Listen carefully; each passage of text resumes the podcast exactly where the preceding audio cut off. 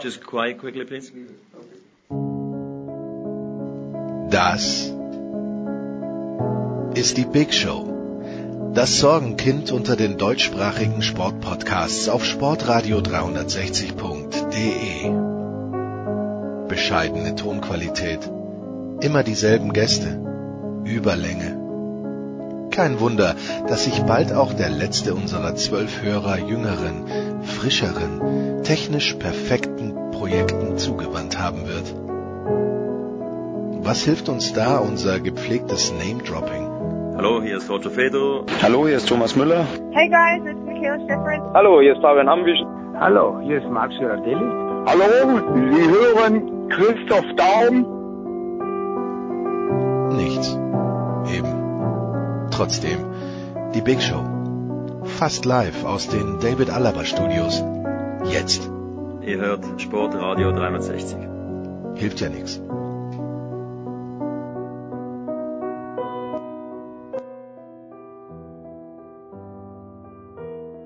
So, die Big Show 402. Es geht gnadenlos weiter hier bei Sportradio 360 und wir machen das jetzt ein kleines bisschen komisch im Fußball, denn Andreas Renner hat, ich möchte sagen, immer Lust. Naja, vielleicht nicht immer Lust, aber irgendwie scheine ich Erpressungsmaterial zu haben.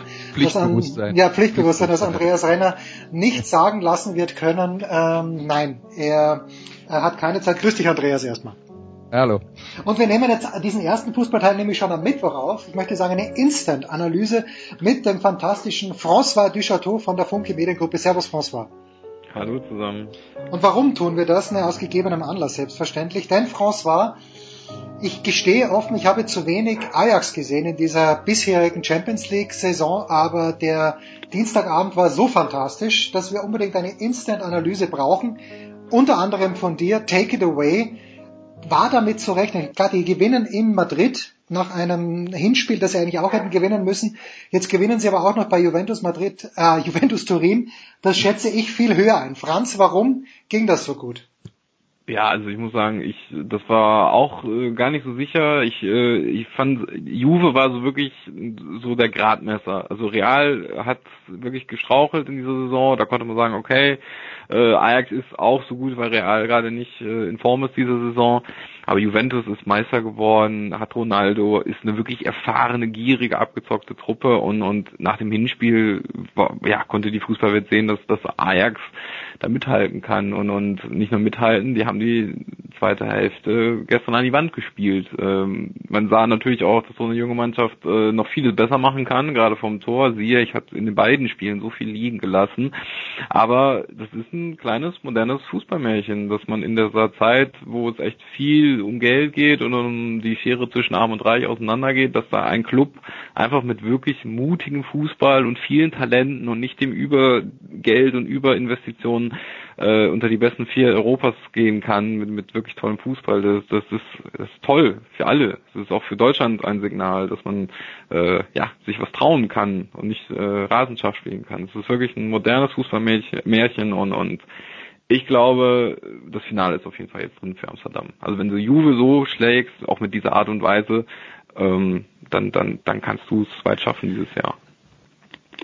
Ich überlege gerade, Andreas, während du natürlich auch schon überlegst, aber für wen in Deutschland könnte das denn ein Vorbild sein? Weil Dortmund und die Bayern, die haben Kohle, Dortmund nicht so viel wie, wie Bayern München, aber ansonsten äh, denke ich mir, es bräuchte eine Spielidee und ich traue mich es gar nicht in den Mund zu nehmen. Aber eine Spielidee sehe ich in Leipzig und sehe ich bei Peter Bosch und sehe ich bei Julian Nagelsmann. Aber für wen, äh, auf wen würdest du sowas anwenden können, wenn überhaupt? Also ich glaube, man muss gar nicht so weit gucken, weil wir haben ein ähnliches Phänomen in Deutschland in dieser Saison. Es findet halt nicht in der Champions League statt, sondern in der Europa League und das heißt Eintracht Frankfurt. Ähm, die sind jetzt in der Fußball-Bundesliga nicht so weit oben wie Ajax in der niederländischen Liga, die allerdings auch nicht so ausgeglichen ist. Das muss man natürlich dann auch dazu sagen. Ähm, aber äh, Eintracht Frankfurt ist auch eine Mannschaft mit einer klaren Spielidee, mit einem äh, mit einem äh, super Pressing. Also da gibt's schon auch ein paar Parallelen zu dem, was Ajax gut macht. Nicht alles, weil Frankfurt eher eine Mannschaft ist, die über Umschalten kommt und äh, Ajax natürlich den Gegner hoch attackiert und Bälle gewinnen will, aber eben seine Stärken dann eben im, im, im Ballbesitz hat. Trotzdem äh, ist Eintracht Frankfurt ähnlich erfolgreich. Jetzt muss man gucken, ob das jetzt gegen Lissabon am äh, Donnerstagabend funktioniert. Das, das wird eine richtig schwierige Aufgabe, aber ähm, das wäre schon so ein Vergleich, wo ich sage, da gibt es dann mal eine Mannschaft, die für ein oder zwei Spielzeiten ähm, äh, so wie Ajax jetzt in dieser Saison äh, ganz oben mitspielt in Europa und äh, die zwei Spielzeiten muss man schon streichen. Also wenn Frankfurt und Ajax Amsterdam werden in der nächsten Saison komplett anders aussehen, weil die Geier schon kreisen. Darüber muss man sich im Klaren sein.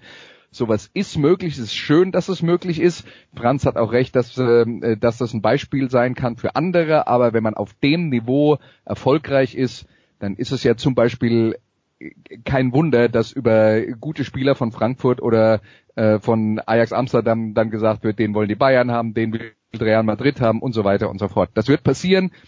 Auch die Trainer werden äh, zur Disposition stehen, werden Angebote bekommen auf einem in Anführungszeichen höheren Niveau. Und deswegen wird das von kurzer Dauer sein. Das wird nicht mehr möglich sein, so wie Ajax das in den 70er Jahren geschafft hat, eine Mannschaft zusammenzuhalten, die dann über drei, vier, fünf Jahre im europäischen Fußball absolutes Topniveau abgeliefert hat. Äh, heutzutage sind die Spieler dann halt sofort weg. Das muss man immer wissen, das gehört dazu. Das ist vielleicht dann auch der traurige Teil dabei. Aber ähm, naja, im Moment kann man ja genießen, was, äh, was läuft und was funktioniert. Und da gebe ich dir absolut recht und äh, bedenke wegen Bundesliga und Frankfurt hätten die jetzt, die haben ja die ersten Spiele wirklich äh, versemmelt. Äh, da musste sich auch erstmal das neue Konzept, der neue Trainer und so finden. Wenn die diese ersten, ich glaube fünf Spiele waren, so, so nicht in den Sand gesetzt hätten, dann könnten die auch punktemäßig weiter oben stehen in der Bundesliga. Also Frankfurt äh, hat auch schon, finde ich, national zeigen die, dass sie das äh, oben an hätten klopfen können. Also wir reden ja von einer Mannschaft, die sich, die eine realistische Chance hat, sich für die Champions League zu qualifizieren. Absolut, also das wäre für ja. Eintracht Frankfurt ja ein absoluter, absoluter Quantensprung und diese Umgewöhnungszeit in die Probleme, die sie zu Saisonbeginn hatten, äh, finde ich absolut nachvollziehbar angesichts der Tatsache, dass der Trainer von ihnen halt gerade im Defensivverhalten, ähm, beim, beim Pressing und beim Nachrücken, da verlangt der schon viel, wo man auch einen Mut haben muss, in einer Situation rauszurücken und Gegner unter Druck zu setzen und nicht, wie man es vielleicht instinktiv macht, zurückzuweichen und damit die Räume für die Gegner aufzumachen. Und das ist ein, ein, ein Prozess. Ähm, Frankfurt ist ja nicht die einzige Mannschaft, die so ein ähm, extremes Pressing-Spiel äh, bevorzugt und äh, diesen, diesen Prozess haben alle Mannschaften mitmachen müssen, die äh, neue Trainer hatten, die das auf diese Art versucht haben umzusetzen. Jetzt hat Edwin van der Sar, wenn ich es richtig gesehen habe, bei, Jan Age Fjordhoff das, glaube ich, im Interview gesagt, Franz, dass ähm, es bei Ajax Amsterdam eigentlich wichtiger wäre, diese Spielphilosophie umzusetzen, als zu gewinnen. Das lässt sich natürlich nach dem Einzug in das Champions League Halbfinale leicht daher sagen, ja, weil sie haben ja gewonnen. Aber wird das in Holland auch so gesehen, dass, dass man das im Grunde genommen bewundert, dieses äh, von Johann Cruyff wohl erdachte, dieser totale Fußball?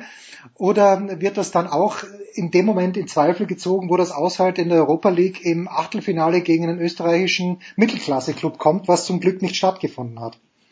Nein, absolut. Das steckt in unserer DNA und das ist ja auch immer so ein bisschen in der Nationalmannschaft kriegt man das ja auch mit. Da ist es wichtiger, dass man schönen Fußball spielt. Ich sag jetzt mal diese typische holländische Schule des Ballbesitzfußballs, Totalfußballs, Flügelspiels und lieber da mit wehenden Fahnen untergehen, anstatt sich, äh, sag mal, feige einzuigeln. Das, das wäre nicht Ajax gewesen und, und da hätte es auch danach, ja, ich will nicht sagen rumort, aber, aber wenn man sich so einfach so in Europa so verkauft hätte, so die auch in der Gruppenphase, ich glaube, die wären dann auch nicht so weit gekommen. Also es ist toll, dass äh, ich glaube gerade Ajax ist deshalb so erfolgreich gewesen, weil sie wirklich kompromisslos ihren äh, Schuh haben durchdrücken lassen. Sie haben sich nicht so sehr auf Juventus eingestellt, sondern sagten, Juventus muss sich immer auf unseren Fußball einstellen und und ja, man, man, man hat gesehen, dass Turin, die waren nicht äh, komplett schlecht. Also es war jetzt nicht so, dass äh, Juve sehr, sehr schlecht war. Die hatten gute Phasen, vor allen Dingen in der ersten, ersten Hälfte, äh, auch, auch im Rückspiel. Aber Ajax hat wirklich einen, einen, einen Stil, gegen den du wirklich ganz, ganz schwer Fuß fassen kannst. Da war aber auch Gier, da war Jugendliches drin, da war äh, warum es dieses Jahr auch besser läuft, muss ich sagen. Äh, man merkt, dass im Sommer einfach Overmars gesagt hat, so, wir könnten zwar jetzt schon 40 Millionen für De Licht kriegen und De Jong, aber nein, die bleiben ein Jahr hier, die sollen hier noch reifen, die können hier Champions League spielen Und wir holen noch erfahrene Kräfte wie Tadic und Blind dazu, damit die auch lernen von diesen erfahrenen, gierigen Leuten. Und, und man sieht, ja, was passieren kann, wenn man so ein Jahr warte mit der Entwicklung, dass so eine Mannschaft zusammenwachsen kann, dass auch einfach erfahrene Spieler einfach aus dem Ausland dazugeholt wurde. Das, das hat man in der Vergangenheit nicht gemacht. Da hat man immer 18-, 17-Jährige gekauft, die dann mit dem 20. Lebensjahr auch wieder gegangen sind und, und der Kreislauf ging wieder von vorne los. Jetzt hat man super Talente, De Licht, De Jong, Van de Beek, auch ganz toll, viele aus der eigenen Jugend, aber auch erfahrene Kräfte, so ein Lasse Schöne. Also dieser Mix ist einfach da und auch dieser Mut zu sagen, nein, wir verkaufen erst ein Jahr später und guck doch, hier könnt ihr reifen. Neres hätte auch im Sommer äh, gehen können. Die, die, jetzt sind alle viel mehr wert und können vielleicht sogar einen größeren Schritt machen. Also das war auch ein wesentlicher Bestandteil. Deswegen man darf auch Mark Overmars sich feiern lassen, der jetzt volle Kassen hat. Äh, aber auch dessen Philosophie aufgegangen ist. Also deswegen konnte Ajax auch so weiter Fußball spielen. Also was, äh, was die Spieler angeht, die Erfahrenen, die sie geholt haben, da muss man ja dann auch mal erwähnen, ein Tadic und ein Blind sind ja eigentlich welche, die in der Premier League gescheitert sind. Und äh, ja. gerade Dusan Tadic, der war in Southampton kein Stammspieler. Wir reden hier von einer Mannschaft, die äh, im Moment gegen den Abstieg kämpft, äh, eigentlich so ins Mittelfeld der äh, der Premier League gehört. Aber ich glaube, wenn man über dieses Zitat, das äh, ähm, äh, Jens jetzt angeführt hat, ähm, äh, noch mal ein bisschen nachdenkt, ich glaube, der entscheidende Punkt dabei ist, dass Ajax ein spielerisches Fundament gelegt hat. Das heißt, die haben eine Spielweise, die steht für die Mannschaft und das Personal, das damit dann auftritt, ist zum gewissen Grad austauschbar. Muss es auch sein, weil die ja wissen, dass im Sommer äh, die ähm, äh, der, ein, ein Umbruch kommen wird. Muss es sein, aber man hat immer noch diese Spielweise, von der man weiß, dass sie funktioniert. Und dass es letzten Endes wichtiger als ein kurzfristiges Ergebnis ist, ein langfristig ein, äh, ein Gebilde zu haben und ein System zu haben, wo man neue Spieler einfügen kann, die dann, wenn man genau hinschaut, vielleicht ideal äh, zu den Anforderungen passen. Und noch äh, ein, ein Satz zur, äh, zur, zum niederländischen Fußball und der Art und Weise, wie, ähm, wie dort gedacht und geplant wird. Man, man muss halt jetzt mal klar sagen, wenn wir auf die WM 1974 zurückschauen, und die Leute, ich könnte noch ja, weinen, die, Andreas. Die, die, die Leute fragen, was bleibt davon hängen? In Deutschland bleibt davon hängen, dass Deutschland Weltmeister wurde. Der Rest der Welt würde mit Sicherheit sagen, das war das Jahr, in dem die Holländer so toll waren. Ja, das ist auch so. Ja. Das und das ist und das ist halt auch was wert und wir Deutschen sagen dann aber hä hä hä, wir sind Weltmeister und die Niederländer sagen hä hä hä, wir haben 30 Jahre europäischen Fußball geprägt oder 40 Jahre. Und muss man natürlich auch sagen mit Kreufschule und so weiter und so fort, das ist natürlich das ist die Basis, was äh, Fußball total äh, ist die Basis die immer noch erkennbar ist, aber natürlich verändert sich sowas über 40 Jahre. Also das, was jetzt auf dem Platz passiert, sieht nur noch ansatzweise so aus wie ein Fußballspiel aus den 70er Jahren. Aber das äh, hat viele Gründe. Ne? Aber das muss man sagen, äh, der holländische Fußball hinkt ja international äh, sehr hinterher die letzten Jahre. Man, äh, man hat gerade durch das Remis im Hinspiel, äh, im, im Viertelfinale Hinspiel hat Ajax es geschafft, Österreich hinter sich zu lassen äh, in der Fünfjahreswertung. Das heißt, äh, die Niederländer haben nächstes Jahr ihren Champions League Platz sicher. Die sind, glaube ich, gerade Elfter oder so. Die stopp, haben wirklich stopp, jahrelang François, François, François, ganz, äh, das, das Ganze ist dann 2021 ist sicher. In diesem Jahr hat, äh, weiß ich nicht, wie es mit Holland ist, aber in diesem Jahr hat Österreich auch den Platz sicher, außer der Champions League-Sieger qualifiziert sich nicht über die heimische Liga. Dann ist Salzburg raus. Ansonsten hat Österreich in diesem Jahr sicher und im nächsten Jahr, glaube ich, 2021 gilt das, was du gesagt hast. Entschuldige. Nein, du, äh, also wenn wir wenn wir von Salzburg reden, wird das in diesem Jahr bestimmt schief gehen. Also der wird sich bestimmt dann irgendeiner die Champions League holen, der nicht Meister wird. Zum ja, Beispiel Ajax. Fall oder Tottenham. Kann ja passieren. Auf jeden Fall hat, haben die Holländer jahrelang geblutet, auch Ajax, und da gab es ja vor vielen Jahren die Golfrevolution, dass da einfach mal wieder Ex-Spieler in den Jugendbereich gegangen wurde, dass die ganze Jugendphilosophie nochmal sagen wir mal, auf den Prüfstand gegangen ist, dass man sich die gar nicht so äh, neu gedacht hat, sondern einfach mal geschaut hat, dass die auch so ausgeführt wird, wie man es einst mal gemacht hat. Und, und äh, man hat leichte Anpassungen gemacht. Man hat zum Beispiel, das sieht man an Matthijs de Licht sehr gut, man hat gemerkt, oh, nur mit Technik geht es nicht. Man hat äh, auf einmal physisch viel stärkere Spieler ausgebildet, weil man gemerkt hat, dass der, der internationale Fußball äh, physischer wird, schneller, aber auch kräftiger. Und, und jetzt merkt man, dass da wirklich auch in der Abwehr Talente hochkommen, die, die einfach ja kantiger sind. Also so, es ist ein Weg, den man vor vielen Jahren eingeschlagen hat, indem man wieder die Jugendarbeit verbessert hat. Und, und deswegen ist, es rücken immer wieder Talente nach. Ich meine, so ein Justin Kluivert, der ist im Sommer nach Rom gewechselt, der hätte jetzt auch Teil dieser Mannschaft sein können. Äh, der wäre vielleicht sogar nur auf der Bank gewesen. Ähm, es kommen auch weitere Talente, melden sich an. Also so, ja, die Jugendarbeit, äh, die musste angepasst werden, nachdem es jetzt jahrelang wirklich äh, sehr schlecht aussah in Europa, aber das ist auf jeden Fall ein Konzept mit Nachhaltigkeit. Wobei natürlich man sagen muss, ein Delicht und vor allen Dingen ein Frankie de Jong, das ist wirklich ein Jahrhunderttalent, was der für eine Spielauffassung hat. Der war gestern angeschlagen, war nicht seine beste Partie, aber was der für eine Übersicht hat, für ein Ballgefühl, an dem wird Barcelona viel Freude haben. Den, den kann man natürlich nicht eins zu eins ersetzen, aber dass gute Talente nachkommen, dass Ajax diesen Fußball auch weiter spielen kann unter Den Haag, der wahrscheinlich auch noch ein Weilchen in Amsterdam bleiben könnte das ist, denke ich, schon gesichert. Das sagt Andreas richtig. So, aber ich könnte ja weinen vor Freude, Franz, wenn du sagst, dass Frankie de Jong ein Jahrhunderttalent ist, dass der dann auch noch zu Barcelona geht. Aber Andreas, ich, ich bin jetzt, ich bin nächste Frage wäre wirklich gewesen, Erik den Hach, wie lang kann den Ajax noch halten? Denn es gibt ja in Deutschland einen sehr großen Fußballverein zum Beispiel, wo Erik den Haag schon gearbeitet hat, wenn auch nur in der zweiten Mannschaft und der ja mhm. schon einmal gedacht hat, okay, irgendwie spielen wir ziemlich konzeptlos, jetzt lassen wir uns halt auf Louis van Gaal ein. Natürlich der große FC Bayern München, Andreas. Ich, äh, also mich würde es nicht überraschen und ich weiß, du warst ja schon bevor Nico Kovac zu den Bayern gegangen ist, sehr, sehr kritisch, was dessen Spielphilosophie angeht.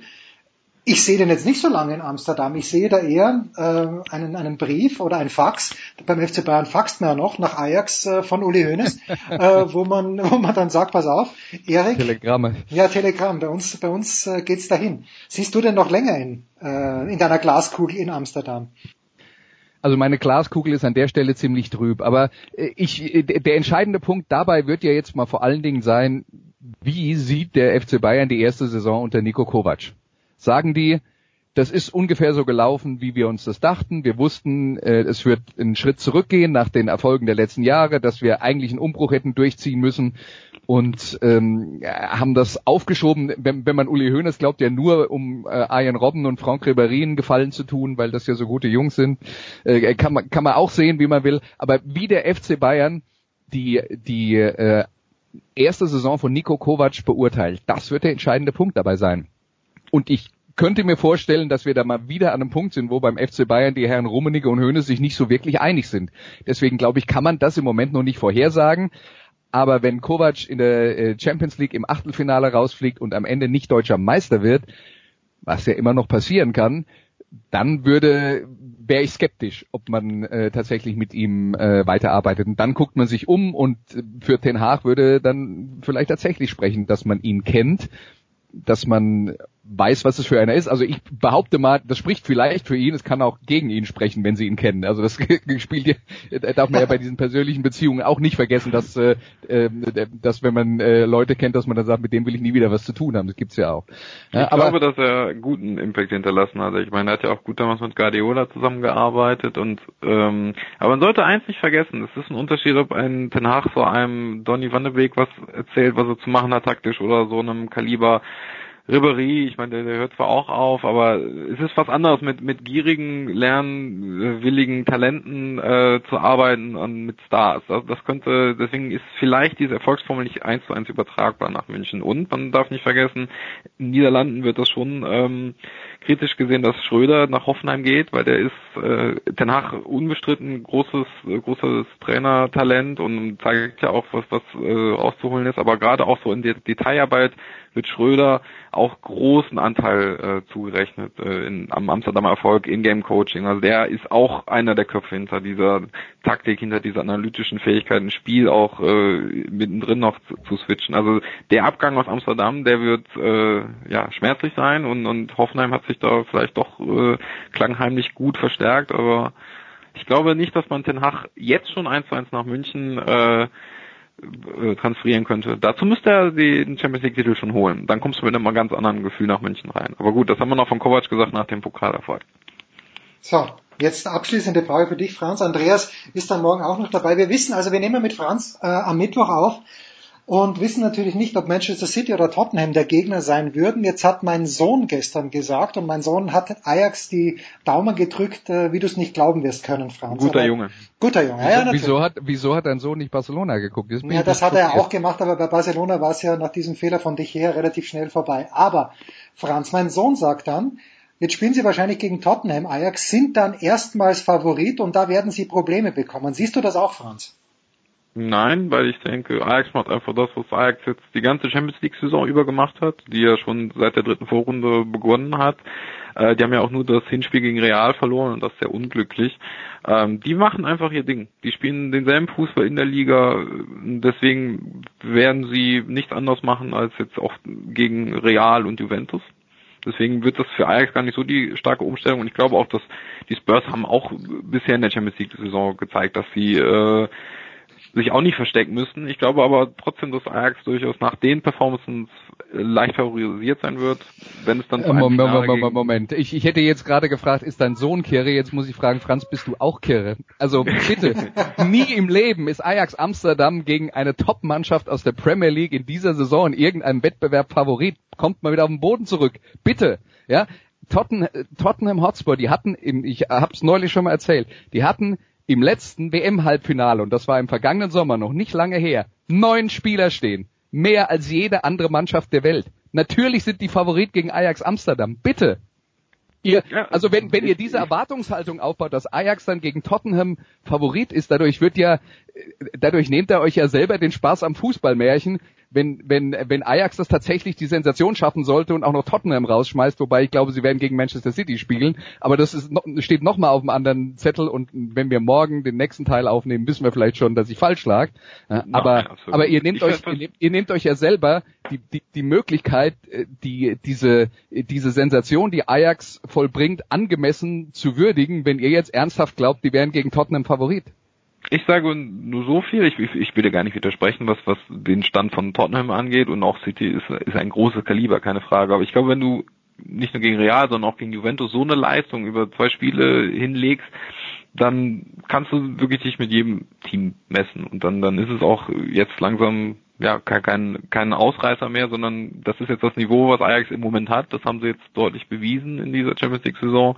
Und da wird sich auch Tottenham die Zähne dran ausbeißen. Das werden wir mal schauen. Vielleicht ist doch, ja, vielleicht ist doch Manchester City sein. Oder City. Wir waren ja letzte Woche alle miteinander underwhelmed, von dem mit Ausnahme von wahrscheinlich Ajax Amsterdam. Und wir werden dann in unserem nächsten Teil schon wissen, gegen wen Ajax Amsterdam spielt. Kurze Pause in der Big Show 402. Ich danke dir ganz, ganz herzlich, Franz. Andreas Renner bleibt noch ein kleines bisschen bei uns.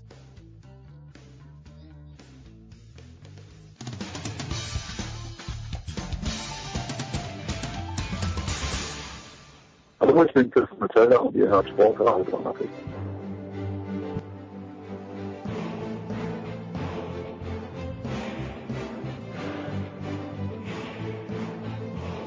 So, und es geht weiter in der Big Show 402 mit Fußball präsentiert von bet365.com. Heute noch ein Konto öffnen bei bet365.com und einen Einzahlungsbonus von bis zu 100 Euro bekommen. Andreas Renner ist, wir haben es ja angekündigt, dabei geblieben. Wir sind jetzt am Donnerstag schon angekommen, Andreas. Ich freue mich sehr. Unsere Prognosen sind alle wahr geworden. Dazu gleich, gleich mehr. Und wir freuen uns sehr, dass dazugekommen ist Oliver Seidler in Hannover. Servus, Oliver. Moin aus Hannover. Oliver, du gehst völlig unbelastet in dieses Segment, aber Andreas ist äh, im ersten Segment ein kleines bisschen laut geworden, nämlich in jenem, zu jenem Zeitpunkt, als François Duchateau gesagt hat, dass Ajax Amsterdam gegen Tottenham, sollte denn Tottenham gewinnen, und die haben ja nicht gewonnen, aber sind weitergekommen, ja. gegen Tottenham als Favorit in die Partie gehen würde. Olli, wie siehst du das? Andreas did not like it. Wie siehst du das? also, äh, das ist eine interessante Frage, muss man ganz ehrlich sagen. Also ähm, normalerweise hättest du ja vor der Saison ähm, hättest du ja einen Lachkrampf bekommen, wenn irgendjemand gesagt hätte, Ajax Amsterdam würde in einem internationalen Wettbewerb gegen Tottenham als Favorit ins Spiel gehen. Ähm, ich sehe das auch äh, weiterhin nicht so, dass Ajax Favorit ist, aber ich sehe das durchaus als ein Spiel auf absolute Augenhöhe. Und jetzt muss man so ein bisschen aufpassen. Auf der einen Seite, wie bewertet man das fachlich? Auf der anderen Seite, welche äh, Herzklappe schlägt da eigentlich besonders heftig? Und natürlich ist es so, dass einem das Herz, wenn man Ajax Amsterdam in dieser Saison hat spielen sehen und begleiten dürfen, dann schlägt einem das Herz natürlich besonders heftig und groß und weit und bei all den Dingen, die wir auch rund um den Fußball diskutieren bezüglich äh, Kommerzialisierung und wie Geld verteilt wird etc. und so weiter, da ist das natürlich ähm, das ist eine unfassbar fantastische, sensationelle, tolle Geschichte Ajax Amsterdam im Halbfinale der Champions League zu sehen und ich kann mich dem eigentlich kaum erwehren, dass ich denen alle Daumen, äh, die ich habe, drücke, dass die ähm, weiterhin Geschichte schreiben. Ich finde es einfach nur fantastisch, aber als Favorit gegen Tottenham würde ich sie auch nicht bezeichnen, aber grundsätzlich würde ich schon sagen, dass sie ähm, da auch eine 50-50 Chance haben, auf jeden Fall. Ja, Andreas. Soweit ist es gekommen. Also Olli, ich, ich, vom Gefühl her würde ich sagen, Olli eher auf deiner Seite als auf der von François. Gestern Abend also am Mittwoch äh, es ist ja bekannt, dass ich ein großer Fan von Pep Guardiola bin. Äh, natürlich heißt dann sofort, er hätte es vercoacht. Wir hatten früher als, als das Kinder, würde mich jetzt mal würde mich jetzt mal bei dem Spiel interessieren, auf welcher Basis man ja. dazu kommt. Ja, Hans, Hansi also, Küpper hat in dem, im Live-Kommentar gesagt, äh, dass er zu früh Fernandinho reingebracht hätte. Boah, du, also man kann sich natürlich hinstellen und kann sagen, wenn das Spiel verloren ging, ist immer der Trainer schuld also das ist das, tatsächlich machen das ja auch viele Leute. Aber wenn ich mir anschaue, was in diesem Spiel, also man, man kann von mir aus über die Aufstellung im Hinspiel diskutieren. Da haben wir ja vor einer Woche darüber geredet. Aus meiner Sicht hat Guardiola in dem Spiel gesagt, wir wollen ähm, wir wollen verhindern, dass wir äh, in so ein Problem laufen wie letztes Jahr in Liverpool und er hat die Sache deswegen defensiv, ähm, defensiver ist die Sache defensiver angegangen, als er es üblicherweise tut und hätte Aguero nicht den Elfmeter verschossen, hätte auch ein gutes Ergebnis daraus mit, äh, mitgenommen. Also das, ähm, ja, aber ich kann nachvollziehen, äh, dass Guardiola so gedacht hat und ich finde es insofern auch interessant, weil Guardiola ja immer vorgeworfen wird, er ist so stur und hält immer nur an seinem Plan fest. Das hat er jetzt ähm, gegen Tottenham definitiv nicht getan. Der hat im Hinspiel defensiver gespielt, als er das üblicherweise tut. Und dann will ich mal gerne wissen, wer schon mal von der Guardiola-Mannschaft äh, so viele lange Pässe gesehen hat wie in der Anfangsphase gegen, äh, gegen äh, Tottenham Hotspur jetzt im Rückspiel. Also dass der seine Spielweise nicht angepasst hätte, ähm, das kann man ihm schon mal nicht vorwerfen. Das Problem ist nur, wenn es dann nicht funktioniert, dann heißt es, war ein Fehler, dass er seine Spielweise angepasst hat. Kann, wenn, wenn, du verlierst, hast verloren und dann hast du halt keine Argumente. Aber wenn ich mir anschaue, was in dem Spiel passiert ist, es waren zwei krasse Fehler von seinem Innenverteidiger Emeric Laporte. Da kann man sagen, Fehler des Trainers, dass er ihn aufgestellt hat. Aber ich habe in dieser Saison, ich kann mich nicht an einen Fehler von Laporte in dieser äh, Kategorie erinnern. Also aus meiner Sicht äh, ließ sich das halt äh, äh schlicht und äh, das ließ sich definitiv nicht vorhersehen. Ja, und dann äh, und dann kassieren sie ein Tor in einer Ecke. Also das sind alles keine strukturellen Fehler, wo man sagen kann, da hat der Trainer irgendwie dem, dem, dem Gegner einen Vorteil geschenkt. Das ist halt, äh, wenn du das zusammennimmst mit, die verteidigen die Ecke nicht gut, zwei individuelle Fehler von Laporte und, äh, und der verschossene Elfmeter von Aguero wäre unterm Strich mein Fazit davon, Manchester City ist eigentlich die bessere Fußballmannschaft, haben wir über 90 Minuten auch gestern in dem Spiel gesehen, aber sie haben halt einfach zu viele Fehler gemacht. Individuelle Fehler. Ja, würde ich mich eigentlich anschließen. Also wenn du die Erklärung praktisch nur darin siehst, dass es die Wendung nach der sensationellen Aufholjagd dann gab, weil er bei 4 zu 2 quasi in Anführungszeichen auf Sicherung umstellt. Und ähm, das war ja, glaube ich, so ein paar Minuten nach Agueros Tor. Ähm, ähm, David Silva runter, Fernandinho rauf. Ähm, wenn, also das ist für mich dann so, dass du sagst, ähm, ich habe hinterher vorher alles besser gewusst. Also das das ist so ein ich sag's ja nicht. Ich, ziti ich, zitiere nur. Ich Doch, Jens, du bist schuld. weißt du, man, man, muss halt auch noch dazu sagen, relativ gesehen ist Fernandinho für, für das Konzept von Manchester City natürlich sowas wie äh, sowas wie die defensive Variante. Für alle anderen Mannschaften der Welt ja. wäre der vermutlich kein defensiver Wechsel, weil Fernandinho einer ist, der, das ist ja das Tolle bei ihm, äh, defensiv äh, zwar die, die Position gut spielt und ein extrem wichtiger äh, Spieler ist in diesem Scharnier zwischen Offensive und Defensive, aber äh, dass Fernandinho ein besonders defensiver Mittelfeldspieler ist, auf die Idee wäre eigentlich äh, äh, vor, vor, sagen wir mal, vor zwei Jahren, bevor er diese Rolle bei Manchester City und Guardiola so übernommen hat, kein Mensch jemals gekommen. Und dann machen die ja auch noch das entscheidende Tor. Eigentlich ein Tor, das gezählt hätte, wenn wir nicht seit dieser Saison ab einer gewissen Phase den Video Assistant Referee in der Champions hätten.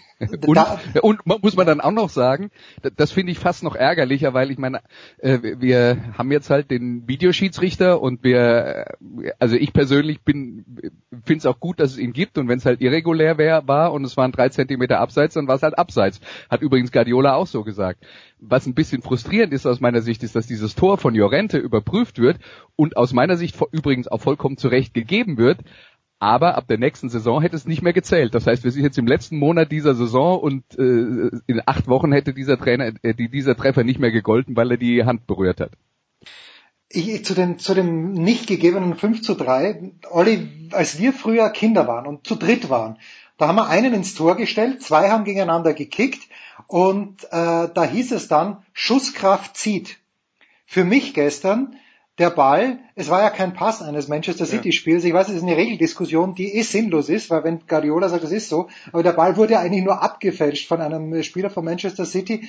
Also ich habe das dann nicht so klar gesehen, dass Aguero im Abseits war, okay, das ja, aber äh, ist ist das so eindeutig, weil der Ball klar als letzter berührt hat ein Man City Spieler, aber eigentlich der ursprüngliche Impuls ist ja von Eriksen gekommen, wenn ich es richtig gesehen ja, habe. Mittlerweile ist es halt die Anpassung vor dieser Saison gewesen bezüglich der Abseitsregelung. Wenn du ähm, das so interpretierst, dass dies der Versuch, der Versuch eines zielgerichteten Spiels war, okay. dann kommt in diesem Zusammenhang praktisch der Ball vom Gegner. Wenn ähm, der jetzt praktisch einen Streifschuss bekommt dann ähm, ist es etwas anderes. Dann wird aus dieser äh, Situation dann ein strafwürdiges Abseits. So ist es so, dass äh, der Fuß bewusst in Richtung Ball geht. Mit dem, also der Versuch ist da, den Ball aus der gefährlichen Zone herauszuschlagen. Und nun ist es dann im Endeffekt so, dass er den Ball nicht so trifft, wie er ihn treffen will. Der rutscht ihm übers Schienbein und geht dann zum Gegner. Dann ist es dementsprechend gespielt vom Verteidiger und eine Straf äh, ist dann dementsprechend kein strafwürdiges Abseits ähm, und dementsprechend ein regulärer äh, jetzt, jetzt verhorst ich mich gerade. Also in dem Fall Andersrum, ist es so, dass es aber ich, ich weiß, was du meinst, ja. genau. alles, alles, was gerade war, halt andersrum. Ja. Nein, also das, so ist es dann dementsprechend ähm, geregelt vor dieser Saison. Jetzt, also. warte, warte, jetzt habe ich mich jetzt, jetzt bin ich aber gerade komplett, ähm, jetzt muss ich mich, müsste ich mich selber nochmal anhören. Ähm, nee, ist alles, alles also äh, ich, ich möcht, möchte dazu nur, äh, nur, nur eins anfügen. Ich glaube, die Erklärung von Olli ist, ähm, ist insofern richtig, als das für die Defensive gilt. Ja, ähm, aber ähm, die Colinas Erben haben Folgendes gepostet, was jetzt die Regeln angeht in der Offensive. Ich glaube, das ist das, was ja. auch für Verwirrung sorgt, dass es in der Offensive anders ist. Also ich lese jetzt mal kurz vor. Ja. Ein Spieler, der sich zum Zeitpunkt, zu dem der Ball von einem Mitspieler gespielt oder berührt wird, in einer Abseitsstellung befindet, wird nur bestraft, wenn er aktiv am Spiel teilnimmt. Okay. Und so weiter. Also, aber, okay. aber in der Offensive ist tatsächlich die Regel anders als in der Defensive, wo man dann sagt, in der Defensive muss es ein bewusstes Abspiel sein, damit das Abseits aufgehoben wird. In der Offensive reicht irgendeine Art von Berührung. Da haben wir's. Ähm, ja, Kollege Sie haben wir ja eigentlich meins rausschneiden. Ja, nee, komm, oder? Nee, ist, wir, wir lernen hier ja alle. Komm, wenn ich meine ganzen Fehler rausschneiden müsste, dann bleibt nicht viel übrig von der Big Show im Generellen. 4 zu 1 hat Liverpool gewonnen, was Sport 1 dann zu folgender Online-Überschrift sinngemäß ähm, getrieben hat. Und ich bin sehr froh, dass Oliver Seidel und Andreas Renner am Start sind, denn die kriegen jetzt auch das Magenwürgen. Liverpool extrem effektiv.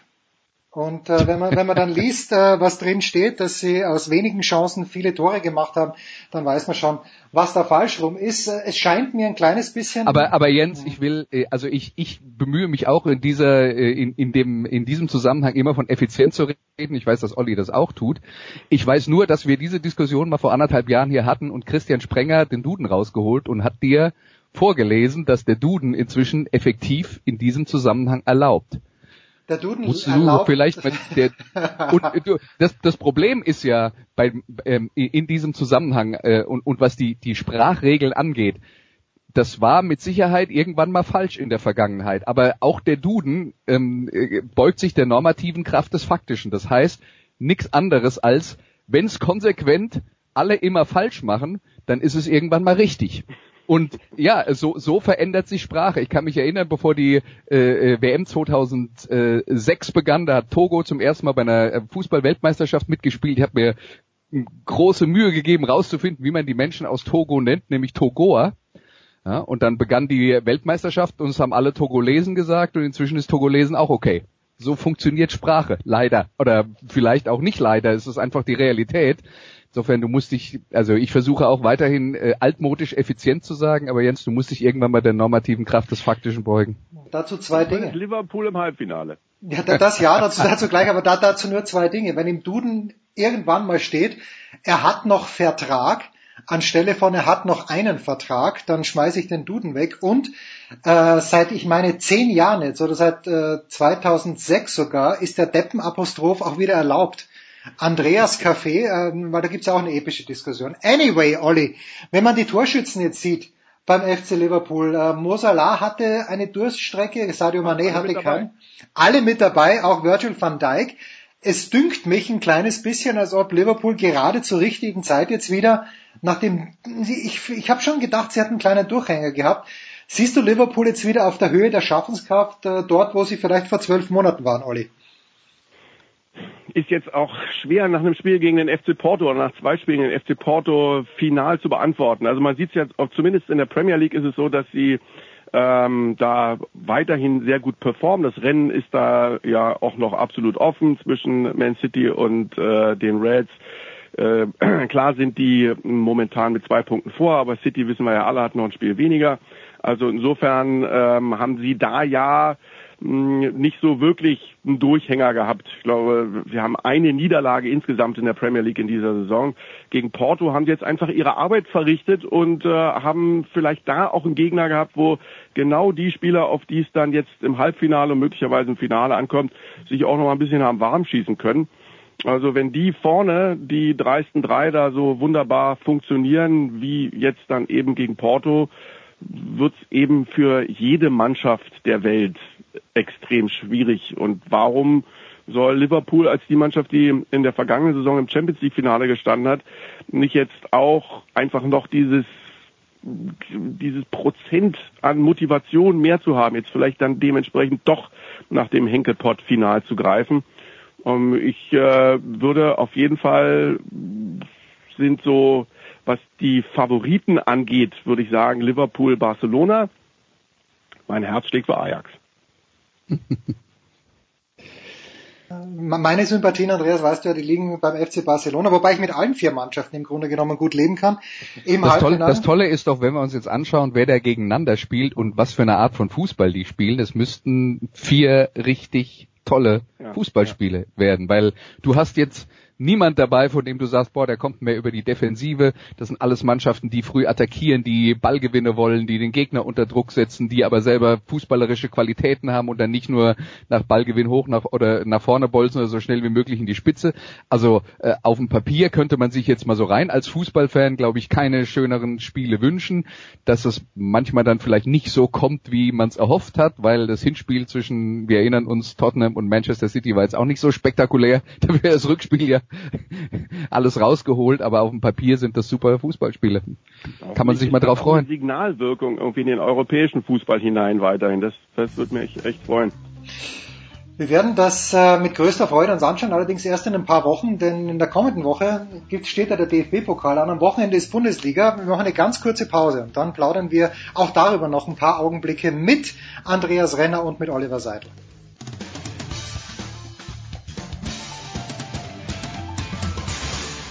Ja, hallo liebe Sportradio 360 Hörer, hier ist der Jürgen Melzer und ich wünsche euch einen schönen Tag.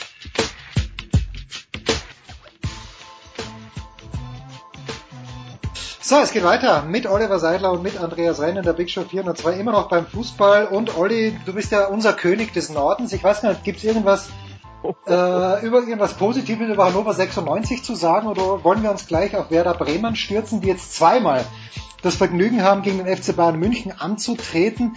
Ähm, ich könnte mit Werder Bremen im DFB-Pokalfinale extrem gut leben, weil ich mit Werder Bremen generell sehr gut leben kann. Aber Olli, obwohl die Bremer in diesem Jahr sehr, sehr gut spielen, im Jahr 2019, wie realistisch ist das aus deiner Sicht? Werder Bremen im DFB-Pokalfinale. Also sicherlich, ähm, wenn Werder sich jetzt äh, etwas hätte aussuchen können, hätten sie sich wahrscheinlich den HSV daheim ausgesucht. Ja. Aber ähm, ja, also gegen Leipzig haben sie zu Hause in der ähm, in der Liga ähm, Nee, Quatsch. Jetzt bin ich auch schon wieder. Ich bin, ich bin so ins Schleudern geraten. Zuletzt, wir spielen natürlich, ähm, äh, Werder Bremen äh, hat ja die beiden Bayern-Spiele. Das heißt also, ist jetzt äh, beim FC Bayern in der Liga, genau. DFB-Pokal, daheim gegen die Bayern. Also das, ähm, da ist die Wahrscheinlichkeit ähm, natürlich nicht so groß. Aber vielleicht ist es auch eben die Möglichkeit, als äh, Außenseiter da in das Spiel zu gehen. Und wir haben das ein oder andere Mal ja auch schon Schwierigkeiten beim FC Bayern gesehen, wenn sie gegen gut strukturierte Defensiven gespielt haben. Zuletzt gegen SC Freiburg haben sie sich echt sehr, sehr schwer getan. Und Florian Kofeld hat eigentlich immer eine gute Idee, wie er auch spielstarken Gegnern das Leben schwer machen kann. Sicherlich werden die nicht so spielen wie der SC Freiburg. Ähm, als die Freiburger 1 zu 1 gegen die Bayern gespielt haben, waren sie doch, äh, waren sie phasenweise doch sehr nah am eigenen 16er. Ich glaube schon, dass Florian Kofeld in der Lage sein wird, mit seiner Mannschaft auch äh, deutlich in höheren Zonen zu attackieren und dem FC Bayern vielleicht auch direkt im Aufbau schon das Leben schwer zu machen. Aber ja, also die, die Variante vielleicht äh, die Sepp Herberger Variante, vielleicht. Was ist also das, das, das, erste Spiel. In der Liga 3 zu 8 verlieren. Ja, 3-8 verlieren und dann 3 zu 2 ähm, im Halbfinale DFB-Pokal. Wäre das was? Aus dem Hintergrund müsste Pizarro schießen. Pizarro schießt. Ja? Das, ge, ge, genau das möchte ich hören. Und dann kehrt er zurück zum FC Bayern München. Äh, im nächsten Jahr, Andreas, was natürlich ganz, ganz grausam wäre. Wie, wie, wie siehst du die Bremer, Andreas? Weil, äh, wenn Florian sagt, äh, äh, wenn Oliver sagt, defensiv stabil. Das ist nicht mehr mein Werder Bremen. das stimmt. Äh, äh, wobei man natürlich auch sagen muss, äh, defensiv stabil äh, ist jetzt vielleicht auch ein bisschen relativ gesehen im Vergleich zu ähm, äh, zu den Jahren der der Vergangenheit. Also wenn man sich anschaut, dass Leipzig als beste Abwehr der Bundesliga 22 Gegentore kassiert hat und Bremen äh, hat 41, wie gesagt, es ist ist, ist relativ.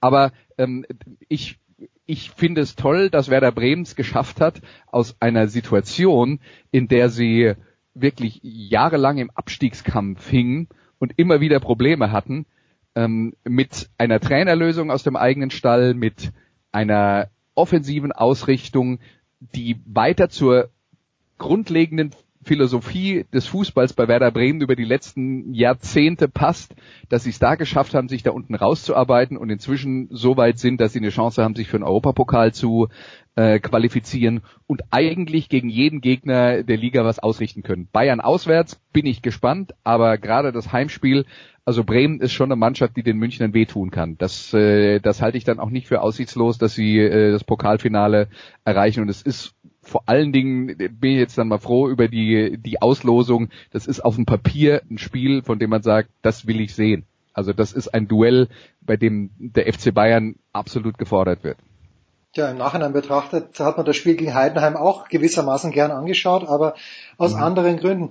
Oliver, hat man sich in, in deiner Beobachtung in Bremen auch ein bisschen von dem, dem Denken verabschiedet, dass man eigentlich in die Champions League gehört, wie es ja vor zehn Jahren vielleicht noch berechtigt war und in den nachfolgenden zehn Jahren nicht mehr.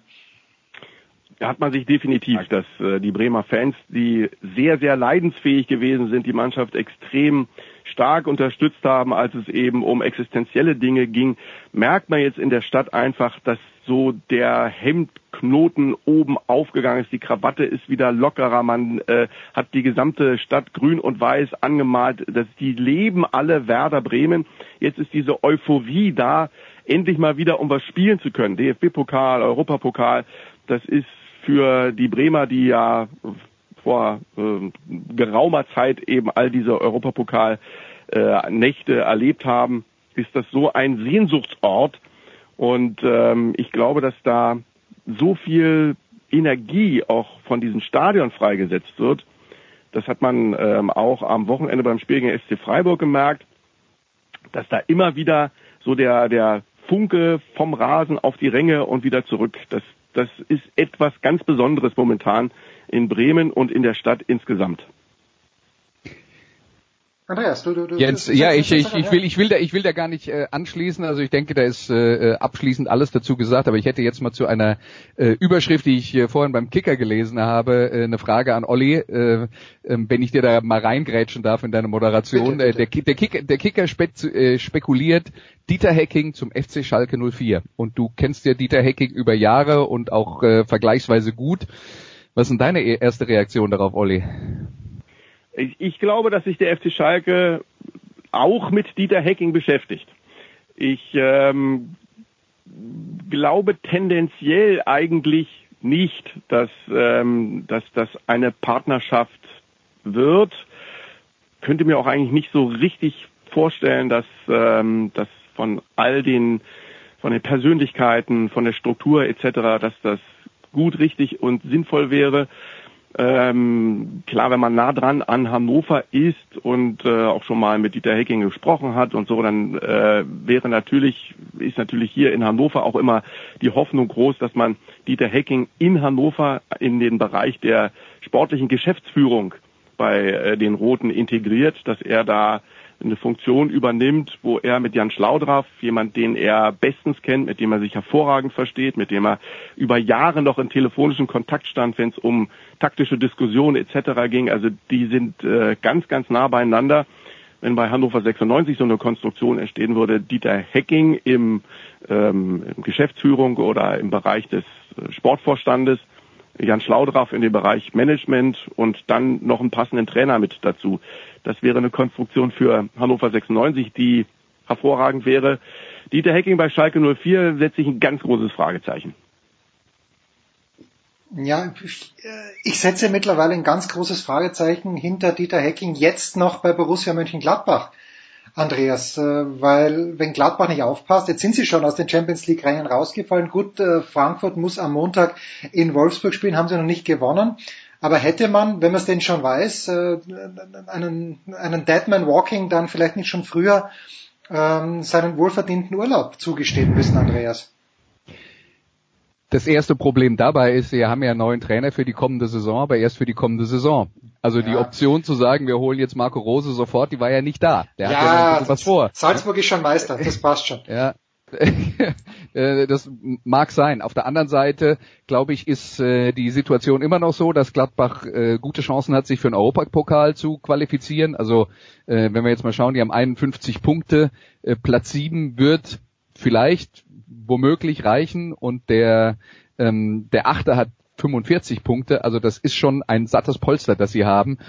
Und äh, du hast ja selber schon gesagt, es ist nur ein Punkt Rückstand auf Platz vier. Da sehe ich jetzt eigentlich keinen Grund, in Panik zu verfallen, vor allen Dingen, weil Borussia Mönchengladbach jetzt auch nicht eine Mannschaft ist, die vor der Saison angefangen hat mit, äh, für uns ist es äh, äh, das einzige Ziel, wir müssen uns für die Champions League qualifizieren, sonst wär, war die Saison ein, äh, ein Reinfall. Im Gegenteil, die Champions League wäre ja ein ähm, ein unerwartetes, äh, ein unerwarteter Bonus, weil äh, es ist ja in Gladbach keine Grundvoraussetzung absolut. Also das finde ich, würde ich auch nochmal äh, massiv unterstreichen wollen. Und wenn wir alles diskutiert haben vor der Saison äh, mit Dieter Hecking und Borussia Mönchengladbach, letzte Chance, nur noch ein paar Wochen und so weiter. Und das, was er jetzt da äh, sich baut mit neuen Systemen ähm, in, in der Umstellung nach der vergangenen Spielzeit umgebaut auf 4-3-3 mit Alassane Plea, ähm, der muss aber funktionieren und ähm, Hacking ist ein Trainer auf Abruf und so weiter.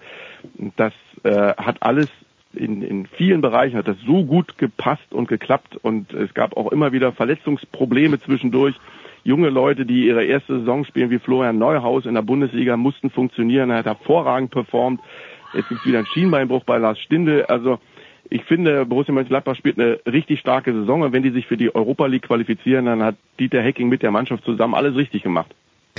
Und äh, jetzt äh, noch, ein Wort zu, äh, müsste man dann jetzt wechseln ich finde halt, die Art und Weise, wie Max Eberl das jetzt angegangen ist, das ist für mich der richtige Weg. Man hat einen Trainer, man überlegt, arbeiten wir nach Ende der Saison noch zusammen. Man hat die Chance, mit Marco Rose einen der begehrtesten Trainer Europas zu bekommen. Einer, der vielleicht auch nochmal für eine, mir fällt jetzt kein besseres Wort ein, äh, für, eine modernere Ausrichtung des Fußballs steht, als das bei ähm, äh, Dieter Hecking möglicherweise der Fall ist, ohne dass es ein Vorwurf an Dieter Hecking ist.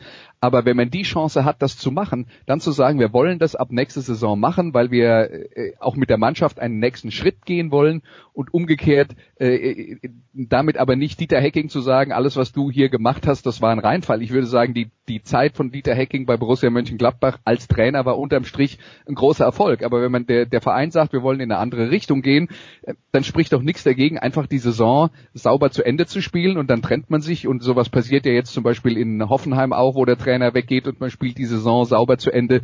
Also diese Denke, man muss dann, wenn feststeht, dass man nicht mehr zusammenarbeiten will, den Trainer sofort feuern, das, das habe ich noch nie, noch nie so richtig verstanden. Äh, äh, weil das nächste, was dann im Fußball passiert, weil wir denken ja immer nur von elf bis Mittag und von einer Woche zur nächsten, wenn überhaupt, ist dann der neue, man würde bei Mönchengladbach einen neuen Trainer holen, der dann die Aufgabe hat, die Champions League zu erreichen. Schafft er das nicht, ist er gleich schon mal beschädigt. Was soll das? Ich finde, das ist für mich eine saubere Lösung für alle Beteiligten. Vorgemacht übrigens vom FC Bayern München, 2013 war es, glaube ich, als Jupp Heynckes gesagt wurde, pass auf Jupp, du machst fertig, aber Pep Guardiola kommt dann um die Ecke, womit sich ein kleines bisschen der Kreis schließt in unserem Segment hier. Ja, Olli, an diesem Wochenende, wo werden wir dich äh, denn hören? Bist du irgendwo im Stadion oder wirst du die Konferenz übernehmen? Also nachdem ich meinen Rausch von gestern äh, dann dementsprechend ausgeschlafen habe, ähm, man merkt es meiner gelegentlichen Unkonzentriertheit noch an, ähm, werde ich mich am Samstag aufmachen ins Rheinland und werde Bayer Leverkusen begleiten. Gegen den glorreichen gegen FC Nürnberg. FC Nürnberg. Also ähm, das ist, ähm, da gibt's dann auch einige Themen. Nürnberg theoretisch ja mit der Möglichkeit, ähm, an diesem Spieltag sich sogar tabellentechnisch noch zu verändern. Richtung Relegationsplatz sind ja nur drei Punkte hinter dem VfB Stuttgart. Und bei Bayer Leverkusen gibt's dann ähm, ja, nach einem absoluten Höhenflug ein paar Verletz äh, Verletzungsprobleme und aufgrund der Verletzungsprobleme auch wieder Systemdiskussionen bei Peter Bosch. Und ähm, ja, jetzt ist er momentan zwei Punkte hinter den Europa League-Rängen, nachdem er zwischenzeitlich schon mit dem Finger Richtung Champions League gezeigt hatte. Also Leverkusen und Nürnberg, die ähm, wollen beide unbedingt. Ja, ich weiß nicht, ob ich mir das zwingend im Einzelspiel anschaue, Olli. Du weißt, ich äh, schätze dich sehr, ich verehre dich fast, aber es ist für mich jetzt nicht, nicht der erste Kandidat, um das im Einzelspiel anzuschauen. Aber das ist jetzt überhaupt mal, ne, wenn du diesen Spieltag anguckst, also ähm, hast die Freitag, logischerweise Karfreitag ja nicht, aber dann die vier Spiele am Samstag, Mittag, dann Samstag 18.30 um 20.30 Uhr dann Schalke gegen Hoffenheim, Sonntag die zwei Spiele und Montag. Also da ist was los. Ja mal maximal ja. auseinandergepflückt. Das ja, aber es ist ja auch was los. Ich meine, auch Augsburg gegen Stuttgart ist äh, nicht uninteressant, wobei die Augsburger jetzt ein bisschen Luft haben nach dem Sieg. Ja, in, interessant, aber ähm, man ist nicht sicher, ob man sehen will. Also nein, nein, ich würde, ich würde jetzt mal sagen, wenn es um wenn es um attraktiven Fußball geht, würde ich Samstag 18.30 Uhr Gladbach gegen Leipzig empfehlen. Das könnte ganz hübsch werden. Das ja. Und Bayern gegen Bremen um 15.30 Uhr äh, in, in der Hoffnung, dass die Bremer auch in München gut dagegenhalten. Das wäre doch auch ganz hübsch. Und Sonntag, glaube ich, 15.30 Uhr Freiburg gegen Dortmund. Ganz schwierige Aufgabe für den BVB. Ja. Weil die, ich glaube, die Freiburger, der, der Streich wird ein bisschen sauer sein, weil so gut gelaufen ist in der letzten Woche nicht. Super läuft's bei Andreas Renner, äh, hat jetzt 14 Stunden hier durchgehalten in der Big Show 402. Andreas, an diesem Wochenende, wo werden wir dich hören bei der Zone? Ich werde am Samstag um 16 Uhr West Ham gegen Leicester kommentieren und am Sonntag um 14 Uhr also der, bei West Ham gegen Leicester ist im Prinzip äh, der, ein, ein Duell um Best of the Rest. Also wer siebter wird in der Premier League hinter den großen sechs, der ist quasi der Meister der, ich weiß nicht, Herzen oder was auch immer. Ja? Aber äh, Leicester ist im Moment äh, siebter und West Ham will da auch noch hin. Äh, und man erreicht ja vielleicht damit sogar die Europa League. Das könnte äh, auch in der Premier League dann äh, reichen. Und Sonntag 14 Uhr Getafe gegen Sevilla. Das ist deswegen interessant, weil das äh, die beiden Mannschaften sind, die sich um Platz vier und damit die direkte Qualifikation für die äh, Champions League für die nächste Saison streiten. Also das ist auch äh, auf dem Papier richtig interessant.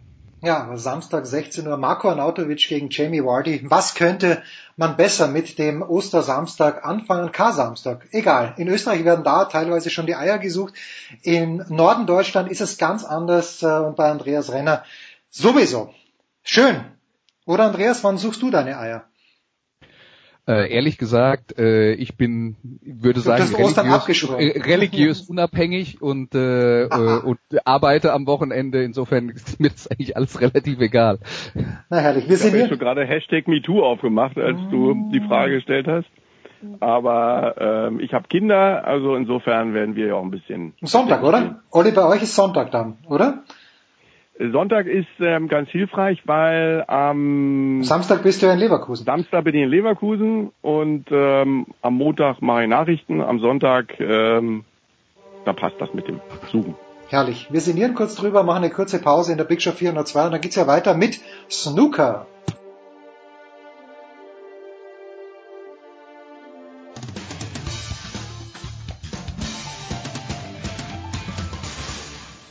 Hi, this is Pierre Maguire. You're listening to Sports Radio 360.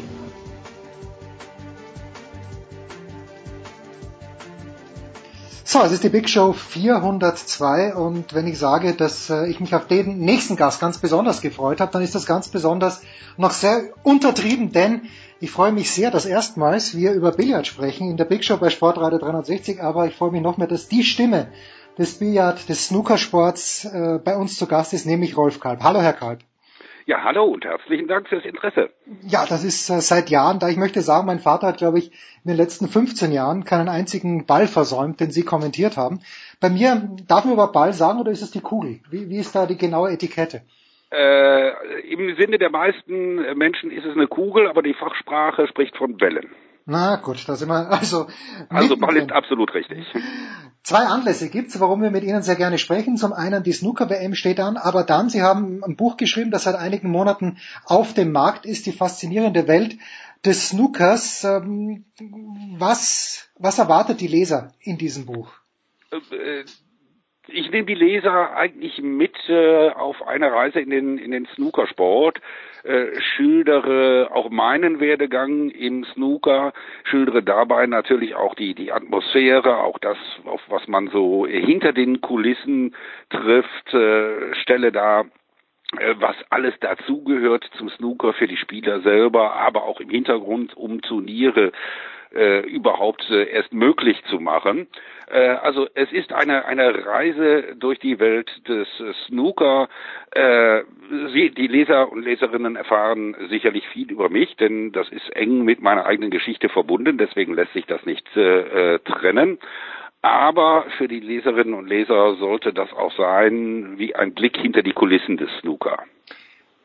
Worin begründet sich denn genau die Faszination für Sie an diesem Sport? Ist es, dass es wirklich in jeder Partie eigentlich anders ausgehen kann? Oder worin, was ist für Sie die Faszination an diesem Sport?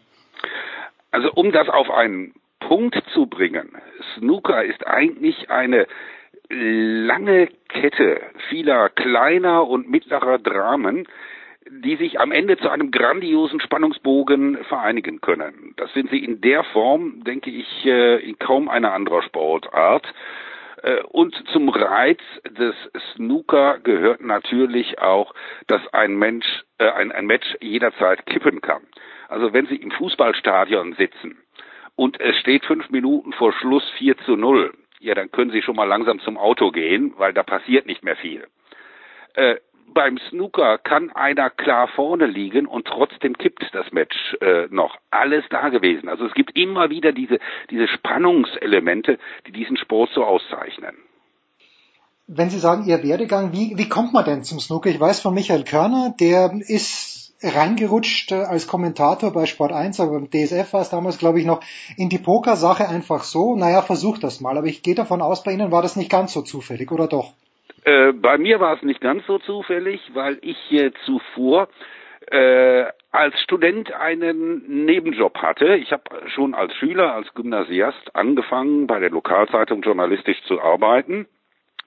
Äh, habe dann als äh, Student einen Nebenjob gehabt als äh, Pressesprecher des damaligen Deutschen Billardbundes für mich sehr willkommen, äh, ein, ein solcher Nebenjob, äh, weil als Halbweise war ich finanziell nicht gerade auf Rosen gebettet zur damaligen Zeit. Und dadurch habe ich mich dann natürlich auch mit Billard in all seinen äh, Varianten beschäftigt und die kennengelernt. Und als dann 1989 äh, die deutsche Redaktion von Eurosport aufgebaut wurde, äh, da kannte der damalige Chefredakteur mich und hat mich eingeladen, ob ich nicht mal kommentieren wollte, weil er der Meinung war, ich würde da gut ins Team passen. Das war dann der nächste Schritt.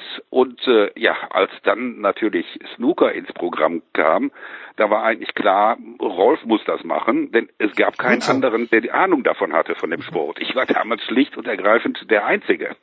Ja, gut so. Das hat sich ja fantastisch entwickelt. Wie hat sich denn der Snookersport entwickelt? Also wenn wir die Vergleiche ziehen zum Golf, wo Tiger Woods am Wochenende das Masters gewonnen hat, da denke ich mir, der Golfsport ist über die letzten Jahrzehnte viel athletischer geworden. Hat es denn aus Ihrer Sicht im Snookersport auch eine Entwicklung in welche Richtung auch immer gegeben? Es hat im Snooker eine Reihe von Entwicklungen gegeben, ja. Das äh, auf jeden Fall das Spiel, das heute gespielt wird und heute auch notwendig ist, um erfolgreich zu sein, ist ein ganz anderes als das, was noch äh, vor 20 oder gar 30 Jahren gespielt wurde, äh, ist äh, viel aggressiver, es wird viel mehr gelocht, äh, die, die immer zunehmende Zahl an Century Breaks, auch an Maximum Breaks unterstreicht das ja. Aber auf der anderen Seite führt das natürlich auch dazu, dass äh, auch das taktische Spiel verbessert werden muss und das Safety-Spiel. Denn wenn ich weiß, mein Gegner äh, spielt die lange rote mit einer Sicherheit von 60, 70 Prozent, dann darf ich die lange rote da nicht mehr liegen lassen. Das ist zu gefährlich. In früheren Zeiten war es so, dass man die ruhig liegen lassen durfte, weil der Gegner nutzt die, diese Möglichkeit sowieso nicht. Oder zumindest war es sehr, sehr unwahrscheinlich. Also da hat sich einiges getan. Das Spielniveau, vor allem in der Breite, ist deutlich gestiegen. Äh, Stephen Hendry hat mir mal berichtet, äh, dass in der noch in den in den 90er Jahren, er sagte in der ersten Runde, da brauchte ich gar nicht drüber nachdenken. In der zweiten Runde musste ich mal ernsthaft Snooker spielen und ab dem Viertelfinale war ich dann wirklich gefordert, aber vorher nicht. Das ist heutzutage undenkbar. Heutzutage sind die Spieler, auch die absoluten Topspieler, ab der allerersten Runde gefordert, sonst können sie da rausfliegen. Und diese gestiegene Leistungsdichte hat natürlich auch dafür gesorgt, äh, dass ein Snooker-Profi heute viel professioneller arbeiten muss als früher, weil es eben notwendig ist, jeden möglichen Vorteil für sich äh, zu nutzen. Und dazu gehört zum Beispiel äh, dass man früher auch gemütliche ältere Herren äh, am Tisch stehen saß. Heute gehört aber das begleitende Sportprogramm unbedingt dazu. Begleitende Sportprogramm, das eine. Das andere, hat denn jemand, wie wenn Sie Stephen Henry ansprechen, oder ich sage Ihnen, wie es ist, wenn Ronnie O'Sullivan spielt, dann muss ich zuschauen, dann lasse ich alles stehen und liegen. Ich weiß nicht, äh, wie oft sie ihn, und ich bin mir sicher, sie haben ihn oft persönlich getroffen. Vielleicht ist er auch kein lieber Kerl, aber Ronnie O'Sullivan fasziniert mich in einer Art und Weise, ist schon beinahe bedenklich. Aber hat denn, macht jemand wie Ronnie O'Sullivan alles mit sich selbst aus oder hat er einen Coach? Hat er jemanden, der ihm die Statistiken liefert? Wie schaut denn so ein prototypisches Team eines Profi-Snookerspielers aus, wenn es denn eins gibt? Das ist unterschiedlich. Da stellt sich jeder Spieler eigentlich äh, individuell auf. Äh, bei Ronnie O'Sullivan ist es so, dass er jetzt, äh, er hat früher keinen konstanten Coach gehabt. Er, hat von Zeit zu Zeit mal mit Trainern zusammengearbeitet, das aber nur periodisch. Das ist seit Beginn dieser Saison anders, wo er von, von Stephen Feeney konstant betreut wird. Äh, er hat natürlich auch sein Umfeld, also sein äh, Management, das äh, Verträge für ihn macht, das ihm den Rücken auch mit organisatorischen Dingen frei hält. Äh, andere Spieler machen da äh, mehr selber, also das ist ganz unterschiedlich, äh, wie die sich aufgestellt haben. Bei Kyron Wilson ist es zum Beispiel so, äh, dessen Bruder ist äh, ein, ein, ein ausgebildeter Fitnesscoach. Mhm, das heißt, äh, der Bruder arbeitet äh, für ihn dann äh, auch das gezielte äh, Fitnessprogramm aus, um ihm die größtmögliche Leistungsfähigkeit äh, damit zu verschaffen. Das sind natürlich ideale Bedingungen. Äh, das äh, Judge Trump hat äh, in dieser Saison auch sein Umfeld umgestellt.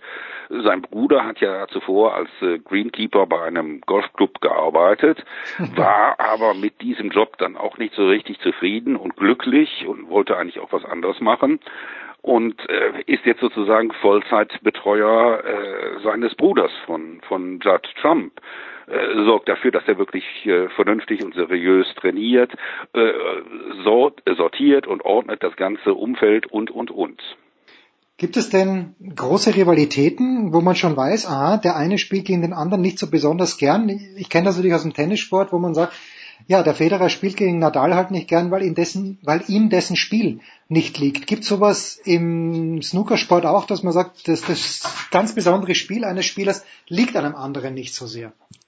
Äh, das gibt es äh, äh, durchaus und es gibt natürlich auch äh, sportliche Rivalitäten, die allerdings äh, im Snooker niemals übertrieben werden, sondern das bleibt alles im sehr zivilen Rahmen.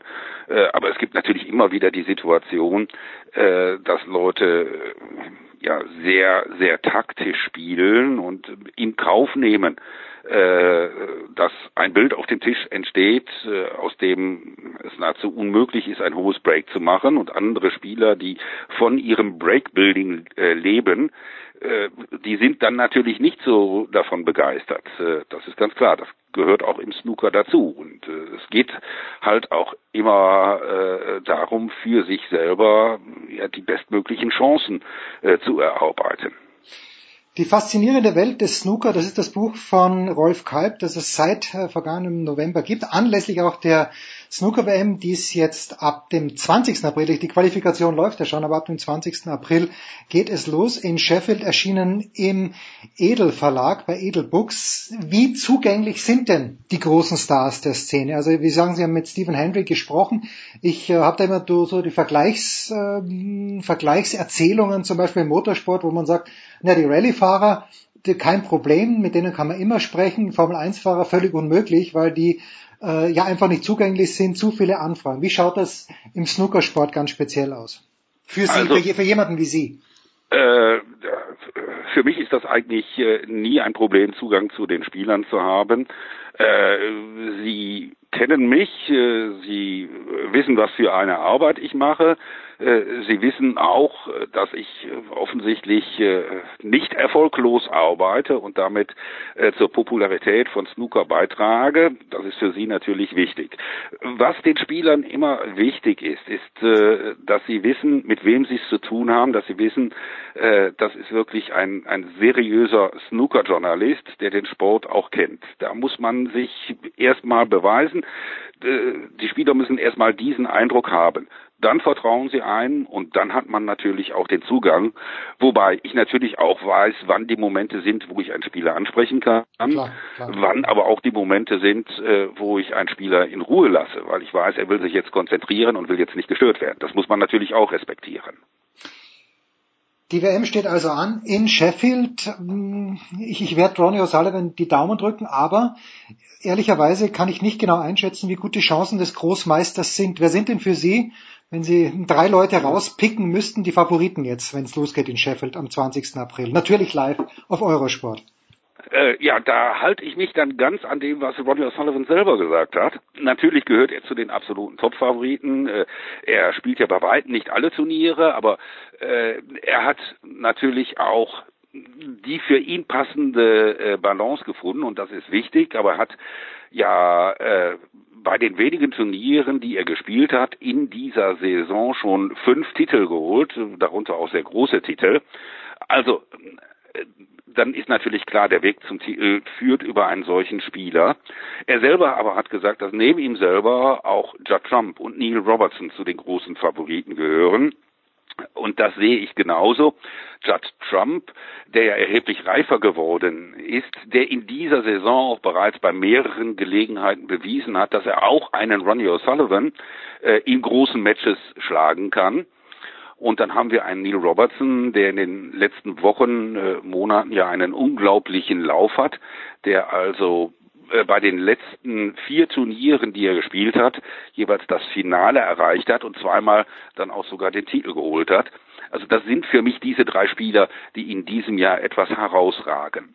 Aber es war bisher in jedem Jahr noch so, jede Weltmeisterschaft hat immer ihre eigene Dynamik entwickelt und was dann daraus wird, welchen Spieler das auch nach vorne treiben kann, das ist vorher nicht absehbar. Was macht dann aus Ihrer Sicht den Unterschied, wenn es wirklich ins Finale geht, wenn zwei der allergrößten gegeneinander spielen? Sind das die Nerven? Ist es einfach mal auch ein kleines bisschen Glück, dass eine Kugel fällt oder nicht? Wo, wo liegt der Unterschied, wenn, wenn wirklich die beiden allerbesten des Sports in einem Finale der Weltmeisterschaft aufeinandertreffen? Also gerade im WM-Finale wird der Glücksfaktor ja allein durch die schiere Länge dieses Finales relativiert. Äh, das wird sich da am Ende immer ausgleichen. Es ist die mentale Stärke, die am Ende den Unterschied ausmacht und vielleicht am Ende eines solchen 17-Tage-Marathons äh, dann auch die körperliche Fitness. Das sind die ja. beiden entscheidenden Faktoren. Denn Snooker spielen können die, die so weit kommen, äh, garantiert. Jetzt gibt es ja andere Sportarten, die auch sehr davon leben, dass es eben auch einen deutschen Spieler gibt, der ja in der Weltspitze mitmischt. Äh, habe ich jemanden übersehen? Wie sieht's denn mit dem Snooker in Deutschland aus, mit den Professionellen? Also wir haben ja äh, deutsche Spieler auf der Main Tour. Lukas Kleckers hat allerdings jetzt äh, in der WM-Qualifikation ja in der ersten Runde verloren. Und äh, das heißt, dass er seinen Tourplatz zunächst einmal auch verloren hat, muss sich also einen neuen Tourplatz zum Beispiel über die Q-School wieder erkämpfen. Wir haben mit Simon Lichtenberg einen äh, zweiten deutschen Spieler auf der Main Tour auch, aber man muss realistisch sein, das sind noch keine Spieler, äh, wo man wirklich von einem WM-Titel träumen darf in, in absehbarer Zukunft. Äh, insofern, wenn es dann am Ende um den Titel bei der Weltmeisterschaft geht, äh, können wir da mit einem deutschen Spieler nicht rechnen. Aber auf der anderen Seite, ich sehe das auch durchaus vorteilhaft. Mhm. Äh, das deutsche Publikum liebt offensichtlich Snooker und es liebt Snooker nicht, weil es den deutschen Spitzenspieler gibt, so wie damals ganz Deutschland Tennis geliebt hat, weil es einen Boris Becker, einen Michael Stich und eine Steffi Graf gegeben hat, sondern äh, das Publikum liebt Snooker, weil sie den Sport lieben. Und das ist natürlich eine äh, viel gesündere Situation. Die faszinierende Welt des Snooker, nochmal der Hinweis auf das Buch von Rolf Kalb. Wenn jemand auf der Main Tour spielt, wie Sie gesagt haben, kann man davon gut, normal leben oder muss man dann auch ein bisschen kratzen? Also, äh, Spitzenspieler werden reich und haben ausgesorgt ja. für ihr Leben. Ja.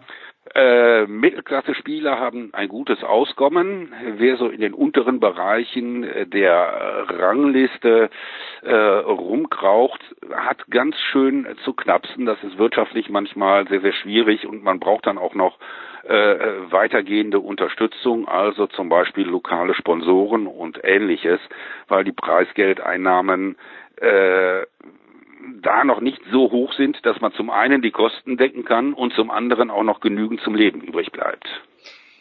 Wie sieht's noch äh, abschließend mit dem Publikum aus? Welche, welche Rolle spielt das Publikum, wenn wir vergleichen?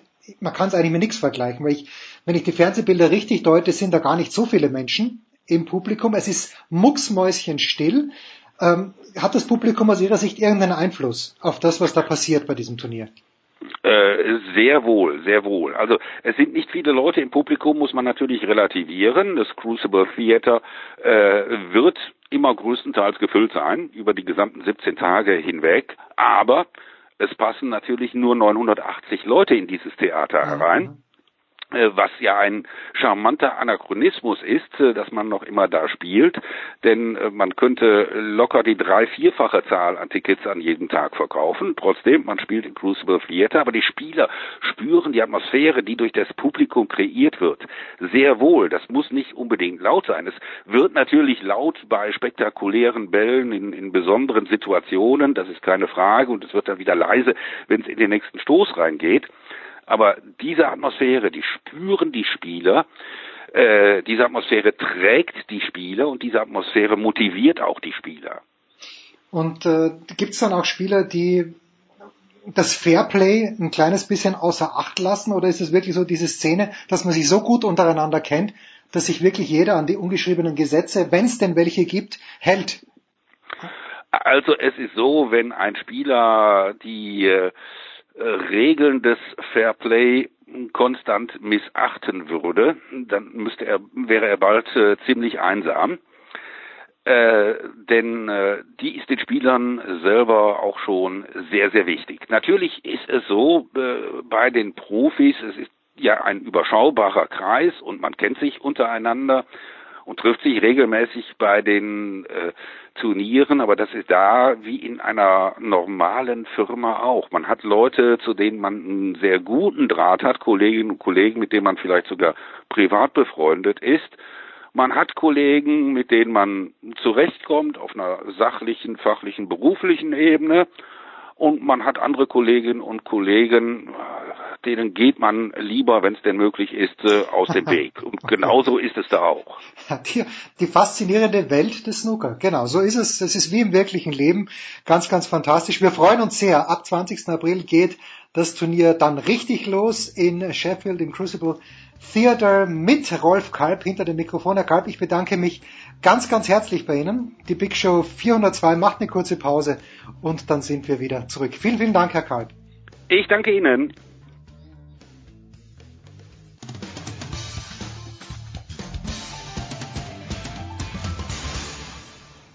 Hallo, hier ist Flo Meyer und ihr hört Sportradio 360.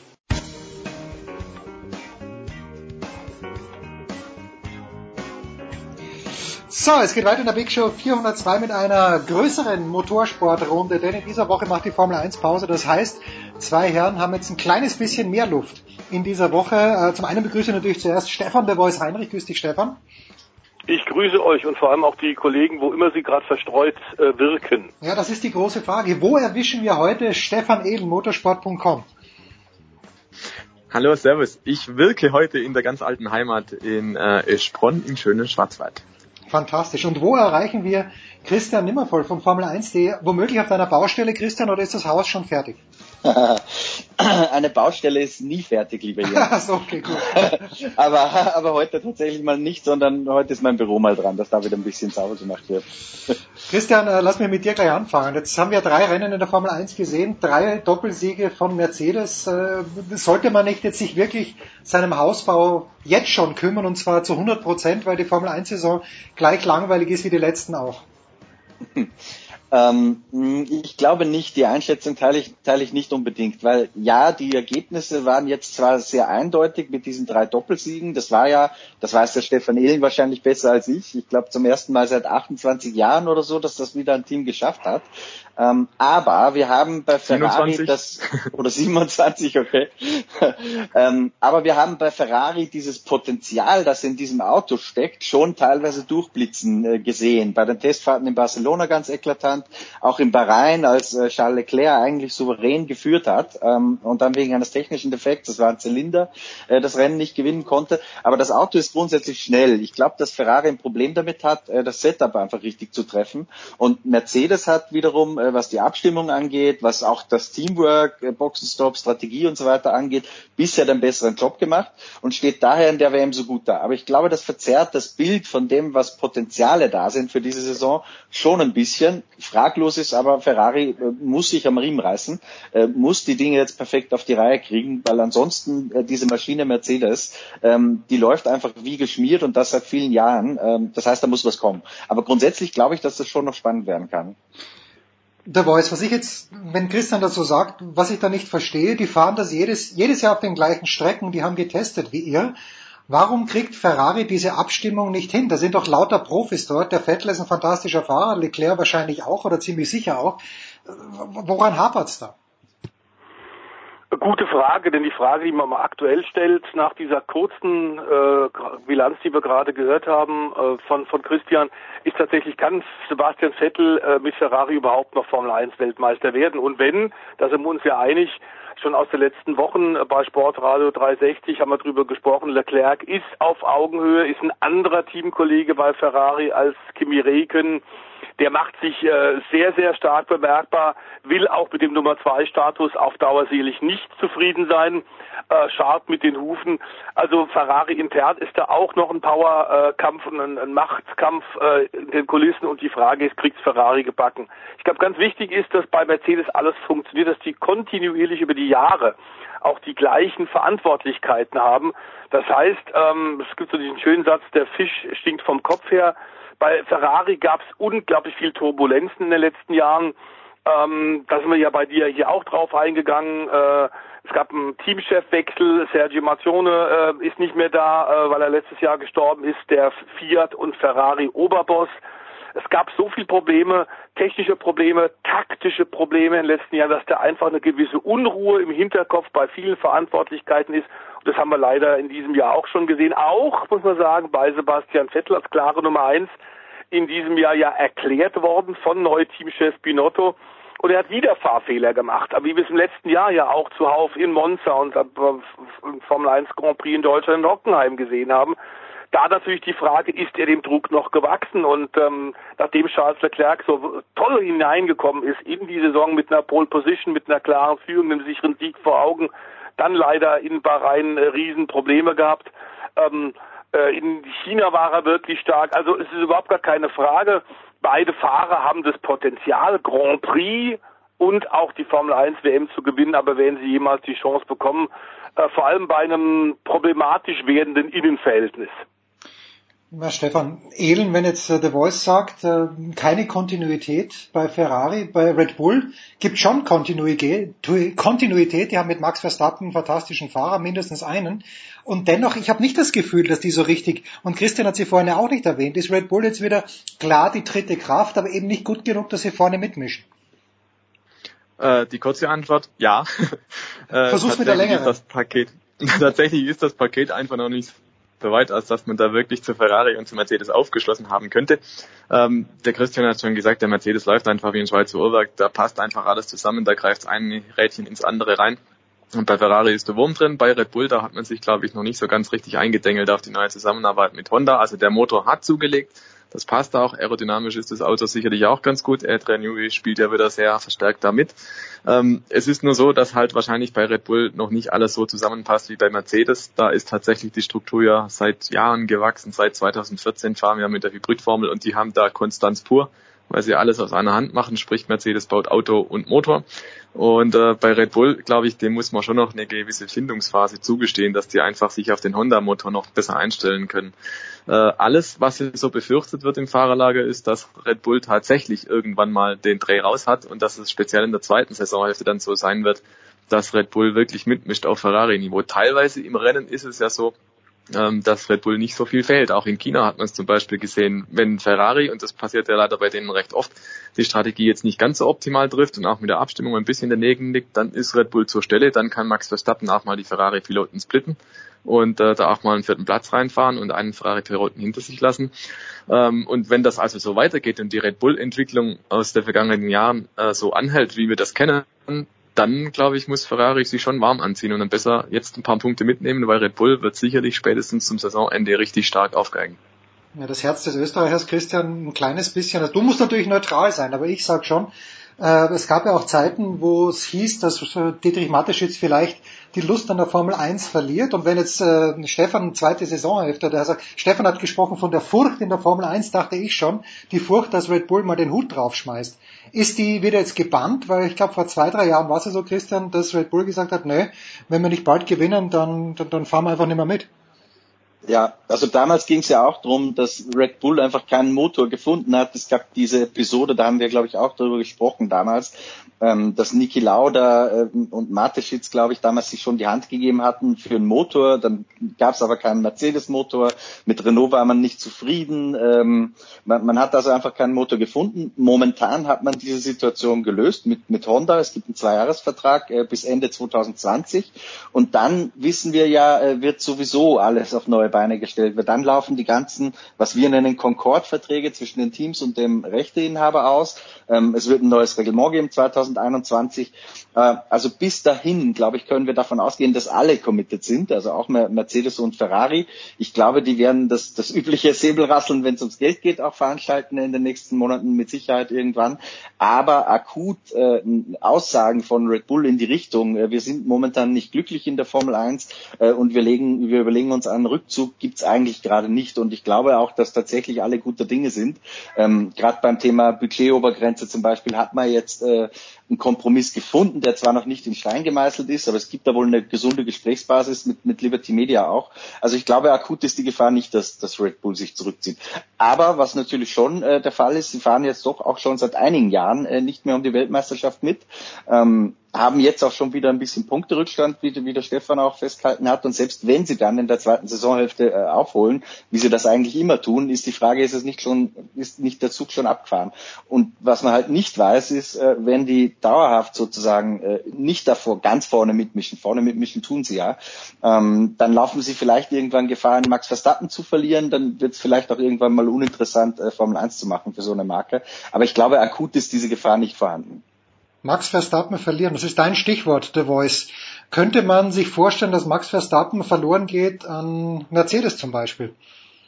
Ja, da wird ja ständig auch drüber spekuliert ähm, in den Medien, äh, dass äh, tatsächlich äh, Toto Wolf auch sehr oft schon mit Jost Verstappen äh, spricht und äh, Mercedes unbedingt den Max rüberlocken will. Äh, das können wir, haben wir an dieser Stelle, glaube ich, auch schon mal gemacht, der Christian, wenn ich mich richtig erinnere, und können es jetzt wiederholen. Da ist überhaupt nichts dran. Im Fahrerlager redet eh jeder mit jedem und ähm, ganz klar Toter Wolf und und äh, Jos Verstappen sind sind äh, eng befreundet, haben gute Verbindungen, reden über Go-Kart fahren, über alles Mögliche, aber garantiert nicht darüber, den Max rüberzuholen. Der Vertrag mit Red Bull ist auch sicher und da ist er momentan klar die Nummer eins.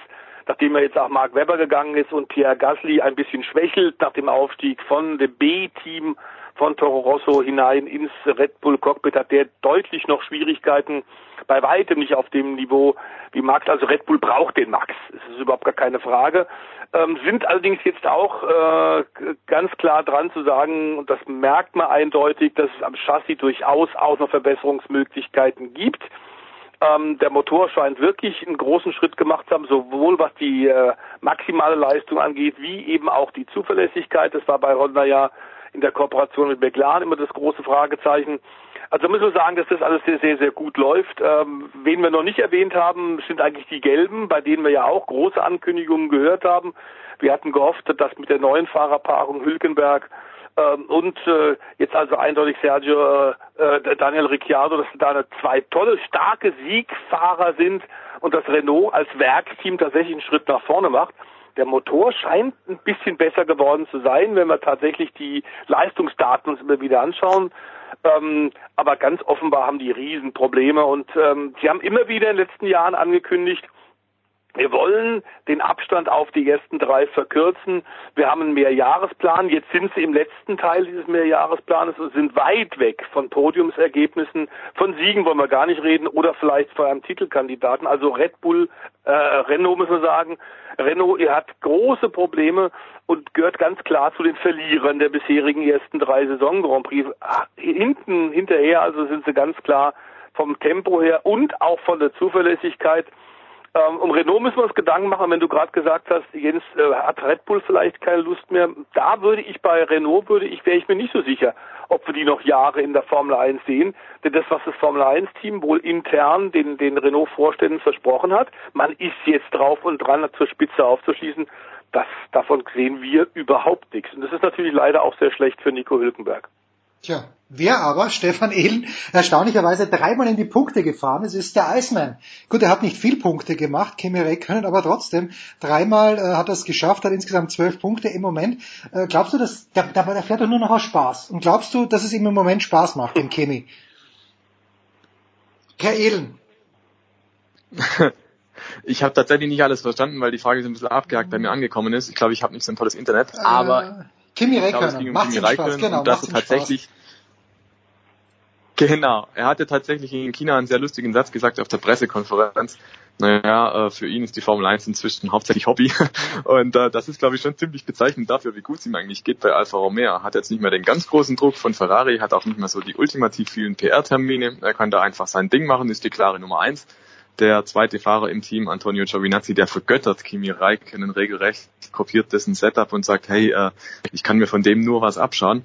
Ähm, also Kimi Räikkönen hat da irgendwo so das gemachte Nest. Er hat auch nicht den Erfolgsdruck, dass er jetzt aufs Podium fahren muss, sondern er kann eigentlich ganz befreit auffahren und äh, ist da wahrscheinlich in einer einmaligen Situation im Feld. Ähm, er kann seine Karriere jetzt bei Alfa Romeo mit sicherlich äh, ordentlichem Gehalt ausklingen lassen und muss aber nicht. Also er kann und das ist irgendwie äh, ziemlich coole Situation für ihn, glaube ich. Und das tatsächlich bringt uns auch einen Kimi Räikkönen, der da regelrecht aufblüht und bei manchen PR-Terminen, die er so hat, bei manchen Medienrunden auch mal einen lockeren Spruch raushaut.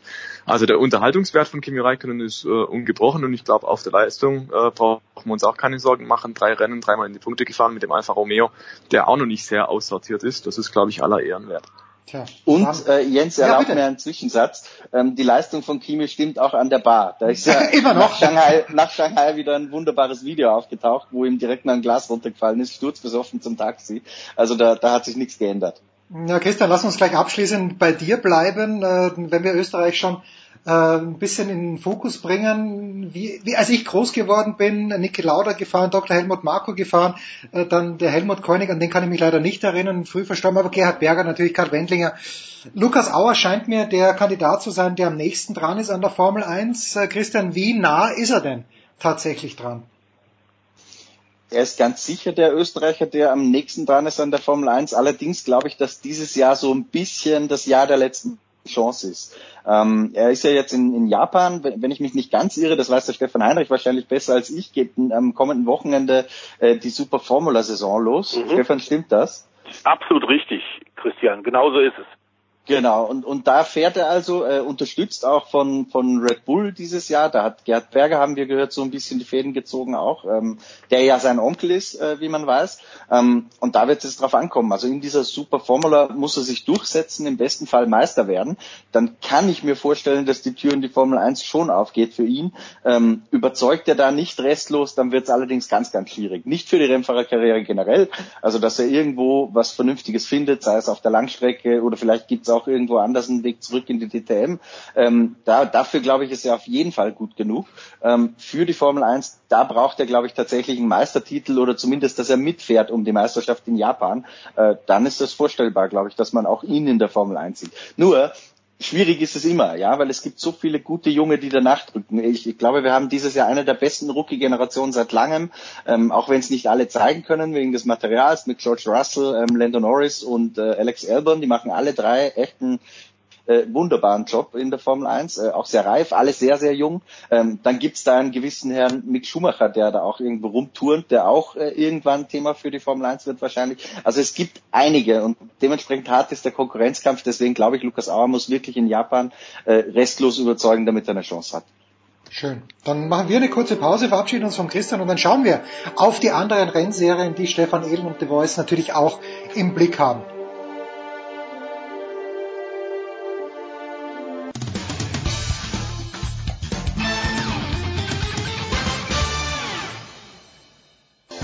This is Christopher Mandor Russo, and you are listening to Sports Radio 360.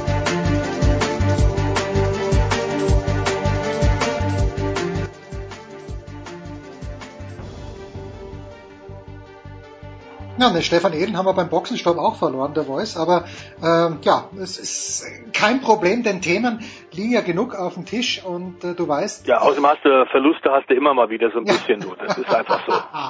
Letzte Woche erst habe ich, glaube ich, Michelle Moton angesprochen als jene genau. Dame, die im Audi Quattro damals unterwegs war und Walter Röhrl das Leben schwer gemacht hat. Äh, jetzt jetzt äh, hast du mir hier ein Zitat von ihr geschickt. Äh, der ist offenbar die Rallye Kenia nicht hart genug. The Voice, was muss härter werden und äh, warum kümmert das Michel Motin überhaupt noch? In welcher Funktion ist er denn unterwegs oder war das nur einfach ein Interview mit einer Legende? Eine Legende ist sie in jedem Fall. Damals mit Fabrizia Pons war ja nicht nur eine Fahrerin, die damals den Allrad Audi tatsächlich äh, richtig konkurrenzfähig gemacht hat, äh, hat damals die Motorsportwelt wirklich aufgerüttelt, sondern sie hat auch eine Beifahrerin, eine Italienerin gehabt, Es war also ein komplettes Damenteam und das war tatsächlich äh, fabelhaft. Inzwischen ist er aber seit vielen Jahren bei der FIA angestellt, kümmert sich nicht nur für um Frauen im Motorsport. Äh, da arbeitet ja auch Susi äh, äh, Stoddard, äh, Schrägstrich Wolf mit und viele andere, sondern sie ist Sicherheitsbeauftragte, was die Rallye-Weltmeisterschaft angeht. Das seit vielen Jahren, da macht sie einen schwierigen, aber einen guten Job und muss deswegen auch immer wieder dafür sorgen, nicht nur bei bestehenden WM-Läufen, wie ja in diesem Jahr, wir haben bei dir, lieber Jens, Sportradio über die Monte Carlo schon berichtet, über die Corsica Rallye, Rallye Schweden. Nicht nur da muss er bei allen Läufen vor Ort sein und sich drum kümmern, sondern auch bei neuen äh, Meisterschaftskandidaten, neuen Rallyes, die, wie in diesem Fall die Safari, als legendäre Marke zurückkommen könnten in die Rallye-Weltmeisterschaft. Da wird gerade intensiv drüber diskutiert. Und da muss sie dann vor Ort hinfahren. Ein bisschen das, was auch Charlie Whiting, der vor kurzem verstorbene Formel 1 Übervater so ein bisschen gemacht hat, muss vorher hinfahren und sich angucken, ob das funktionieren kann. Da ist er direkt äh, dem FIA-Präsidenten Jean Todt unterstellt und klar ist Jean Todt ja auch ein, ein, ein ehemaliger Rallye-Co-Pilot, ein Weltklasse-Co-Pilot. Also Rallye ist bei ihm auch ganz großes Thema. Safari-Rallye soll wieder zurückkommen in Ostafrika und muss natürlich den modernen Standards jetzt genügen.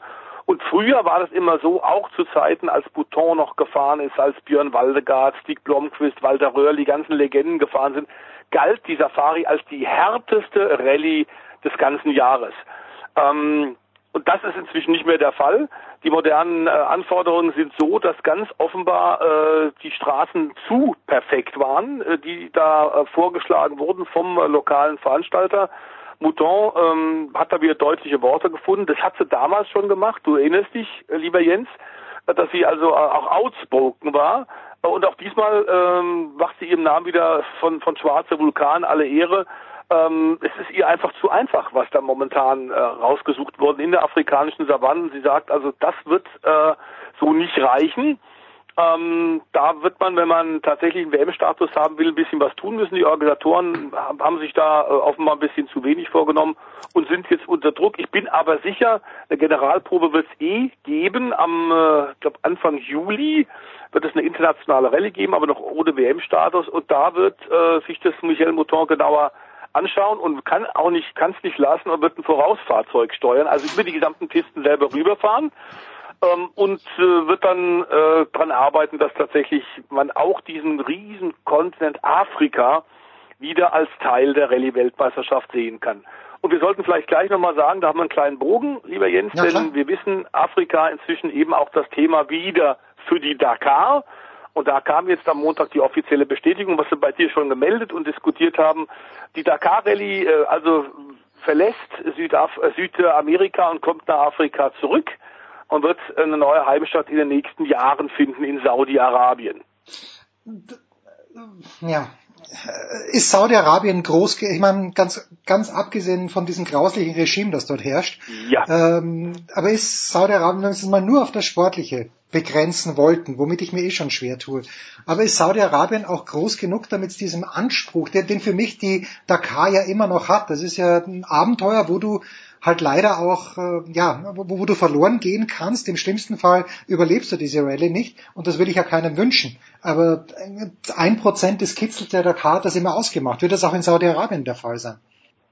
Ganz bestimmt. Also das ist, glaube ich, nicht das Problem, aber ich sehe genau äh, die Probleme wie, wie du auch. Wir sind in der modernen Mediengesellschaft und man kann natürlich den Sport inzwischen von Politik nicht mehr so ganz trennen, auch wenn das äh, immer wieder äh, diverse Pharisäer gern tun wollen.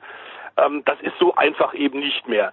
Äh, aber ich glaube, was den sportlichen Anspruch angeht und den, den sportlichen Schwierigkeitsgrad, wird man in Saudi-Arabien fantastische Pisten finden. Ich hoffe tatsächlich auch, dass man wieder ein bisschen mehr zurückgeht. Das war ja so ein bisschen die Kritik von vielen Teilnehmern in den letzten Jahren, dass man zu sehr autobahnähnliche Pisten gefahren ist, dass Navigation tatsächlich wieder schwieriger gemacht wird.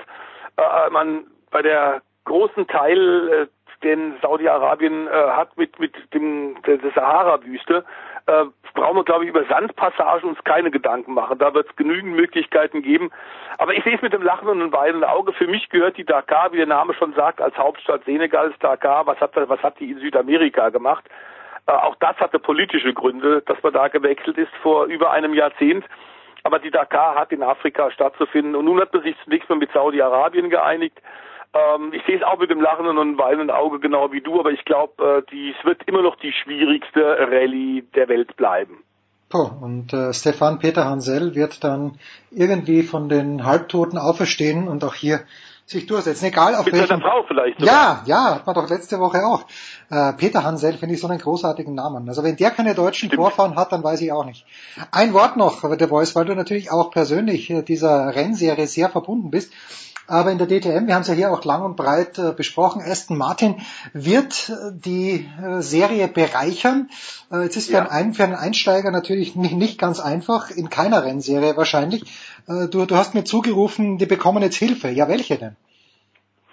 Ja, also das ist völlig in Ordnung, glaube ich auch, denn man muss ja aktuell nach dem äh, zwar vor über einem Jahr verkündeten Rückzug von Mercedes, der aber dann doch eben überraschend war für alle Beteiligten, für BMW, für Audi und auch für Gerhard Berger, den ITR-Chef, den Macher, denn damit, dass Mercedes nach über 30 Jahren DTM verlässt, war überhaupt nicht zu rechnen. Das ist leider Ende vergangenen Jahres passiert. Nun hat man ein Übergangsjahr 2019. Man muss zugeben, Aston Martin tut wirklich alles ähm, um äh, zumindest das Team, das die diese Einsätze der Aston Martin Autos äh, macht ähm, äh, und das alles organisiert hat, eingetütet hat, das tut wirklich alles, um, um möglichst schnell auch da zu sein. Man hat, wir haben es ja bei dir schon mal diskutiert, tatsächlich HWA äh, über mit ins Boot geholt und äh, kriegt da enorme technische Hilfe. Die Autos sind gerade sogar schon unterwegs. Wir hatten bei dir vor zwei Wochen gemeldet, dass die ersten Testfahrten des neuen DTM Aston Martin anstehen. Inzwischen sind alle der Premium-Hersteller, alle beteiligten Teams am Lausitzring äh, unterwegs ähm, und haben dann die letzten offiziellen Testfahrten vor dem DTM-Auftakt am 1. Mai-Wochenende. Spargelzeit im Badischen und DTM-Auftakt mit, äh, mit äh, Audi, mit BMW und eben Aston Martin. Aktuell fahren die und gar nicht so schlecht. Wir haben die Zeit uns gerade heute am Donnerstag nochmal angeguckt. Jake Dennis, einer der Fahrer, ein Brite im Aston Martin DTM-Auto und Ex-Champion Paul Di Resta äh, von Mercedes zu Aston Martin gewechselt, sind aktuell auf Platz 6 und 7. Und da sieht man, dass der Vantage, äh, der DTM Vantage wirklich schon ganz gut mit dabei ist. Aber die haben natürlich noch einen Entwicklungsrückstand, denn innerhalb dieser kürzesten Zeit ein neues DTM-Auto auf die Räder zu stellen und einigermaßen auf Augenhöhe zu agieren mit den Platzhirschen, mit BMW und mit Audi, das ist natürlich irrsinnig schwer. Ähm, Gerd Berger hat es aber geschafft, A, Aston Martin also jetzt schon gleich dabei. Wir wissen noch nicht, ob sie mit vier Autos in Hockenheim antreten. Das ist aber im Bereich des Möglichen. Aber sie müssen natürlich auch noch Fortschritte weitermachen und müssen noch über die Zuverlässigkeit arbeiten, über die Feinmotorik. Sie müssen das Feintuning hinbekommen. Und deswegen haben Audi und BMW, denen das selbst verboten ist, Aston Martin jetzt erlaubt, tatsächlich auch während der Saison ein bisschen zu testen. Sie kommen dann alle drei beteiligten Hersteller auf die gleichen Testtage im Jahr. Nur während der Saison gilt seit Jahren, dürfen Hersteller nicht testen. Bei Aston Martin hat man jetzt eine Ausnahme gemacht und ich glaube, dieses Entgegenkommen ist auch wichtig, denn man braucht die und man will ja nicht, dass die komplett nur hinterherfahren. Dann sollte man vielleicht noch einen jungen Fahrer erwähnen, der momentan uns viel Freude macht. Ein Mann aus Südafrika, dessen Papa auch Rundstrecken- und Rallye-Meister in Südafrika war, nämlich Sheldon van der Linde, der über den Audi Nachwuchscup nach oben gekommen ist. Ich habe den vor drei Jahren betreut. Da war der 16, 17 und war unglaublich schnell. Der ist neuer BMW-Werksfahrer und ist aktuell genauso schnell wie der DTM-Doppelchampion bei BMW Marco Wittmann, sogar einen Tick schneller am heutigen Tag. Also da ist ein junger Mann jetzt da, der ganz, ganz offenbar völlig äh, respektlos am äh, Thron der Großen rüttelt und auf dem wir uns, glaube ich, wirklich freuen können. Der ist schnell. Dazu geistert ein weiterer Name. Es steht noch eine Besetzung eines Autos für Hockenheim fest, äh, noch, noch, ist noch offen. Alle anderen Autos sind besetzt und zwar der zweite Kunden WRT Audi. Es gibt jetzt zwischen Kundenteams wie in der seligen alten Zeit der DTM, als tatsächlich BMW nicht nur ein Werksteam hatte, sondern verschiedene BMW-Werksteams inzwischen macht, hat das Gerd Berger zurückgebracht. Eine gute, eine wichtige Idee. Audi hat ein äh, belgisches Team gefunden, die sehr stark sind, sehr gute Autos vorbereiten, sehr erfolgreich in den letzten Jahren. Die machen ab 2019 nun auch DTM und haben wohl mit Pietro Fittipaldi tatsächlich einen jungen Brasilianer, Emerson der Junior. äh, tatsächlich mitfahren könnte, ist noch nicht bestätigt, aber es sieht alles danach aus und der ist natürlich der Enkel von der Formel 1 Legende von Emerson. So, und da sieht man, wie alt ich schon bin. Ich kann mich an Amazon Fittipaldi noch erinnern. Und wenn, wenn das der Sohn gewesen wäre, dann hätte ich gesagt, okay, aber der Enkel, das schmerzt natürlich doppelt und dreifach. Der Voice wie immer unfassbar aufschlussreich. Ich hatte ein kleines bisschen gehofft, dass vielleicht Fernando Alonso das äh, Cockpit bekommt in der DTM, aber der könnte dann vielleicht um drei, vier Euro zu teuer sein, sein zu sein gewesen ist. Egal. The Voice, vielen, vielen Dank. Das war's mit dem Motorsport in der Big Show 402. Wir machen eine kurze Pause und schmeißen uns dann, glaube ich, über den großen Teich.